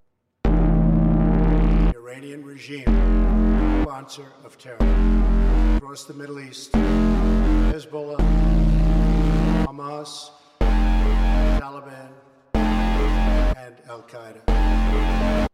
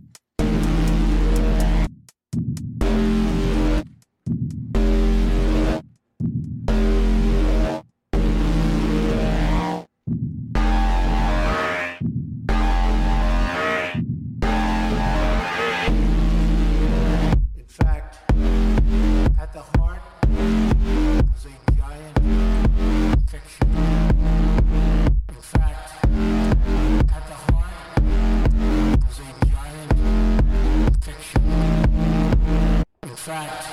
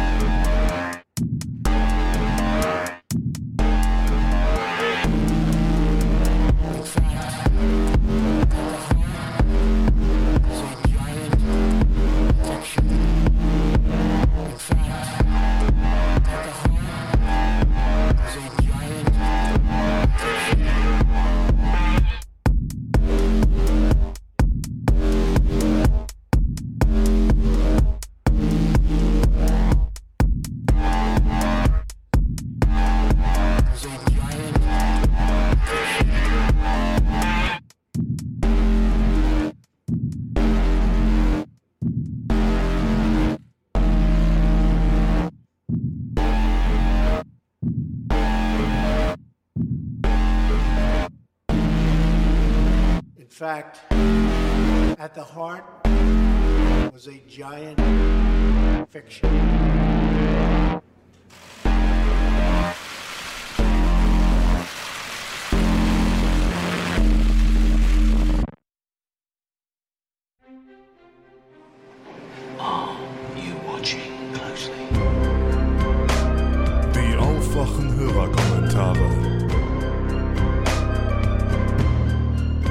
Stage is yours. Hallo, hier ist Adrian. Ich wollte noch einen Audiokommentar aufnehmen zum Thema Neo-Magazin, also Jan Böhmermann und wie man diese Satire einordnen kann oder sollte oder wie auch immer. Und ich bin dazu mal ähm, in der Taz auf einen Artikel gestoßen, der sich um eine Studie dreht, die sich genau damit befasst. Und zwar, die ist von Dennis Lichtenstein und Cordoda Nietzsche und die heißt Informativ und kritisch, die politische Darstellung äh, nee, die Politikdarstellung in deutschen Satiresendungen. Und die beschäftigt sich mit den drei ähm, Satiresendungen in Deutschland, das heißt der Anstalt, dem Neo-Magazin und der Heute-Show. Und die ordnet das, finde ich, ganz interessant ein. Und die sagt auch, dass das, das, das Neo-Magazin natürlich trotzdem irgendwo politische Satire ist, aber ordnet die eher, sie nennt das pseudokritisch ähm, ein, weil es das generell eher kontextlos ist und Politiker nicht nach Inhalten bewertet werden, sondern eher nach persönlichen Merkmalen. Und dass beispielsweise das Gegenmodell dazu ähm, die Anstalt ist, die sie äh, betiteln als produktive Satire. Das heißt, die Kontexte liefern, die einordnen und wo es um politische Inhalte geht und wo ganz klar eine, eine politische Position vertreten wird. Aber dennoch möchte ich im gleichen Atemzug ähm, das Neo-Magazin auch ein bisschen verteidigen, weil pseudokritisch klingt dann ein bisschen hart. Und auch ihr wart äh, zu gerade Sophie Passmann, glaube ich, ein bisschen, bisschen hart. Ähm, ich gucke es nicht ganz so oft, aber allein zu ihr würde mir jetzt ähm, aus dem Stegreif ein Bericht einfallen, ähm, ein, ein Beitrag beim Neo-Magazin, der ziemlich gut war, ähm, wo sie mit Ralf Kabelka auf irgendeinem der roten Teppiche in Deutschland unterwegs war und ähm, da ging es dann halt um Sexismus und die MeToo-Debatte, wo dann ähm, ganz gut dargestellt wurde, dass dann zum Teil, ähm, ich könnte jetzt keine Namen mehr nennen, aber manche, manche Prominente mit ihr nicht reden wollten über das Thema, aber mit Ralf Kabelka. Und ähm, das war auf jeden Fall hintergrundbeleuchtend und ähm, kritisch und das war auf jeden Fall auch politische Satire. Aber im Generellen habt ihr tatsächlich recht, dass das Neo-Magazin nicht so politisch ist, wie man oder wie, wie grundsätzlich angenommen wird. Das wollte ich nur mal kurz beitragen. Ähm, vielen Dank, macht weiter. Tschüss. tschüss. Hallo, liebe Aufwachengemeinde. Mein Name ist Andreas und dies ist ein Kommentar zur Folge 291, beziehungsweise genauer gesagt zu dem User-Kommentar in Bezug auf die Privatisierung des Krankenhauses. Sicherlich ist es so, dass äh, die Privatisierung zum einen Kosten sparen soll, zum anderen aber auch gern in der Vergangenheit genutzt wurde, um den Auskunftsanspruch des Parlaments zu begrenzen. Dem wurde allerdings Ende letzten Jahres vom Bundesverfassungsgericht enge Grenzen gesetzt im Urteil mit dem Aktenzeichen 2 BVE 2-11. Hier ist es so, dass über den Auskunftsanspruch des Bundestages über die Deutsche Bahn Auskunft gegeben wurde. Und da hat das Bundesverfassungsgericht festgehalten, dass ähm, die Bundesregierung sich nicht aus der Verantwortung ziehen kann. Sie muss Auskunft dem Parlament geben über die Verhältnisse der Bahn.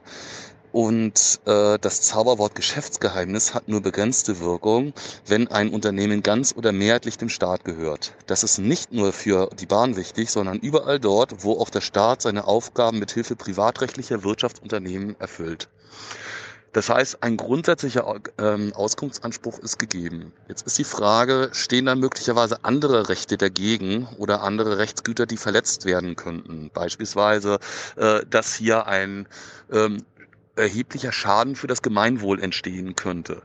Dieses kann grundsätzlich nicht ausgeschlossen werden. Allerdings muss hierzu die Regierung im Einzelfall nachvollziehbar plausibel begründen, warum dieser Auskunftsanspruch deswegen nicht erfüllt werden kann und inwieweit auch geringere Maßnahmen, beispielsweise vertrauliche, das vertrauliche Einsehen der Unterlagen ohne äh, Debatte im Parlament, nicht auch geeignet sein könnte, um den Auskunftsanspruch zu erfüllen.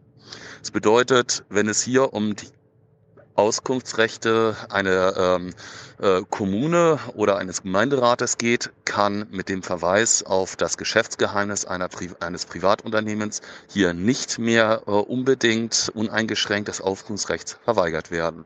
Viel Erfolg bei der Datensuche. Hallo Stefan, hallo Hans. Hier ist Martin. Ich möchte mich kurz melden zu eurer letzten Folge Rewatch. Da habt ihr einmal kurz das Thema angeschnitten, was wäre, wenn wieder eine rechtsextreme Straftat, Mordfall passieren würde würde diese äh, tagesaktuell in den Nachrichtensendungen vorkommen oder nicht. Hans vertrat da die Meinung, das würde auf jeden Fall passieren. Das wäre definitiv so. Mm, Das hat mich doch ein bisschen umgetrieben, weil ich äh, mich wieder daran erinnert habe, dass 2016 war das, ein Mordfall an einer jungen Chinesin in Dessau passiert ist und ich mich damals schon fragte und auch ziemlich empört war, äh, dass dieser die Berichterstattung in den primären Medien, äh, Nachrichtenmagazinen, Nachrichtensendungen überhaupt nicht äh, stattgefunden hat. Habe jetzt auch nochmal recherchiert. Äh, in einem Sendungsarchiv von Tagesthemen, Tagesschau war überhaupt nichts darüber zu finden. Also da hat mich mein Gefühl jetzt nicht getäuscht. Äh, heute äh, habe ich auch, äh, also heute Nachrichten, heute Journal, auch nochmal ein bisschen Recherche betrieben, habe ich auch nichts gefunden gab es wohl nur eine äh, Dokumentation dazu, die auf ZDF lief und auch äh, den Drittprogramm des ersten, aber wie gesagt keine wirkliche Berichterstattung. Das, diese Überlegungen führten mich dann noch ein bisschen weiter, mal in die Statistiken zu gucken. Und da ist, das ist auch wirklich interessant, 2015 direkt eine Statistik rausgekommen, wo die Straftaten einmal ähm, aufgezählt sind, also Tötungsdelikte, äh, noch äh, andere Straftaten und eben auch Mordfälle. Und da ist äh, einerseits verzeichnet äh, seit 1990 65 äh, Mordfälle in Deutschland bis 2014. Das klingt jetzt erstmal nicht viel, aber wenn man es mal umrechnet, dann wären das, wenn man jetzt sagen würde, ach so, mal abgesehen davon noch, dass Nichtregierungsorganisationen zwischen 150 und 180 äh, Mordfälle äh, registriert haben. Also es ist so dann mal wieder das klassische Thema Dunkelziffer, was dann leider ja immer noch mal wesentlich äh, höher liegt als äh, die offizielle Zahl. Aber selbst wenn man von 65 äh, Fällen ausgeht, die quasi amtlich dokumentiert sind von Seiten der Bundesregierung, ähm, wäre das umgerechnet, ich hatte das umgerechnet, etwa alle, seit 1990, alle fünf Monate ein Mordfall. Natürlich, äh, klar, das ist, ist ja nur eine Durchschnittszahl, aber selbst das würde man sagen, in der Regel müsste dann alle fünf, äh, knapp jedes Quartal einmal in einer Nachrichtensendung dieses Thema auftauchen. Und äh, ich bin Jahrgang 1987. Ich bin, äh, dank meines Vaters äh, wurde ich dazu äh, schnell gebracht und über schön brav Abend die Nachrichten zu gucken.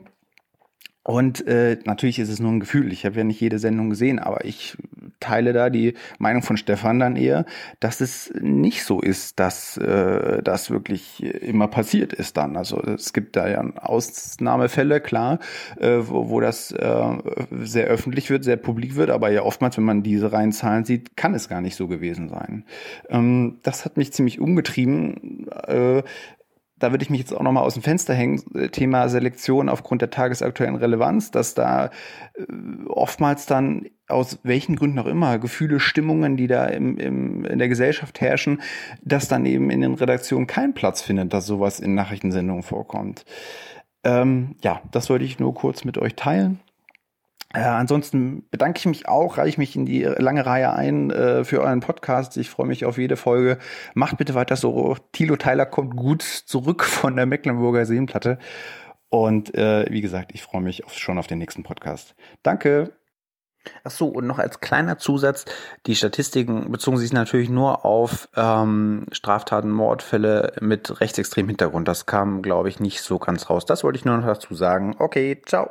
David hier aus Dortmund. Ich hatte ja schon den ein oder anderen Kommentar mal dagelassen. Ähm, und hier haben wir wieder das Thema Prekariat. Ich habe das, das, die Folge 287 gerade zu Ende gehört und der letzte Kommentar, glaube ich, ich glaube, es war der letzte, ähm, da wurde ja die These aufgestellt, ähm, ja gut, man könne ja, mit, oder nein, das ist nicht ganz fair. Ähm, du sagtest, mit 500 Euro im Monat seist du gut zurechtgekommen und du würdest dich eben immer fragen, wie es denn sein könne, dass äh, Leute mit Hartz IV zum Beispiel äh, teil, also im Grunde mehr Geld haben und trotzdem so äh, in, ständig in finanzielle Schwulitäten geraten. Ähm, das, also ich habe, bin dereinst äh, aus Sachzwängen heraus ins Prekariat gerutscht, habe damals bei McDonalds gearbeitet für 6,13 Euro die Stunde. Das ist sehr wenig Geld.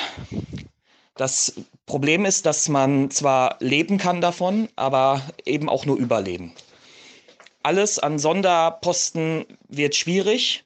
Man muss eventuell sogar Kredite aufnehmen oder irgendwelche Finanzierungen machen oder sonst irgendwas.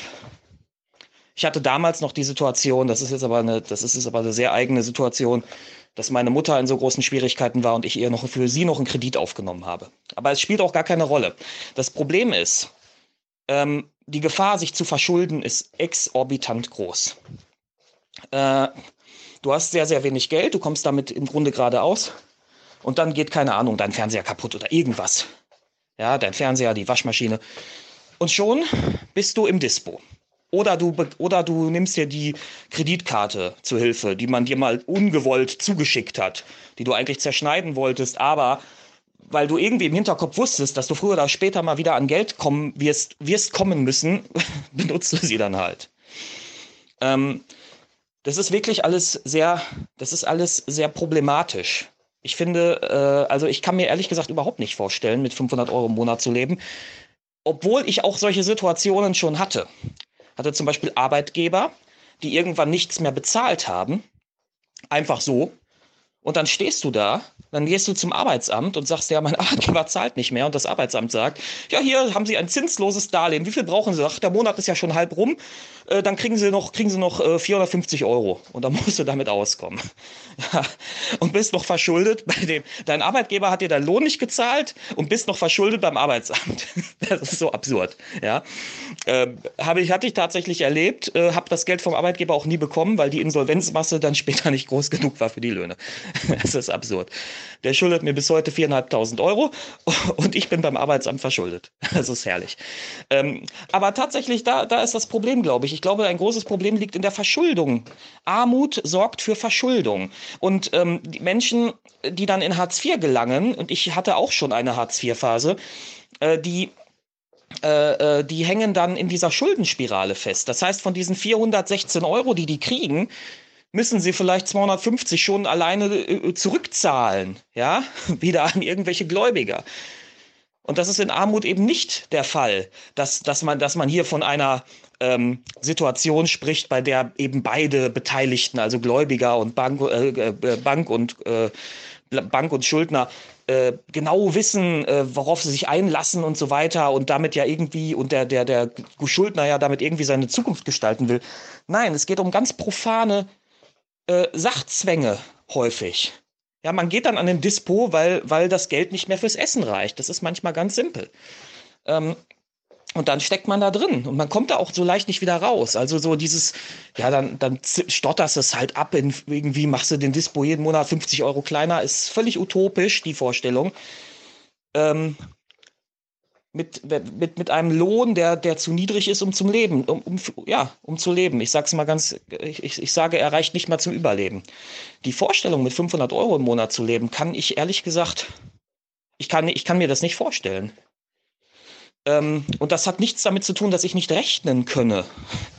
dass ich nicht rechnen könnte. Also, ich bin sogar ziemlich gut im Rechnen. Ich bin ja am Abendgymnasium und hole da mein Abitur nach und habe der und in Mathe bin ich ziemlich gut. Also das ist nicht das Problem. Ähm, ich, äh, das Problem ist, das Problem sind einfach Lebenshaltungskosten, die im Großen und Ganzen zu hoch sind. Und tut mir wirklich leid, ich will dich jetzt nicht attackieren, aber das mit diesen 500 Euro im Monat hätte ich schon gerne genau aufgeschlüsselt, wie das funktionieren soll. Ähm, ich hatte in, in meinen Hartz-IV-Phasen hing ich, hing ich, äh, hatte ich ja auch etwas, dann etwas mehr, aber das ist im Grunde nahezu un, nahezu undurchführbar, wenn du noch Schulden hast. Ähm, hier, selbst wenn du sehr geplant einkaufst, ja, zum Beispiel koche ich immer, koche ich dann immer für eine ganze Woche. Ja, kauf dann auch immer ein, so dass ich für die ganze Woche kochen kann. Das ist immer relativ günstig und trotzdem reicht das Geld am Ende des Monats nicht. Und erst recht nicht, wenn irgendeine Sonderanschaffung ansteht. Dann wird es immer richtig knapp.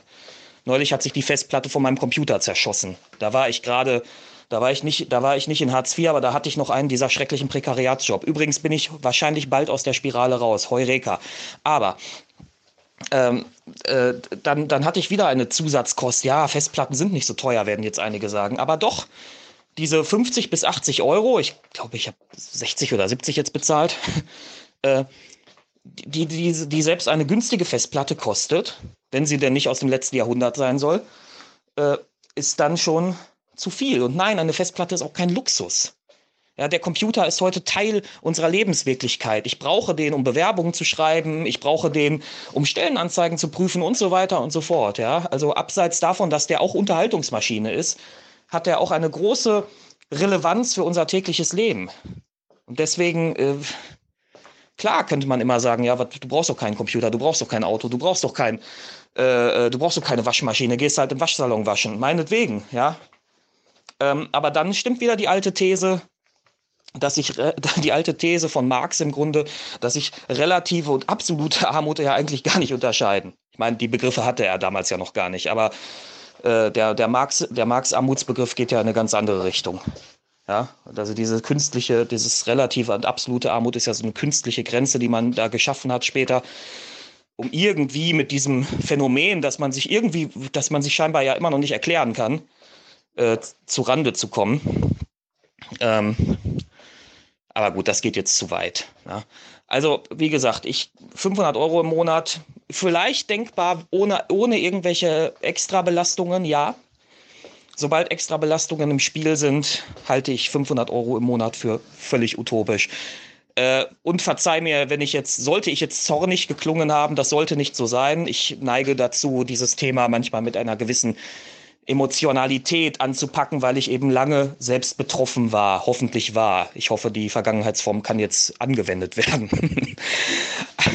oh Gott, das ging jetzt lang. Entschuldigung. Ich wünsche, äh, ich hoffe, der, ich hoffe, das ist jetzt nicht zu lang. Ich wünsche, äh, ja, äh, toller Podcast und so weiter. Ja, Entschuldigung. ja, hallo, Jonas hier mit einem Kommentar zur schwarzen Null der jetzt nicht direkt im Zusammenhang mit dem letzten Podcast steht, aber da es ja auch ein Dauerthema ist. Und zwar habe ich gerade den passenden Deutschlandfunk Hintergrund dazu gehört, der über die schwarze Null geht und darüber, dass Olaf Schäuble auch weiterhin an der schwarzen Null festhalten wird. Und habe dann nochmal meine Meinung dazu hinterfragt. Und ähm, meine Meinung oder mein Informationsspektrum ist auch eher dann von äh, ja, einer, progressiven Filterblase, möchte ich sie jetzt mal nennen, geprägt, wo man der schwarzen Null gegenüber eher kritisch eingestellt ist. Ähm, ich habe dann selber nochmal so die Argumentation für mich hinterfragt, konnte mich dann daran erinnern, dass bei euch der Heiner Flassbeck mal im Interview war, der gesagt hat, für Staaten ist es generell kein Problem, verschuldet zu sein. Um ehrlich zu sein, habe ich die weitergehende Argumentation dahinter nicht richtig verstanden. Ich finde es auch unheimlich schwer, diesen Menschen zu verstehen. Ähm, aber kann mich halt nur daran erinnern, dass seine Aussage ist, für Staaten ist es im Prinzip okay, verschuldet zu sein. Da ist mir dann aufgefallen, es gibt auch diese Ideologie der, des Diktats der leeren Kassen, die halt auch viel von neoliberalen, konservativen Thinktanks vertreten wird, dass halt hinterher, wenn ein Staat derart verschuldet ist, natürlich in der Bredouille ist, sich Geld bei Geschäftsbanken leihen zu müssen, die dann auch hinterher mit der Kreditvergabe Auflagen geben können, wie denn der Staat, der Kreditnehmer, dann hinterher das Geliehene zu verwenden hat. Genau, da ist mir dann ein Widerspruch aufgefallen, den ich für mich nicht ganz auflösen kann, was vielleicht auch damit zu tun hat, dass ich einfach nicht genug in der Materie drin bin. Ähm, dann weiter, wir sind gerade in einem Aufschwung und in einem Aufschwung investiert man nicht. Es ist ja auch eher eine linke keynesianistische Haltung. Gut, jetzt weiß ich natürlich auch, dass die Infrastruktur bröckelt, dass die Schulen gerade alle vor die Hunde gehen und dass man da dringend was tun müsste. Aber andererseits hat man dafür ja dann auch Pulver, wenn der Abschwung kommt, der ja ohnehin kommen wird irgendwann. Und wenn man da schon sein Pulver verschossen hat, sieht's dann blöd aus. Davon unabhängig ist dann jetzt noch das Thema mit der ähm, EU und dem Außenhandelsüberschuss. Ähm, ich glaube, das Argument, dass man die schwarze Null aus dieser Position heraus angreifen kann, dass man in Deutschland die mittleren Lohneinkommen entlasten sollte, damit halt ähm, die Binnennachfrage gestärkt wird. Das ist weiterhin ein Argument, was unabhängig ähm, von den vorangenannten Überlegungen gilt. Genau. Aber was mir vor allem in meinem Gedankengang aufgefallen ist, dass es halt im Widerspruch steht zu dieser keynesianistischen Theorie und dass man sich halt auch mit einer schwarzen Null oder mit einem ausgeglichenen Haushalt mehr in Richtung Unabhängigkeit gegenüber einem Diktat der leeren Kassen bewegen würde.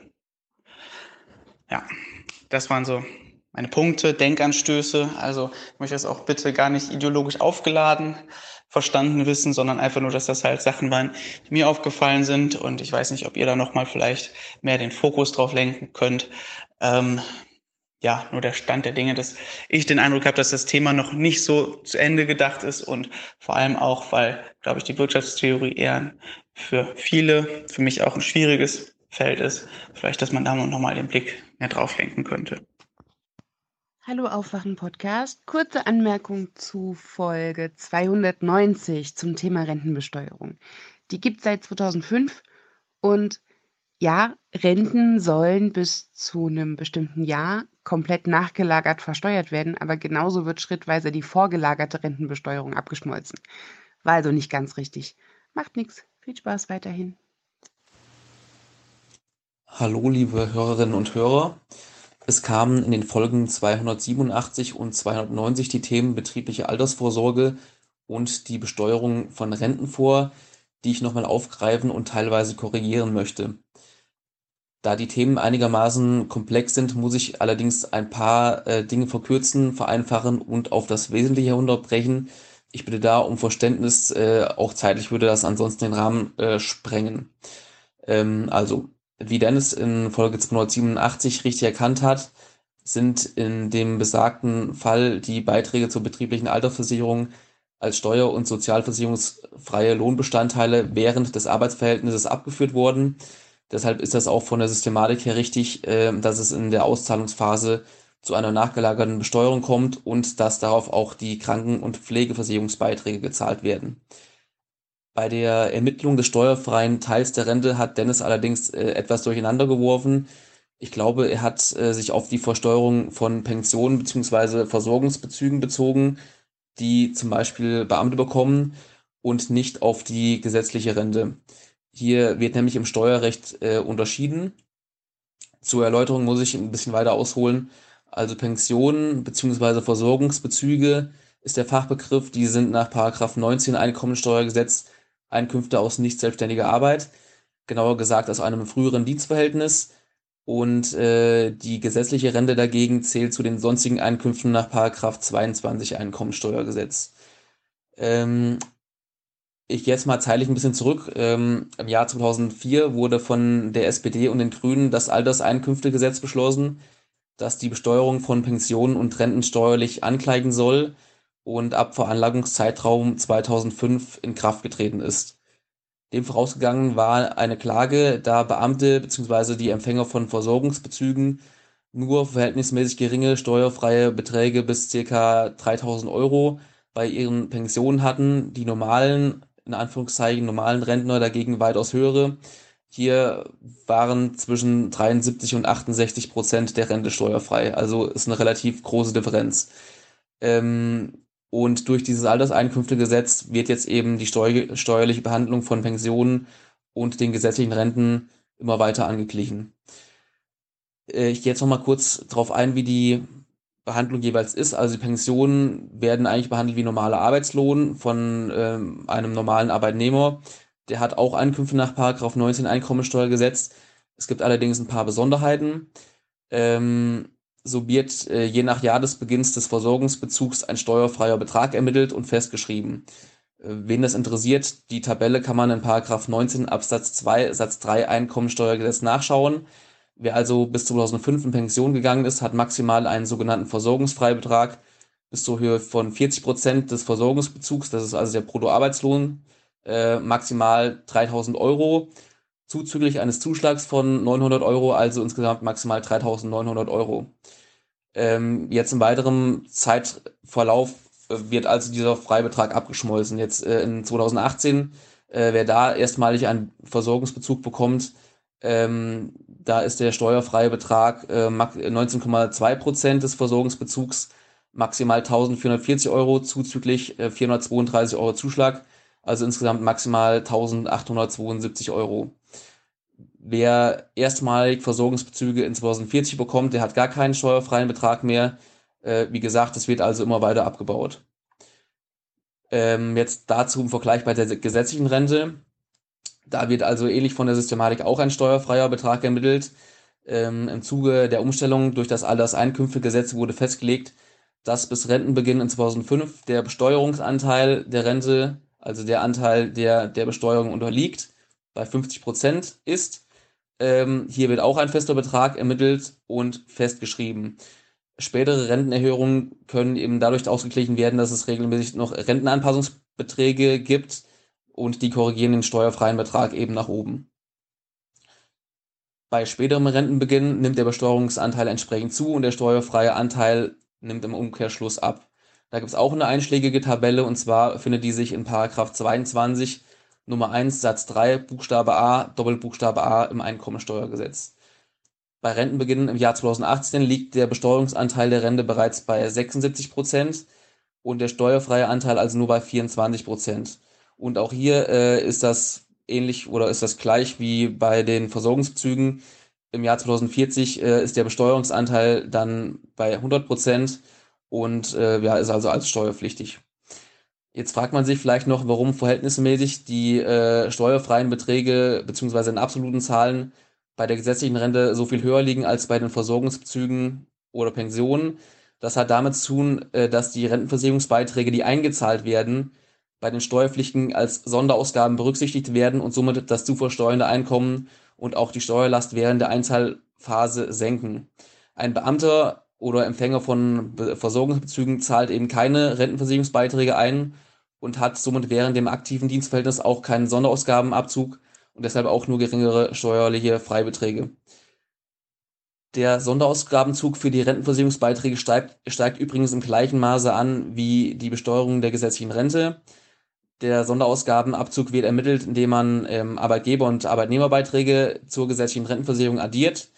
Darauf wendet man einen einschlägigen Prozentsatz an und dann zieht man den Arbeitgeberbeitrag wieder ab. Ähm, der Prozentsatz ist auch nachzulesen in Paragraph 10 Absatz 3 Satz 4 und die nachfolgenden Sätze im Einkommensteuergesetz. In 2005 waren das 60 Prozent, in 2018 sind es jetzt 86 Prozent und im Jahr 2025 werden es 100 Prozent sein. Das heißt, äh, im Jahr 2025 mindern die äh, Rentenversicherungsbeiträge zu 100 Prozent das zu versteuernde Einkommen. Deshalb gibt es eben auch faktisch keine doppelte Besteuerung der gesetzlichen Rente. Die Behauptung ist einfach nur falsch. Ähm, noch was zur Praxis. Also hier in der Provinz ist es so, dass viele Rentner ähm, dennoch keine Einkommensteuer bezahlen, da sie mit dem steuerpflichtigen Teil der Rente nach Abzug von Sonderausgaben und so weiter mit ihrem zu versteuernden Einkommen nicht über den Grundfreibetrag kommen. Das zu versteuernde Einkommen ist grundsätzlich die Bemessungsgrundlage für die Einkommensteuer und unter dem besagten Grundfreibetrag fällt normalerweise keine Einkommensteuer an. Für den Veranlagungszeitraum 2018 hat jetzt der Grundfreibetrag oder beträgt der Grundfreibetrag 9000 Euro bei einer Einzelveranlagung und bei einer Zusammenveranlagung bei Ehegatten ist der Betrag doppelt so hoch. So, das zur Einordnung ähm, der Besteuerung von Renten. Ich hoffe, das Thema war nicht allzu trocken und ich habe es einigermaßen verständlich formuliert. Ähm, ich entschuldige mich nochmals für die überzogene Zeit, aber es ging nicht kürzer zusammenfassen, meiner Meinung nach. Ja, macht weiter so und ganz liebe Grüße.